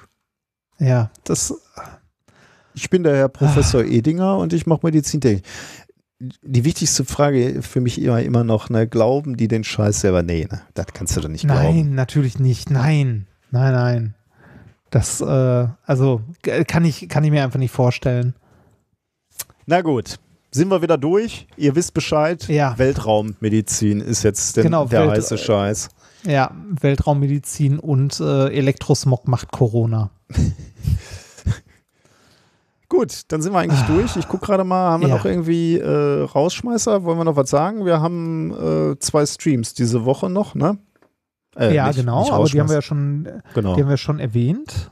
Ne? Äh, Also, trotzdem äh, am Dienstagabend. heute Abend, wenn Genau, wenn ihr das Genau. aktu tagesaktuell hört, heute Abend reden wir über äh, Technik. Wobei, ich weiß gar nicht, wie, wie lange und wie viel wir darüber reden. Also, ähm, weiß ich auch nicht, ich hätte jetzt auch gesagt, so viel gibt das nicht her, aber wer weiß. du Ne? redest Wer ja weiß. vor allem über die Streamtechnik. Ich werde mal ganz kurz äh, vielleicht was zur Podcast-Technik auf meiner Seite sagen und du sagst was auf deiner Ja. Seite. Ich werde nicht so viel zu tun haben. Du, du redest über die Technik. Ich Verlasse mich da voll und ganz auf dich. Schön.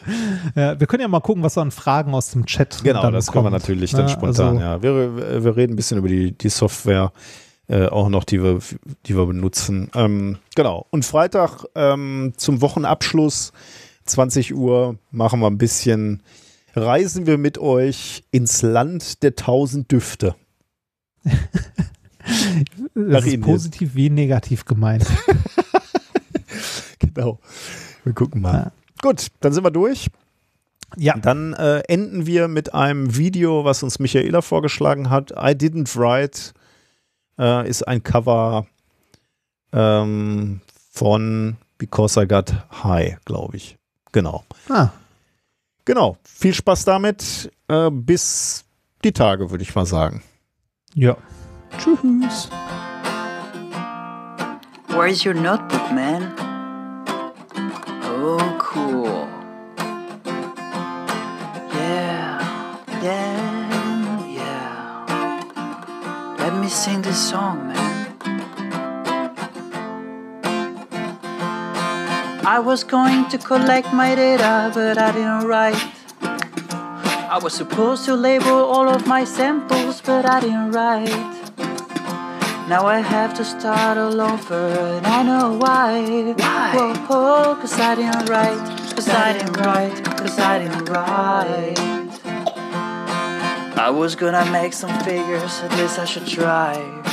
Yeah, I should try. But I forgot to put on the labels, can't tell X from the Y. Is this, is this a Y? Now I don't have a poster, and I know why. Why, man? Oh, cause I didn't write, cause I didn't write, cause I didn't write. I was gonna send an abstract before the deadline. Now you're dead. I was gonna start doing all my stuff with sensible time. Now I ain't going to a conference and I know why. Why? Oh, oh, cause I didn't write, cause I didn't write, cause I didn't write. My boss ran out of money, I need to apply. Go, go, crap! Yesterday was July the 5th, that's when it's due by. Hmm. Now I need to finish quickly, I know why. Why, oh, man? Oh, cause I didn't write, cause I didn't write, cause I didn't write. Now it's time to defend, I just wanna cry. I don't have a full story yet, should I tell a lie? No, I can get away this year and I know why. Oh, oh, cause I didn't write, cause I didn't write, cause I didn't write.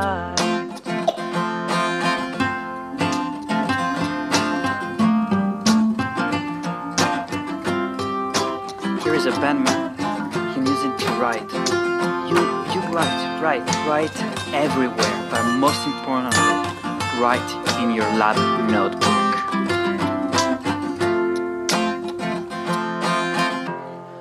I didn't write, I didn't write, I didn't write. I should have written down everything I see, I hear, everything I do, everything that happens to me should be written down.